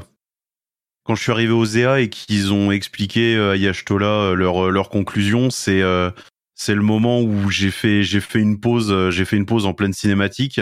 Euh, je crois que je suis parti fumer trois clubs d'affilée. Après, je suis revenu. Non, mais moi, je, moi je, franchement, ça a été la, c'est la première fois qu'un jeu, enfin, littéralement, m'a, prise au trip à ce point et où je me suis sentie vraiment dedans et tellement oppressée par la zone, par l'in- enfin, la musique et tout, parce que tu sais, la, la, musique, quand tu débarques, elle est un peu euh, euh, étouffée, tu sais, elle est pas dévoilée comme au moment où tu attaques la, la dernière match. Oh là là là là là là. Je... Mais ouais, une, une vraie crise d'angoisse comme j'en avais pas fait depuis longtemps. Et habituellement, euh, je fais des crises d'angoisse quand j'ai, entre guillemets, trop, trop de choses à penser dans ma, dans ma vie IRL, tu vois. Je fais pas une crise d'angoisse pour un jeu. Et là, j'étais là en mode, oh là là, ils sont partis tellement loin, c'est, c'est, c'est terrible, c'est terrible. Mais Et je suis d'accord après, avec, je Oh mais après, mais quand toi. tu, quand, Ouais. quand tu les vois se, se, se sacrifier les uns après les autres, moi j'étais là en mode, mais non, mais non, pas encore, mais putain, mais arrêtez, arrêtez, pitié. Ah, au bout d'un moment, tu te dis oui, bon, ils vont revenir parce que ça peut pas se finir comme ça. Donc en fait, il y a un moment, tu Ah, comprends. Moi, j'y croyais pas. hein. Ah ouais, bon non, moi il y a un moment, tu je- comprends Je te jure que moi, jusqu'au jusqu'au bout, j'y croyais pas. hein. Par contre, je, je m'attendais pas à revoir Islodeus et, euh, et Emmett. Là, ça a été le moment où je fais Ah, parce que quand tes potes reviennent, tu fais Ouais, bon, d'accord. Et j'avais, j'avais saisi. Par contre, euh, ouais, Emmett et Islodeus m'ont pris de court. Et quand je disais, enfin, ouais, c'est vrai qu'on n'en avait pas discuté puisqu'on a fait cette review de la 6.0 euh, entre host de Ether 14 sans, sans invité. Mais ce que je disais euh, dans, dans cette session, c'est que cette 6.0 a effectivement un moment de brisage de quatrième mur qui n'en est pas un, mais qui en est un euh, quand même pour chacun des joueurs et des joueuses. Et notamment, moi, quand je disais que j'ai pensé à vous, Arxel et, et, euh, et Isa, c'est à Elpis. Quand, euh, comme à mon habitude, je discute avec tous les PNJ, même quand ils n'ont pas un point d'exclamation au-dessus de la tête, Mm. pour savoir ce qu'ils ont à dire. Et qu'il y a un moment, Emmett, il me fait Quoi Tu veux que je te parle de ce laboratoire? Bah écoute, alors, là-bas, tu as ça. Là-bas, tu as ça où on fait ça. Là, ici, tu as ça. Nous, on est organisé comme ça. Et que la dernière phrase, c'est Et voilà, c'était les chroniques de euh, Elpis euh, présentées par votre. euh, Oui, votre- oui, oui, oui. Et tu fais Non, mais. euh, Et Isa, en- va, et en Isa, fait- elle va tomber folle quand elle va tomber sur ce, sur ce Et, et en fait, si tu veux, c'est une redite de ou à un moment dans Shadowbringer, euh, dans la tour de cristal, tu lui parles, et il dit Et voilà, c'était la fin de ces chroniques anciennes euh, présentées par. C'est aussi une redite de ça, en fait. Vois, ça pareil, m'avait- lui- euh, échappé, ça. Enfin, pareil, voilà, tu, le- tu, lui- tu lui parles à l'issue d'une cinématique sans qu'il ait de bulle sur la tête ou quoi, et euh, et il y a, et il y a ça effectivement. Après, pour, euh, pour donner mes, un peu plus, je me permets juste ce petit aparté, hein, pour donner un peu plus mes, mes, mes impressions sur la 6, sur la 6.0. Pour moi, c'est une extension qui a posé beaucoup de questions métaphysiques. Euh, alors je sais pas si le fait que euh, euh, le Covid ait remis pas mal de choses en question, que peut-être aussi ce qu'on a appris vis-à-vis de, la maladie de Soken, etc., a peut-être joué dans l'écriture. Mais pour moi, je me suis représentée avec le recul Météion un peu comme une personnification de, la déprime, voire même de la dépression finalement. Où tu es dans les moments où vraiment tu es au plus mal, tu as envie de te débarrasser de ces sentiments négatifs, mais tu n'y arrives pas et tu te, laisses bouffer par ça. Et où en fait, ben, euh, à la fin, le moment où juste tu lui tends la main et où elle dit Ah, mais en fait, c'est ça le sens de la vie, où tu comprends qu'en fait, ta vie, tu peux, peux pas ressentir le bonheur si euh, bah, tu vis pas, si paradoxalement tu vis pas des moments, euh, des moments tristes dans ta vie. Tu as besoin de ces moments de malheur pour te rendre compte euh, bah, de la beauté de la vie quand tu vis des instants heureux. Et j'ai La adoré vie moi est ce nulle. que. Je coule seul en suffocant. Froideur rampant Mais- sur la chair pâle. Trop de tristesse au fond de force m'entraîne. Tu, La tu joie sais que personne l'aura, cette obscur. Tout le monde est beaucoup trop jeune. est morte. Ouais. Mais j'ai, mais adoré moi. euh, j'ai vraiment, j'ai, adoré ce, euh, euh, bah, ce questionnement vraiment euh, existentiel et métaphysique que pose, euh, que pose la 6.0. Camarade, quelque chose à ajouter? Euh, Très intéressant. Euh, Oui, Naoui est toujours là. Castel, Davy. Oui, oui, bien sûr qu'on est toujours là. mais, Alors là, euh, c'est très subjectif. J'ai pas de- beaucoup de mal. J'ai beaucoup de mal. Mais, euh, mais je suis quand même extrêmement d'accord avec ce qui a été dit tout, tout du long. Et, euh, et c'est bien la raison pour laquelle on a encore autant de monde sur le jeu. C'est ce genre de, de, de témoignages. euh, si je dois être honnête, je l'ai, je, j'en ai entendu extrêmement peu dans ma vie. J'ai 33 ans, bientôt 34. Et force est de reconnaître que c'est l'un des très très très rares jeux qui est capable de de, de provoquer ce genre de réaction chez, chez les joueurs. Mm. C'est euh, c'est Alors, extrêmement euh, Ça, ça, je viendrai juste nuancer. Enfin, évidemment, moi, je suis aussi d'accord avec ça. Euh, je pense que c'est incroyable pour un MMO, peut-être. C'est ce que j'allais dire. C'est exactement ce que. Personnellement, ensuite, FF9, je pourrais redire tout ce qu'a dit Isa, tu vois, par exemple. Oh, t'es oh, t'es un vrai bro, toi. Ouais. Mais vrai moi, bro, FF9, ouais. c'est mon, c'est mon jeu préféré. Et euh, du coup, euh, effectivement, bah, tout ce truc de dépression et tout, c'est exactement la même, tu vois. Par exemple. Et où la valeur de la vie et la valeur de la solidarité, etc. Donc ça, c'est... Enfin, genre, je pense que, en tout cas, bon, moi, je suis un gros fanboy de Square Enix, mais... euh, Enfin, et de Squaresoft. Et du coup, bah, Final Fantasy, pour moi, ça a toujours été un peu ça. Et par contre, je suis très content que FF14 suive dans cette lignée. Mais pour moi, c'est pas quelque chose d'unique dans ce sens-là. Oui, oui. Mais effectivement, pour un Oui, oui, MMO qui est normalement être, est juste un support pour. euh, Pour un MMO qui d'habitude il y a moins de scénarios, etc., oui, c'est incroyable. Et normalement, Bah, voilà, c'est un, un support pour que les joueurs puissent jouer ensemble. Et là, se retrouver euh, face à Et un des trucs que je disais à mes amis qui, qui des fois arrêtent aussi un petit peu FF14 et je leur dis non mais il faut vraiment que vous recommenciez parce que je leur dis, euh, enfin genre c'est une histoire qui est digne d'un jeu de console justement. Je leur dis c'est Ouais. digne d'un vrai RPG en fait. Enfin genre euh, Je n'ai pas envie de faire ma mauvaise langue, mais sur tous les gros jeux, parce que là, pas, pas euh, restons factuels. Euh, Final Fantasy XIV fait partie de la licence Final Fantasy, une licence qui est connue à travers le monde entier. C'est énorme, c'est ce qui a, c'est un titre qui rapporte énormément d'argent à Square Enix. Donc comparons euh, ce qui est comparable, comparons euh, FF14 à d'autres jeux AAA, pas forcément des MMO. Même dans ce cas de figure, je considère 14 comme étant la crème de la crème en matière d'émotion, d'écriture, d'ambiance musicale, la totale. Et c'est peut-être justement, euh, si je dois remonter à, c'est Hades qui a réussi à me provoquer quand même beaucoup de, de, de, de bonnes choses. Et ben au final, c'est pas tellement comparable. Hades, il est sorti après euh, avoir été en accès anticipé par un par un petit studio. Et euh, et d'un côté, ça me rend triste. Ça me rend triste de voir que ce genre d'expérience, euh, c'est euh, c'est finalement pas forcément les euh, les les les personnes de qui on attend ça qui vont nous forcément les nous les procurer quoi. Et puis, et puis même, t'as as aussi, t'as aussi divers types de lectures en fait, dépendant des jeux auxquels tu joues. On peut, on peut notamment, euh, on peut, on peut même notamment citer la, la, la, la série des jeux Ori, que ce soit euh, Ori and the Blind Forest ou Ori and the Will of the Wisps, qui sont, euh, qui sont eux aussi, euh, qui sont eux aussi dans, dans le même, dans, qui s'inscrivent dans la même veine.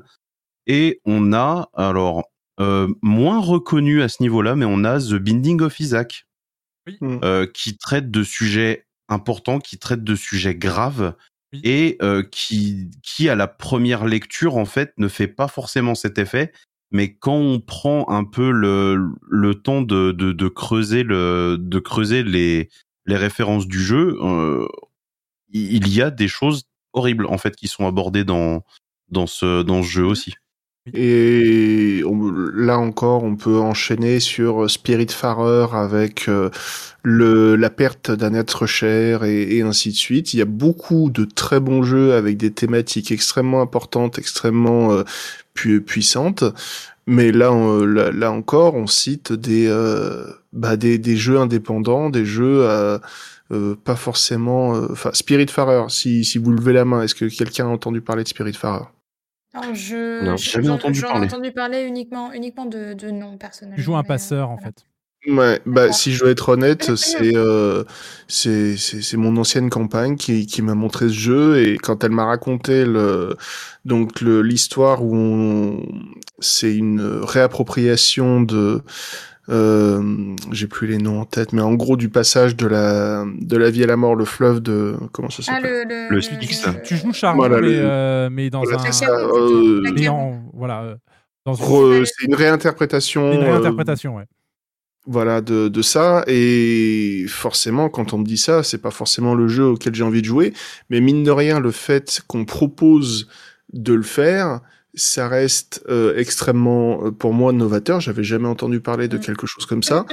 de- d'extrêmement original, avec une direction artistique à, à couper le souffle, avec euh, ben, un thème. Oui, on, on, on peut aborder la mort, on peut aborder la, la perte d'un être cher, mais les, ré- les, la, la, la, la réaction de, de, de tristesse et le, le, la séparation qu'a provoqué euh, ce jeu, euh, c'était à des, à des lieux de ce que, enfin, je- j'ai jamais vu personne euh, pleurer sur, euh, sur un, sur un, sur un jeu euh, grand public, quoi. Dans le, dans le, dans le même style comme ça, tu as aussi euh, Rim, qui est un jeu Mhm. d'un d'un studio, euh, d'un studio espagnol, qui est un, qui est un jeu Mhm. narratif aussi avec des énigmes et tout. Et qui, une fois que tu arrives à la fin, en fait, que tu comprends le, le truc, waouh, il est dur, hein! Oh Mhm. putain, c'est un jeu qui est très très beau en termes de direction artistique, de musique et tout. Mais qu'est-ce qu'il est difficile! Et par rapport à, par rapport à ce qu'on disait justement sur la perte d'un d'un être cher et tout, j'allais dire, on peut reboucler sur, euh, bah, sur le dernier Ultimate, finalement, Oui. euh, sur le deuil et tout ça, et qui, euh, qui nous montre les conséquences euh, euh, ben, d'un- d'un d'un acte qu'on pensait être un acte manqué et qui finalement s'inscrit dans une, dans une continuité et une certaine, une certaine logique qui va certes contre notre volonté euh, vis-à-vis de ce personnage, mais, euh, mais en fait, il n'aurait pas pu en être autrement euh, dans, dans, dans l'histoire canon de, de FF14. Quoi. Et donc, Castel, euh, 7-6-1 par rapport à 7-6-0, si on en revenait, en termes de- en termes d'écriture?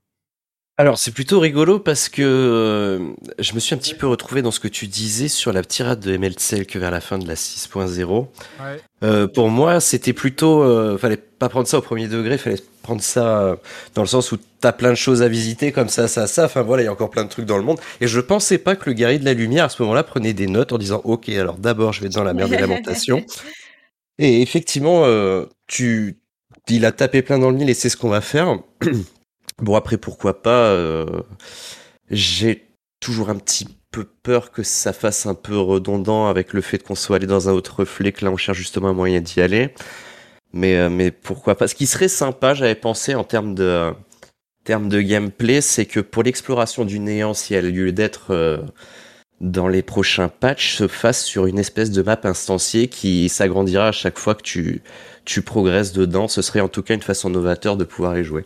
Oh, style Eureka, par exemple. Mm. Pour Ouais, mais là, dans la, juste, parfait. dans le, ouais, voilà, c'est ça, mais vraiment là, dans la, la main Ouais, story ouais. Le guerrier Et, de la euh, lumière et les reliques du néant. Ouais, alors euh, j'ai eu un peu une impression euh, un peu bizarre moi quand j'ai vu la cinématique avec euh, on va l'appeler euh, on va l'appeler Golbez où je sais pas pourquoi non mais vraiment je sais pas pourquoi sur le moment je l'ai vu j'ai vu les quatre trucs et j'ai fait j'ai fait oh non pas encore genre tu sais j'avais on Il avait y a un peu de ça, ouais, ramené- je suis assez d'accord. on a on avait ramené une certaine stabilité et tu te dis tu vas aller pépouze sur ton sur ton île sanctuaire là machin et je, je sais pas pourquoi sur le moment c'est la première pensée que j'ai eue c'est euh, d'où il sort celui-là? Pourquoi, pourquoi il vient nous emmerder alors qu'on vient de. on- En fait, il y a un, y a côté un petit peu Ouais. shonen, et c'est peut-être comme ça qu'on va faire le lien avec ce qu'on connaît déjà. En fait, euh, c'est vrai qu'on n'en a pas discuté. euh, je vous refais le détour, désolé pour les auditeurs auditrices et également pour mes co-hosts, parce qu'ils vont réécouter ça pour la troisième fois.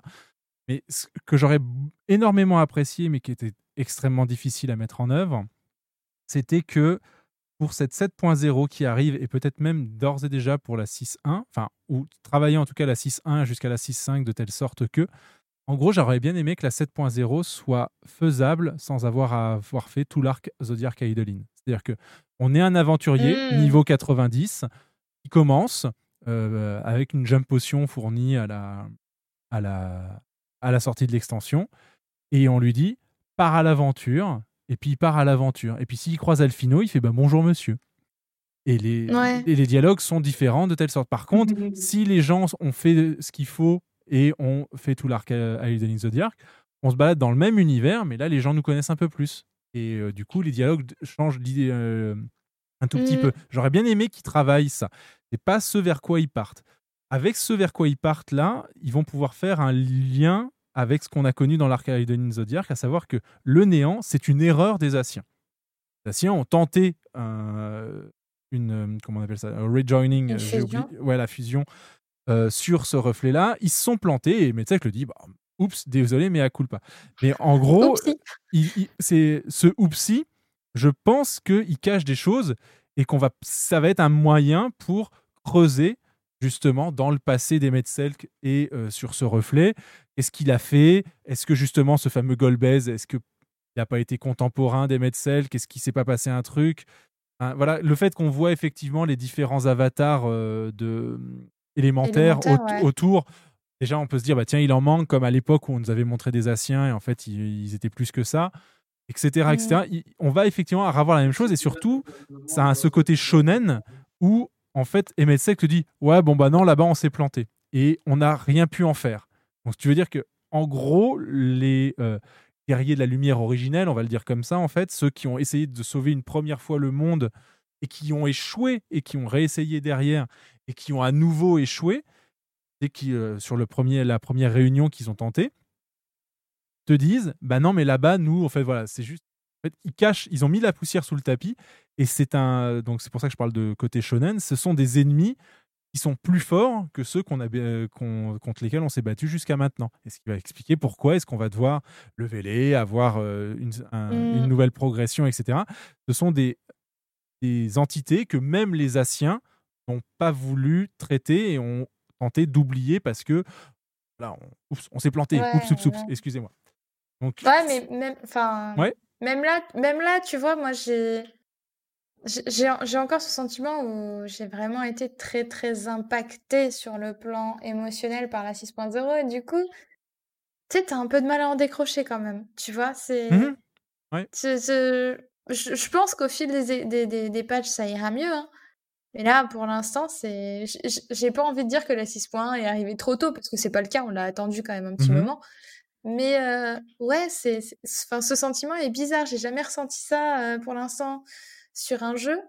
Et ça m'emmerde limite de ressentir ça sur FF14 parce que bah, c'est mon, c'est mon jeu préféré, quoi. Mm. Et cette impression aussi que, bah ouais, c'est un truc qu'ils ont mis sous le tapis. Euh, ah, tu sais, tu dis, t'as fini l'arc des Asiens, mais t'en veux encore. en fait. Ouais. Ah, Tu, tu- tu en veux toujours plus sur les Asiens.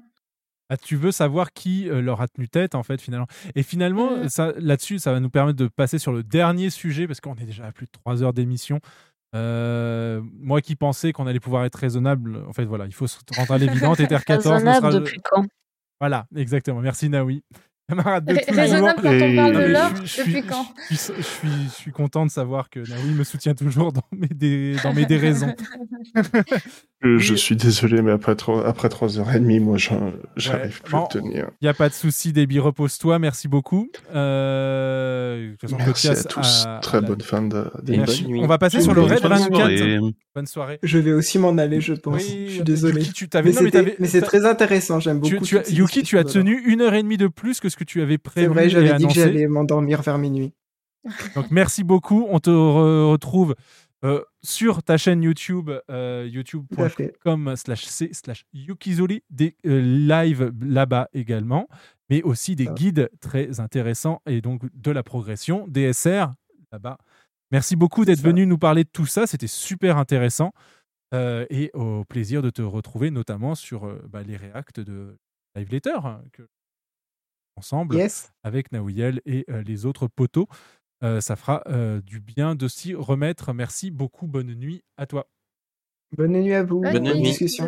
Bonne Et on- nuit. Et je donc, vous propose de- de- d'intégrer, enfin, d- d'aborder le dernier, euh, sujet, je pense, qu'on a pour ce soir sur cette 6.1. C'est le RAID 24. On en a parlé, mais on n'a pas trop théorie crafté sur ce qui euh, nous a été présenté. On a donc euh, des dieux, les 12, qui se présentent à nous, qui euh, affirment ne pas être des primordiaux. Et euh, effectivement, on s'en est rendu compte que ce n'était pas le cas. Euh, vers où ça nous mène ça? Et J'ai envie de passer le micro à Axel parce que je sais qu'il a des théories. Je confronterai les miennes ensuite. Euh, bah dans la théorie, dans la théorie la plus basique et la plus simple, j'ai envie de dire, c'est que effectivement nos chers 12 tsundere, en fait, qui sont euh, les, 12 divinités éorzéennes, dont d'ailleurs le, le style, le style vestimentaire, euh, le style architectural se rapproche énormément euh, d'anciennes civilisations euh, romaines slash on va dire gréco-romaine pour euh, pour être pour être beaucoup plus simple comme comme le style d'architecture qu'on peut voir euh, qu'on peut voir à peu près à Elpis et dont surtout les noms sont issus pour euh, qualifier cette, euh, cette civilisation première en fait. On se retrouve donc avec euh, 12 euh, avec ces 12 divinités qui disent Ouais, mais nous en fait, voilà, Aideline n'est plus là, donc on va prendre, on va prendre le relais, on va vouloir contrôler le monde. Ça, c'était dans leur leur, petit tsundere act. Euh, pour au final, euh, qui nous disent, bien entendu, bah en fait, on voulait juste te mettre à l'épreuve. Et pour moi, en fait, cette mise, euh, cette mise à l'épreuve, euh, elle est là en fait parce que et là on c'est à ce moment-là qu'on part c'est là à ce moment-là qu'on part dans la théorie c'est qu'en fait ces douze divinités étaient ou euh, sont encore hein, des, des fragments de des fragments de euh, des fragments d'âme conservés par euh, j'hésite encore à dire Vena en fait. Je, pour moi, en fait, ces, ces douze, euh, ces douze divinités sont des fragments d'âme d'anciens euh, Amarotins slash anciens qui Mhm. ont été tout simplement placés là en tant que mesure de sécurité par Aidelin slash Venat. Mhm. Tout ça parce que, pour moi, et encore une fois c'est de la théorie, quand elle était, quand elle avait le, le, le poste de Azem, elle l'a fait exactement comme son successeur, qui était lui aussi célèbre pour ça, et dont d'ailleurs c'est le rôle au sein de- du Concile des 14, c'est-à-dire réunir des gens pour aller régler des problèmes. Ouais. Pour moi, en fait, pour moi, en fait, ces 12 personnes, c'est tout simplement les fragments d'âme de ses amis, euh, de ses amis les plus chers, de ses connaissances, à qui elle a confié la succession de son rôle au cas où il viendrait à lui arriver quelque chose. Quand Aideline a, a naturellement disparu, quelque chose, un mécanisme, un mécanisme s'est euh, déblo- débloqué et a fait apparaître euh, véritablement cette euh, cette fois-ci ces 12 au final qui sont euh, eh, comme je disais des des amis de des amis de de Venat, ce que tu veux. Ah. Et le rôle au final, attends, je, je, te- je termine juste, j'en j'en ai plus pour très longtemps, je te promets. Non, mais j'ai juste une question, mais euh, tu Ah, bah, va- bah vas-y, à ce moment-là, je, je Euh, terminerai. Je, je hein. veux juste savoir, j'aimerais vérifier un truc. As-tu un carnet de voyage dans ta maison de CL J'ai un carnet de voyage qui est bah, juste là, à côté des cheminées. Ah, my bad, j'avais pas vu. Euh, faut que je, continue, je t'écoute et je vais vérifier un truc en même temps. Vas-y.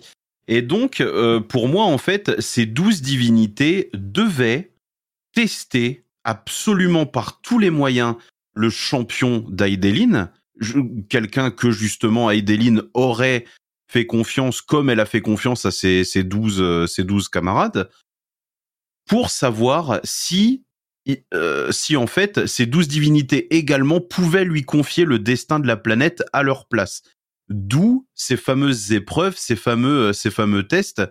Euh, ça nous renvoie euh, bien entendu aux euh, bah, 12 travaux, euh, aux 12 travaux d'Hercule, si on veut aller plus loin dans, euh, dans la mythologie et qui reprend également des, des éléments de, de notre monde pour bah, parvenir justement à ce, ce stade de demi-dieu et pour légitimer au final ce titre du nouvel Azem qui est notre personnage.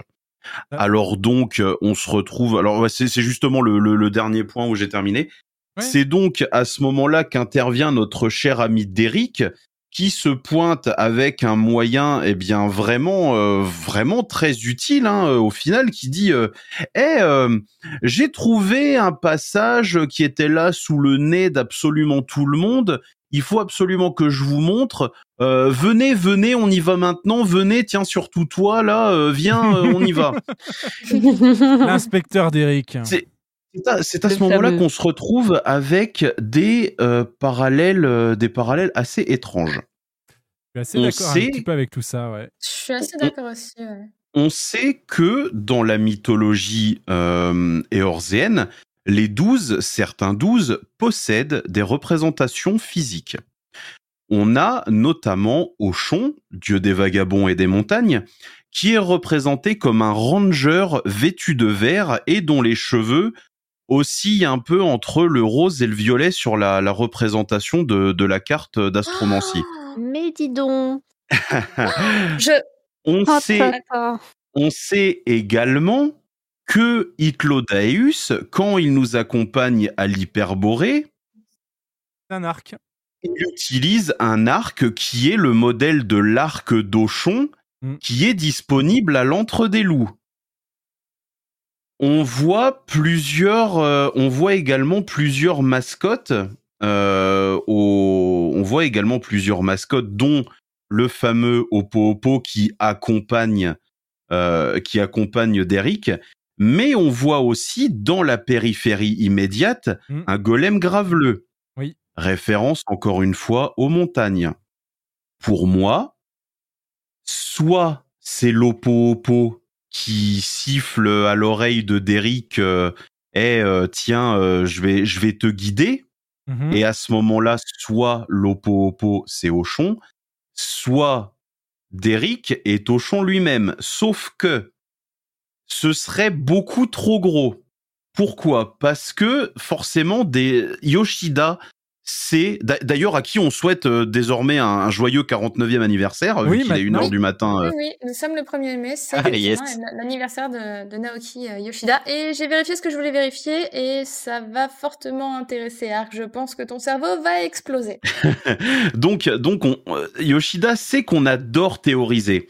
Sauf que on a ce fameux Derrick avec des cheveux qui se rapprochent à peu près de la couleur euh, dont, euh, dont Auchon euh, est représenté sur la carte d'ast- d'astro- d'astromancie et qui est également vêtu de vert. Seulement, c'est beaucoup trop gros. On sait désormais que les mascottes elles-mêmes sont au- peuvent au final prendre l'apparence de, de ces douze. Alors, un Oppo Oppo, bon, soit. On a, on a quand même plusieurs mascottes qui traînent. euh, On a quand même plusieurs mascottes qui traînent sur euh, sur euh, sur l'endroit. Mais dans la cinématique, et là je reviens juste un petit peu en arrière, dans la cinématique, on a quelque chose quand même d'assez important. C'est au niveau des liens de parenté des douze. Euh, au niveau du lien de parenté des 12, si on prend bien entendu, sinon si on prend bien entendu par le fait que Azeima et Menfina sont euh, sont sœurs en fin de compte, on se rend compte que notre personnage en tant qu'Azem et si bien entendu les, les souvenirs d'Azem des, des anciens Azem se répercutent sur les nouveaux, on voit que notre guerrier de la lumière, lorsqu'on arrive à, à On- Onfodel, Om- Om- Onfodel Omphalos. Omphalos tourne la tête vers la stèle qui représente l'élément de la glace. Menfina est représentée par l'élément de la glace, tout comme Alone. Hmm. Ta question- Je veux dire, ta euh, remarque, euh, du coup, Isa? Alors, ma remarque, tout simplement, euh, il y a un truc qui m'a euh, qui m'a qui m'a sauté un peu au, au crâne quand euh, quand t'as mentionné le fait que ce serait euh, 12 euh, 12 fragments euh, de, de, de peut-être Ancien. d'Amorotin. Mhm. La cinématique, à la fin de l'anamnésis à Nidre. On voit des gens qui réunis autour de de. Ouais, ouais, ouais. Sauf que quand tu comptes, bah, il y en a 12. Oui. Et c'est ça que je suis allée vérifier. D'accord. C'est ça que je suis allée vérifier, il y en a 12. Tu, tu l'as. C'était, c'était le point final et je, je me demandais si c'était ça que t'allais ouais, vérifier ou pas. Tr- Transmission de pensée, hein, tu le sais. Oui. hein. J'aurais aimé qu'il soit 13, moi, parce que moi, j'ai une toute petite théorie qui, va, qui est pas. enfin, qui est en, en- plutôt en contradiction avec ce que tu viens de dire, mais euh, qui m'intéresse beaucoup, notamment sur la pause que prend Natal euh, à, la, à la transition du combat. Euh, où je, parce qu'il commence à dire que bah, c'est Nad, il règne sur la vie et c'est Tal, il règne sur la mort. Dans la mythologie gréco-romaine, qui, gré- qui règne sur la mort Bah, Hadès. Hadès. Et euh, qui, euh, avec qui Hadès se balade-t-il euh, dans ce jeu sans jamais s'en détacher? Avec Claudaeus. Ben, voilà. Et que donc, du coup, ils sont 12. Bah, sauf qu'il y en a un, il, en- il compte pour deux, donc ça fait 13. Tu rajoutes Vena, t'as le concile des 14. Ouais, mais tu peux sortir, euh, tu peux sortir Elidibus. Pour, moi, pour moi, pour moi, le, pour moi, le, c'était un 15e pour moi à ce moment-là. Que Elidibus, Bah- il, il a eu des, il a eu son rôle que quand il a fallu créer le cœur de, de Ouais, donc pour moi, il- il, il il fait pas partie des, des 14 originaux. Islodeus n'a jamais eu de siège au C'est concile. vrai, c'est C'est vrai. c'est le meilleur ami de, de, de, de, de Hadès, mais il n'a jamais eu de siège au concile Ah, des 14. au moment où on le rencontre, il en a pas. Non, non, mais, il, en, il en Mais- a jamais eu parce que c'était le, c'était, c'était juste le, le chef du bureau des créations, ce qui n'est pas, euh, ce qui n'est pas un poste au sein du, au sein du concile des 14 en fait. Oui, mais, mais on- mais, pour, mais, mais pour moi, en fait, mais pour moi, en fait, si tu veux, ces, hum, ces, ces 12, en fait, ne sont pas le concile des 14. Et je pense que cette cinématique. Bah, non, même pas, en fait. Je, je, je, je pense vraiment que cette cinématique des, euh, De des, l'anamnésis. de, de l'anamnésis, on va la voir en clair à un moment ou un autre du raid.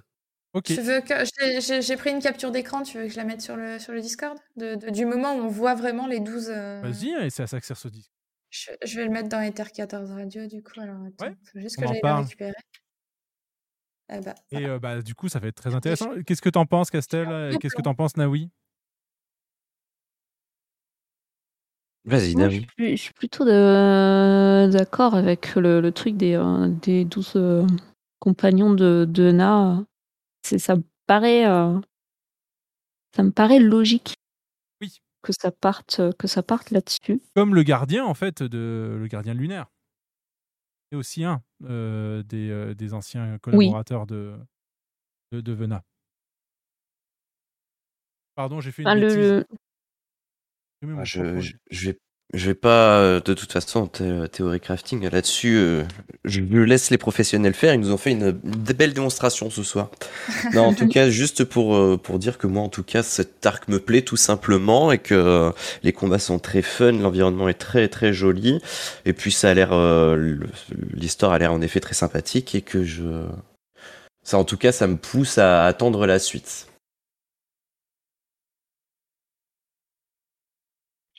Eh bien, moi également. Et puis en plus, pour ne rien rajouter, ils ont la taille des Asiens. hein.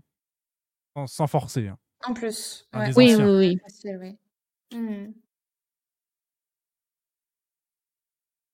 Après, il faut voir si, en tempéra... si au niveau du tempérament, on peut, on peut, on peut leur associer le tempérament d'un de, d'un de chaque, tu vois, par exemple. Oui.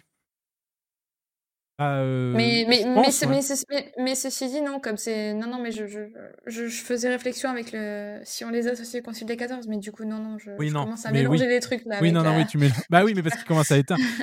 Un petit peu. Pas beaucoup d'appels ce soir d'ailleurs, mais n'hésitez pas pour les prochaines euh, à, à appeler et à poser vos questions ou à exprimer vos théories également avec nous. hein. Il n'y a pas de souci, on ne mord pas. La libre antenne est faite pour ça. Euh, on en saura plus lors de la 6.3. euh, puisque le, le prochain. euh, Est-ce que vous pensez qu'on aura une quête intermédiaire comme on avait pu avoir avec les Nier euh, sur, euh, sur cette série de, de Red 24 Est-ce que vous pensez que c'est une idée qu'ils vont euh, recycler? Parce que ça avait Ça bien a plu. hein. quand même partie d'être enfin, d'être si pour. Ok, Please on n'a pas eu de truc pour se rebattre. Ouais, c'est ça. On n'a pas eu de balade euh, après coup dans, dans le donjon, mais on a quand même une petite suite de quêtes une fois qu'on a fini le raid pour la première fois. Donc je pense oui qu'effectivement on va être parti pour avoir des, euh, des petits éléments, des petites quêtes, des petits trucs en plus entre, euh, entre chaque, euh, chaque raid et pourquoi pas plus euh, encore après. hein. Là surtout qu'il y a de la matière. hein. Je dirais, Ils sont partis pour nous parler des douze yeux et Orléans. Bon ben je- je serais pas étonné qu'ils aient un petit peu plus de trucs à raconter que ce que peut euh, contenir juste une quête pour débloquer un raid 24 si tu veux. Ouais, tout à fait. ouais. Moi, j'ai Ouais. hein. qu'une seule, j'ai qu'une seule déception par rapport à ça. C'est que l'actuel sanctuaire des 12 est construit sur les ruines de l'ancien sanctuaire des 12. Et j'aurais beaucoup aimé que ça se passe dedans. Oui, je vois ce que tu veux dire. ouais. Oui. Mhm. Et euh, ouais. Et l'autre, moi l'autre. On ira peut-être à un moment D'ailleurs, donné. hein. euh, d'ailleurs, euh, je, je- je tiens à noter qu'encore une fois, hein, j'en parlais tout à l'heure, si vous, si vous rentrez des, des mots un peu de F14 un peu random dans Google, euh, j'ai tapé Omphalos dans, dans Google.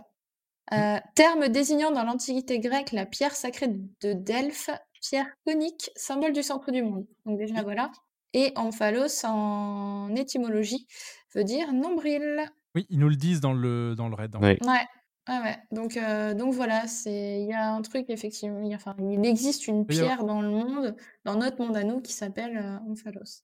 Moi j'aime. Alors ce qui m'embête un petit peu avec Omphalos, c'est que c'est une zone instanciée. et On va bien y rentrer avec des amis pour pouvoir faire prendre des screenshots. C'est vrai que ce serait stylé. Donc euh, À, faites- à faites- moins de faire comme on avait fait la dernière fois, c'est-à-dire de reprendre le donjon Ah non, mais ça c'est dans l'autre don- sens après l'avoir complété. Le donjon, oui, mais l- de là où on dépa- de là où on part et de là où sont les hum, les quêtes et de là où on voit aussi la tour de cristal, etc. C'est cette Bon, zone-là. en après, fait. c'est comme, Ah. euh, c'est c'est comme pour Eden après.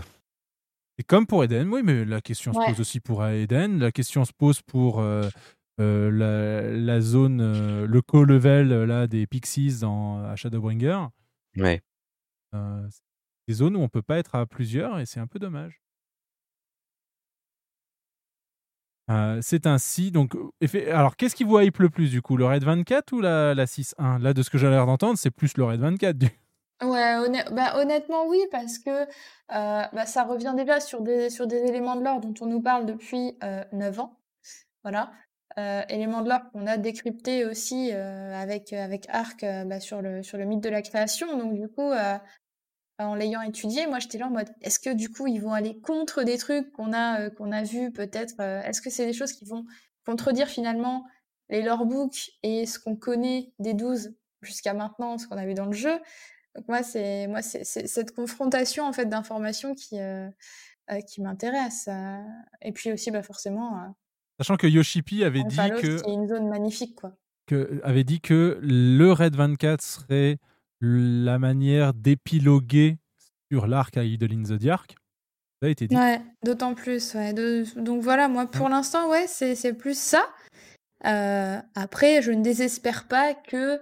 Enfin, je ne désespère pas. J'ai pas été déçue de l'épopée 6.1, je suis juste euh, perplexe. Voilà, c'est plus, euh, c'est plus de la perplexité, euh, de pas trop savoir ben, pour l'instant où on va, ce qui est normal, euh, que, que, que, que, de la déception. Hein. Je, euh, je, non, me suis je jetée sur, euh, je, je, je me suis jetée sur l'épopée quand, euh, quand elle est arrivée. J'étais dégoûtée de devoir l'interrompre en plein milieu pour aller faire mes weekly et je l'ai repris juste derrière.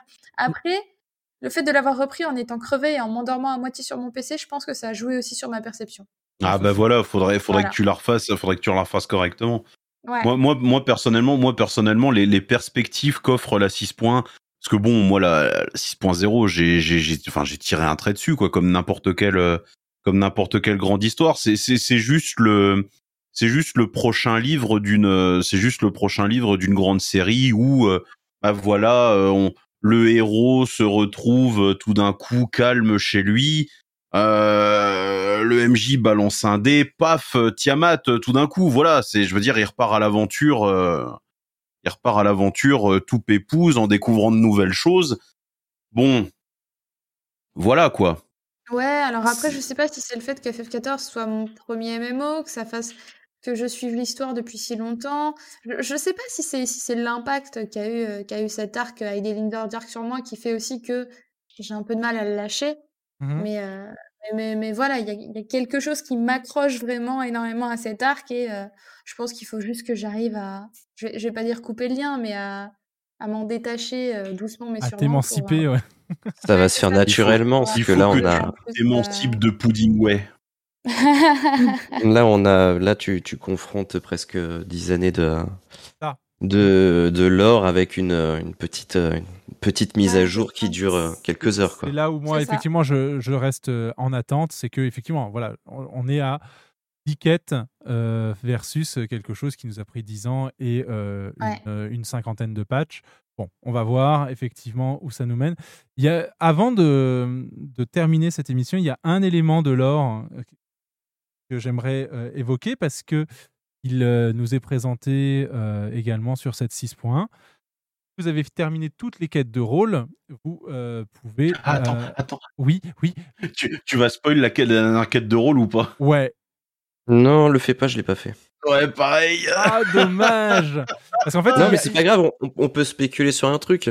Euh, les, a un- les défis des prochains patchs, est-ce que ce serait pas Scarmiglione, Cagnazzo, euh, Barbaricia et Rubicon Si, si, si, Ah, bah, bah, tu sais quoi? C'est très très bien que t'en parles parce que justement, notre bon Golbez, il contrôle 4 euh, quatre de ces de, de ces de ces archidémons Et Seigneur élémentaire. et on a combien de de stèles? Qui sont présentes autour de son trône Quatre. Eh oui Et ce qu'il y a de meilleur en plus, c'est que dans FF4, vu que lui il veut réunir les, les cristaux, il berne complètement les héros pour qu'il lui rapporte les deux autres. Mm.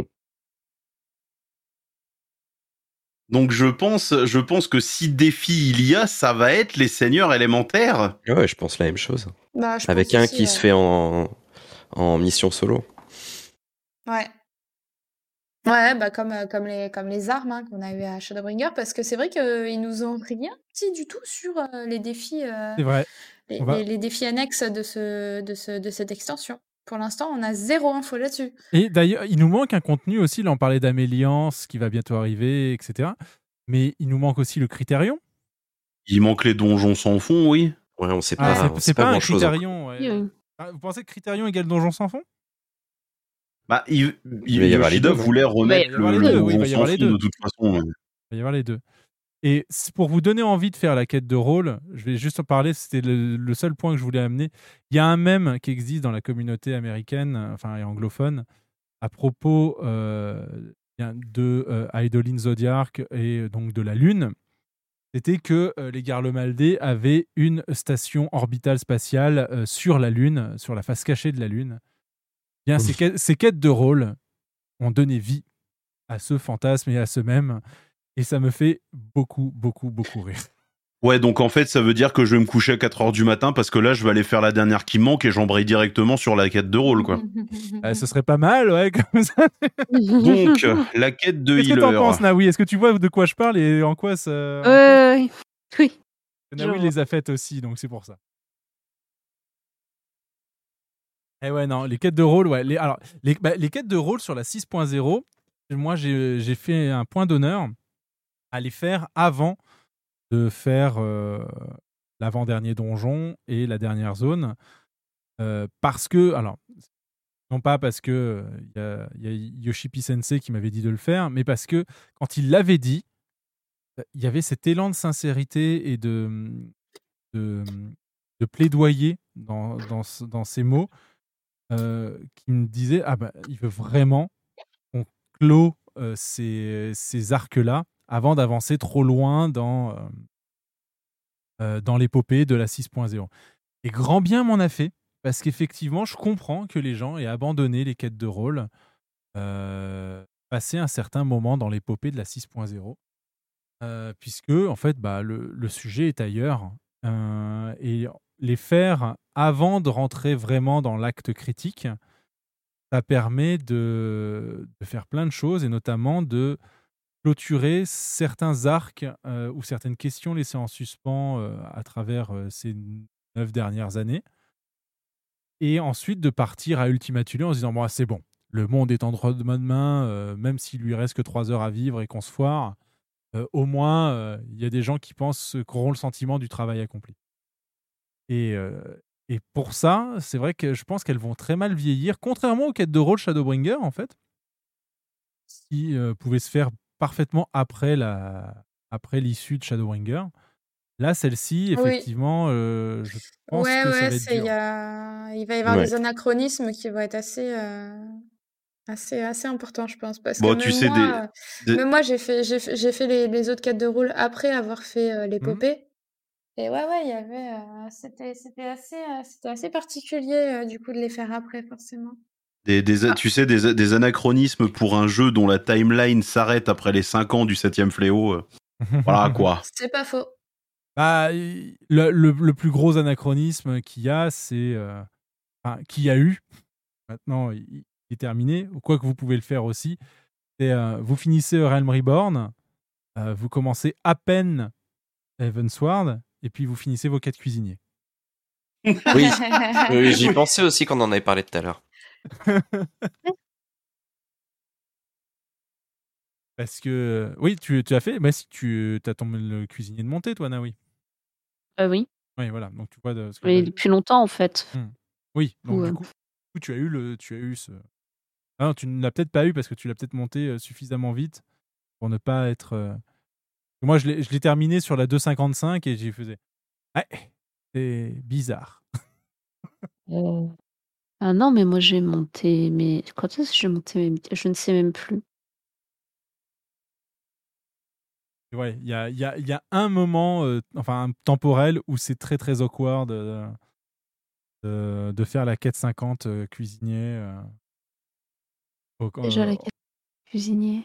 La quête 50 cuisinier, c'est quand tu dois organiser un goûter pour, pour certaines personnes, Ah, bah oui. Dont une qui, euh, en fonction de la Oui. timeline dans laquelle tu es, Oui. Ah oui, ah bah oui, ah bah Oui. putain. est déjà morte, on va dire les mots. Oui, c'est- bon, j'ai. Je remets. c'était vraiment très très awkward. Bref. Oh, couper le cordon, enfin. L'important, euh, c'est pas la fin, c'est c'est- c'est le chemin. euh. Et les sourires euh, qui ont été euh, émis pendant ce chemin, je, déteste ce c'est per- pas ce qu'on je, c'est je pas ce qu'on dé- dit je- pour se rassurer, ça. je- je déteste ce personnage de toute façon, j'ai aucune affection pour lui. Ah là là, c'est sur cette, voilà, c'est sur cette note de sel qu'on va terminer cette session des Terre 14. Allez. Allez On va laisser euh, Arc aller faire ses quêtes de rôle et comprendre pourquoi est-ce que je parle de base lunaire spatiale Garlemaldez. Euh, D'ailleurs, Garlemald, j'en ai parlé tout à l'heure sur les moments euh, euh, qui frappent en plein cœur et qui où on se dit non mais il y a des caméras chez moi, c'est pas possible. C'était effectivement cette importance de la radio Garlemaldez dans dans l'épopée. Euh, Il y a vous, Ida et Arc, puisque voilà quand on, quand on en est parlé. Euh, voilà, c'est un moment où j'ai fait mais, mais oui, mais oui, oui, tout à fait. Bah, tu sais, tout en sachant qu'Azisla, euh, concrètement, le, le- le point le plus haut du navire amiral, c'est un transmetteur lunaire, en fait. Ouais. Mm. Et là, c'est pas bon. là que tu vas aller, t'inquiète pas. Ré- réutilisation de technologie, j'ai envie de dire. C'est, c'est, c'est pas caché, quoi. Mm. Donc euh, non, non, mais il y a voilà, il y a plein plein de choses. Enfin voilà, j'espère qu'on vous a donné envie de poursuivre cette 6.1 si vous n'étiez pas encore euh, pleinement plongé, mais ça j'en doute. Allez faire du Crystalline Conflict, visiblement. Allez aider Isa à passer euh, au-delà de Jouer bronze. les objectifs. C'est pas compliqué. Euh, profitez du Red 24 euh, pour le glamour, puisque visiblement les stats euh, ne euh, servent plus à rien sur ce stuff. Euh, et euh, si vous en avez l'occasion, essayez le Fatal. Je vais remercier euh, et faire un tour de table, mais je vais de, de remercier Isa, Arxel et Yukizori de s'être rendus disponibles pour cette session. Vous pouvez retrouver Isa Lira sur Twitch, euh, sur euh, sa chaîne Isalira underscore. Sur YouTube, à la, sur Isalira. Ça va, ça, va, ça va revenir là sur, euh, sur, euh, sur YouTube. Il y a eu un peu d'absence, mais euh, je Oui. vais replancher sérieusement sur les résumés Shadowbringer. Twitter aussi et euh, Facebook aussi avec les Isalira partout, partout. Arxel sur Twitch avec Arxel et Mhm. sur Twitter également. Voilà. Et sur euh, YouTube aussi, où j'ai sur j'ai où j'ai une petite chaîne où je mets euh, majoritairement des euh, des le bah, le, fameux la fameuse vidéo time lapse d'Aeteris Oui. Euh, qui euh, qui dure euh, qui dure bien une heure euh, pour euh, toutes vos envies de, de chill. Et euh, et aussi sur Alliance 14 en fin de compte parce que j'ai sorti euh, une Eh oui. première première vidéo de lore pour euh, pour pour le compte de de- d'Alliance 14 et de Square Enix qui est la première d'une longue série et euh, bien entendu sur mes lives. Ah non seulement je fais du FF14 mais je parle aussi bah surtout de lore étant donné que c'est ce qui fait couler le sang dans mes veines Hé, hé, on a bien euh, ressenti cela. Euh, fait. Castel, Naoui, où est-ce qu'on euh, vous retrouve, vous? Sur Ether 14 Radio. En ce qui te concerne, oui. tu, tu reprendras pas les, les lives de sitôt Bah, on verra une fois que j'aurai déménagé. On verra, voilà. D'ailleurs, on va pouvoir en parler de ça. Naoui, à ton, à ton tour, et après, on fera un petit point effectivement sur le. Et, euh, Yes. Eh ben, moi, on va me retrouver sur ma chaîne déjà demain en fin de matinée. Oui, les courses Les Chocobo. courses de cho- voilà, les courses de Chocobo, tout ça. Comme tous les euh, dimanches euh, midi, petit tournoi de courses de Chocobo auquel vous êtes tous invités à participer, vu que c'est euh, bien entendu ouvert à tous. Du moins pour le moment, ou- ouvert à ceux qui ont euh, accès aux courses de Chocobo sur euh, les serveurs du data center Chaos.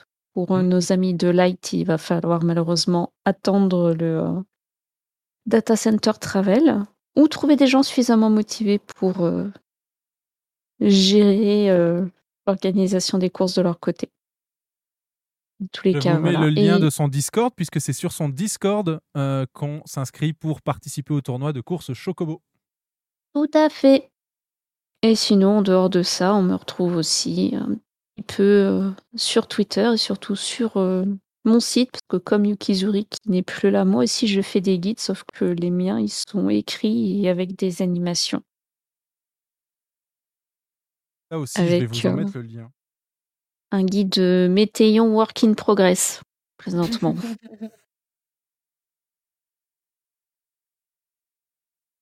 Merci. Et oui, Faménard, tu peux euh, simplement venir assister aux courses de Chocobo, bien entendu, avec euh, les euh, commentaires de Chori sur, euh, sur les courses. euh, Excellent Et, euh, commentaire de Chori. tout à fait. Avec et- et ses prédictions. voilà, j'allais dire, et les prédictions. Meilleure prédiction météore pour invoquer une pluie de météores. N'hésitez pas. Venez dépenser vos points de chaîne de la fait. chaîne de Naoui sur, sur les prédictions de Chori. Effectivement, c'est toujours un super moment à passer à midi euh, le dimanche. Euh, que on s'envoie des, des, des météores, euh, des slows, des ronces. Essaye de savoir qui Quand on va se fait pas cracher dessus par les morbols Voilà. Et, ou les gobous. et plus, plus on est de fous, plus c'est plus c'est fun. Et ce, fait. et ce dès les, premières, euh, les premiers niveaux. hein. Effectivement, il n'y a pas besoin d'avoir un, un rang 300. Ah oui, pour, euh, hein. même si vous venez tout juste de débloquer euh, les courses de Chocobo dans l'outil de mission, c'est tout juste ce qu'il faut pour participer, ne vous inquiétez pas pour ça. Et pour ma part, bah, vous me retrouvez aux côtés de Naoui sur quelques soirées de la semaine pour nos progressions sadiques qui touchent bientôt à leur fin. Donc, il va peut-être falloir qu'on trouve de quoi occuper les soirées. Mais bon, ce n'est pas les euh, jeux ni les euh, contenus de ce jeu qui euh, manquent. Donc ce sera dès demain, en ce qui me concerne, Ether 14 Radio reprendra du service à partir de 21h et avec le roster demi-sel et son red lead Naouya Almugar ici présente pour aller déchirer le rideau de ce Esperos final qui nous pose des ultimes soucis mais sur lesquels on arrivera à mon sens très très vite à bout. Et puis euh, donc les de la semaine prochaine. Je voulais en parler effectivement les différentes organisations. La prochaine Ether 14 Radio n'aura pas lieu en mai. Considérer que celle-ci du 1er mai soit, était un petit peu celle aussi du, de mai, justement parce que euh, Castel l'a annoncé. Effectivement, il y a des projets personnels comme des déménagements ou euh, certaines obligations en ce qui me concerne, par exemple un changement de vie professionnelle, qui, vont nous tenir un petit peu loin de l'organisation de cette session. On se retrouvera donc en juin, certainement après la 6.15 ou la 6.18, pour euh, bah, parler du contenu qui aura été versé et peut-être d'autres choses. On verra quel sera le sujet à aborder. C'est vrai qu'on n'a pas parlé du crafting, par exemple, euh, et ça fait un petit moment qu'on qu'on nous tanne pour le faire. Et en plus, on a un invité de choix qui pourrait se joindre à nous pour en parler. Bref, plein de choses à euh, programmer. On a aussi, si le, le raid a 24 euh, streamers sur euh, la découverte du domaine d'Aglaé, comme on vient d'en parler, vous a plu, restez bien à l'écoute, c'est du teasing. Euh, on va pas en rester là. Et on va essayer. Ah, de- alors, que, alors que Razan arrive probablement avec euh, suffisamment de poches sous les yeux pour mettre l'intégralité de, de, de la stratégie écrite euh, et commentée de, de, de, de Dragon Song reprise. Bonsoir Razan. Bonsoir Razan, tu en es où du coup? Razan. Cadeau, Alors, c'est cadeau. P3, P4, P5, P6. Où en es-tu, Razan, pour venir nous dire en bas Les yeux. Ah, les yeux. Ah, donc P3. Ah. Oh, non, intermède, les yeux, je crois. S'appelle intermède 1. Donc c'est entre la P2 et la P3. Paix au secours. Ouais, c'est un peu ça. Voilà, ouais. c'est un peu ça. Aïe, aïe, aïe. Merci en tout cas d'avoir tenu jusque-là. Il est bientôt 2 heures du matin et vous êtes encore si nombreux à nous suivre. Merci infiniment. Je vais vous passer en scène post-générique et avant de vous relancer la musique, j'ai euh, quelques annonces à vous faire. Déjà, on va vous lancer le euh, générique de fin. Euh, merci de ne pas être revenu sur cet instant promo euh, d'avant live. Euh, il ne fallait pas juger, vous ne l'avez pas fait. Merci. On en veut un autre. Jamais. Non, mais comme j'étais pas là pour entendre vos réactions, il n'y en a pas eu. Je me dis que finalement, c'était pas plus mal. C'était génial. Super. Moi, j'ai- trouvé ça génial. Faut pas ne, ne, ne, ne, euh, ne- faut pas m'enable comme ça. C'est pas bien. Pas bien. C'est pas bien du Non, tout. On, on- va, on va en reparler, Anka, t'inquiète pas. On, on- on- on va, on va en reparler en face à face de, de cet instant promo. Je, Euh, je vais négocier pour qu'il y en ait à chaque fois. Mais deux fois Je plus valide. de pression, c'est deux fois plus cool. Je voudrais donc remercier bah, nos invités Isalira, Yukizuri euh, et euh, également Arxel d'être venus ce soir et avoir répondu à l'invitation. Je voudrais remercier mes camarades Castel Destine, Lalouiel Almugar, Kotias Kamora et Deibi Netsumi. Euh, merci pour cette session d'Ether 14 Radio. Je suis euh, NKL et je vous dis à la prochaine. Et d'ici là, prenez soin de vous et surtout prenez soin des autres. Ether 14 Radio est une autoproduction de NKL, Castle Destil, euh, Nawiel Amyugar et Deibi Netsumi également avec Kotias Kamora. Retrouvez toutes les infos, leurs liens, leurs réseaux sur le, euh, Discord d'Ether 14 Radio. Le générique d'intro a été réalisé à partir des morceaux de Sons of Hades. Ce générique de fin a été réalisé avec des morceaux de Formant X. Retrouvez toutes leurs compositions libres de droit sur epidemicsound.com. Ether 14 Radio, ses animateurs, ses animatrices sont seuls responsables des propos tenus dans ce podcast. Square Enix et l'équipe de Final Fantasy XIV ne peut être reconnus responsables des propos tenus au cours de cette émission.